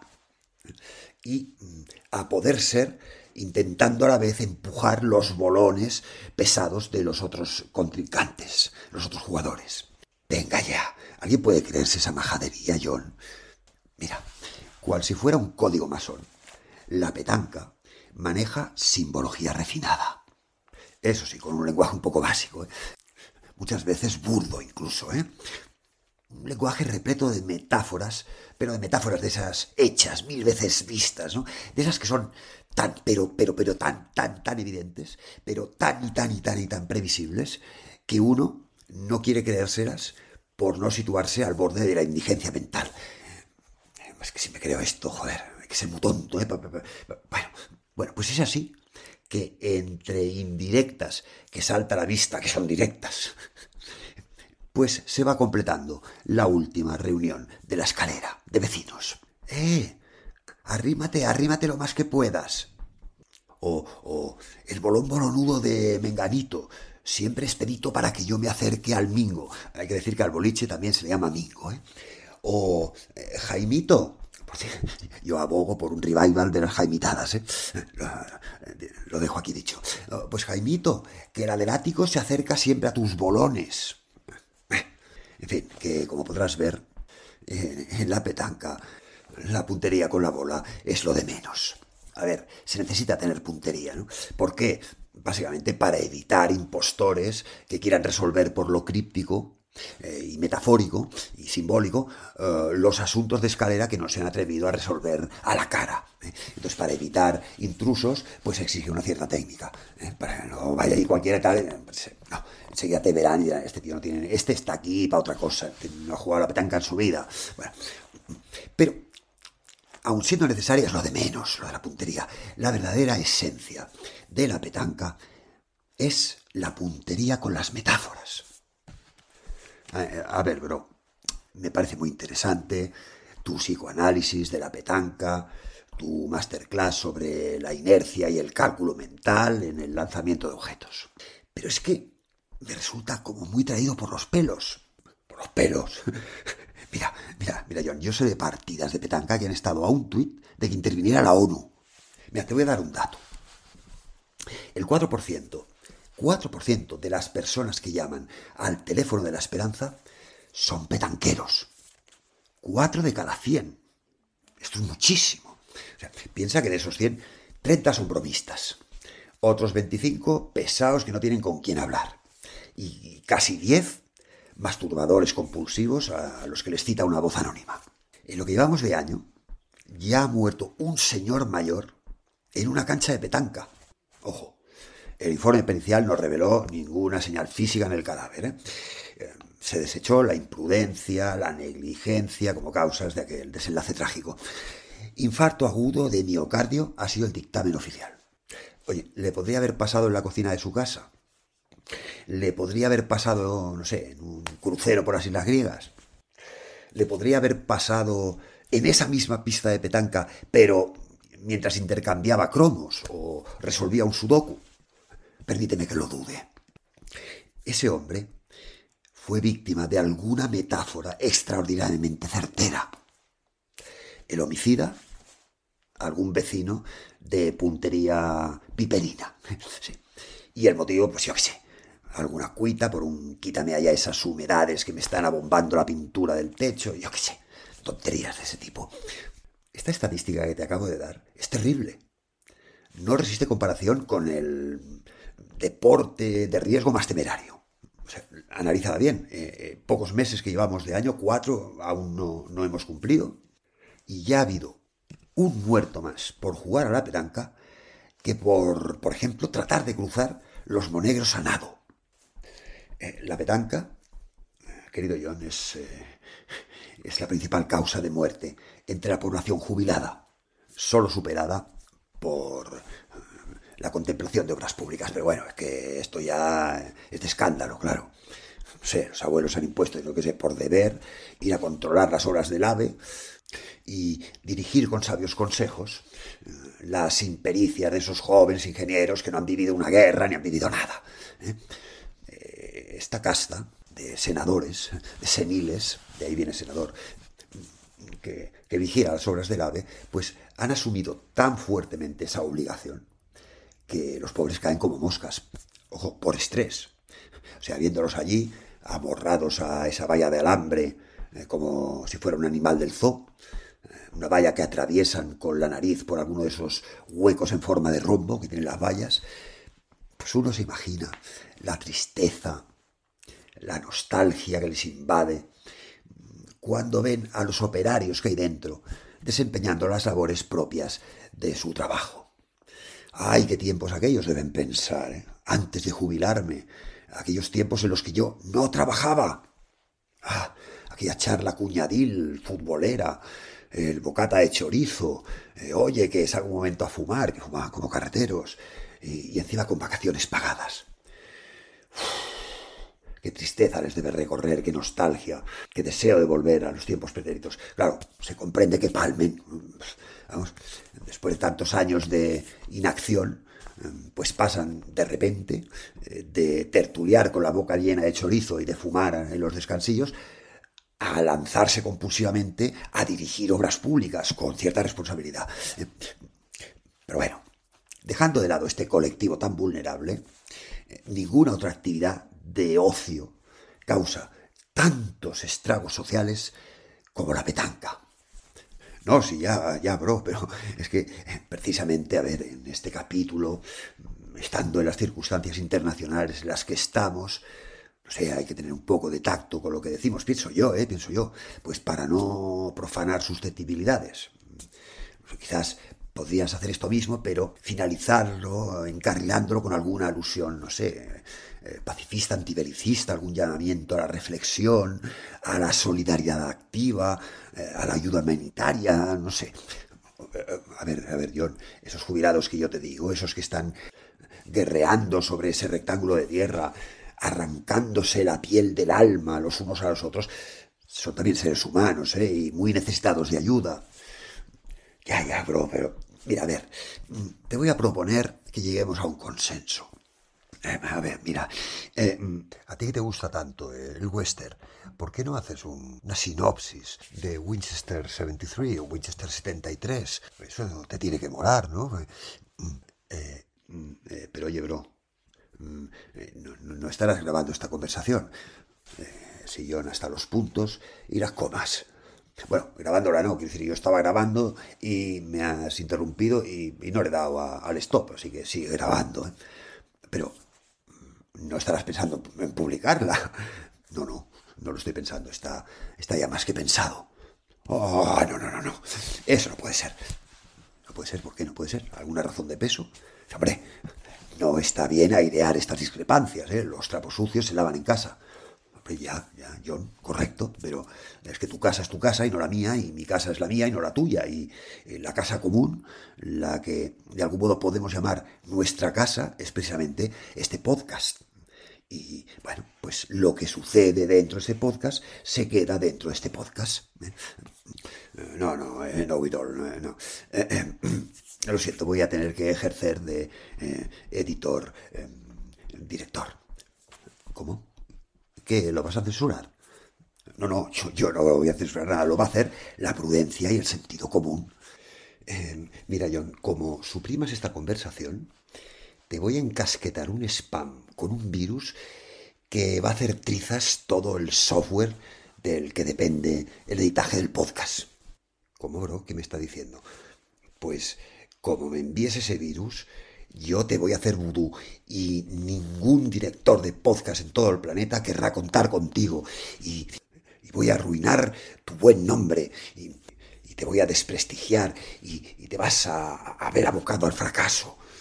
Pues, pues, si haces eso, yo le voy a pegar fuego a tu ordenador y de paso a todo lo que haya en esa habitación. ¿Así? Pues entonces yo te haré una cara nueva todavía más fea que la que tienes ahora. Pero eso sí, dejaré lugar para que se te reconozca y todos los directores de podcast del planeta sepan que eres tú y no te permitan colaborar en sus programas. Vale, pues yo te casi mataré, a ti y a toda tu familia. Sí, pues yo te mataré sin el casi. Pues yo mataré a toda tu familia y te dejaré vivo, a ti y a tu familia política. Uy, pero ¿cómo hagas eso? Voy a volar todo el edificio de pisos en el que vives. Bueno, pues vuélalo y verás cómo aniquilo a todo tu barrio con tu familia dentro. Mi barrio, pues yo toda tu ciudad, bro, y no quedará ni remor. Bueno, vale, pues yo pasaré a sangre y fuego a todo tu país con tu familia dentro.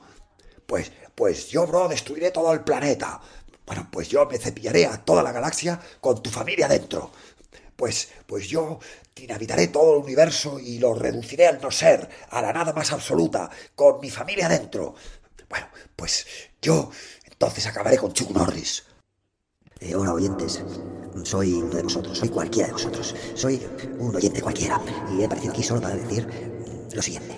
Escuchando a este par, todavía habrá quien diga que la ley del talión no fue un avance para la humanidad.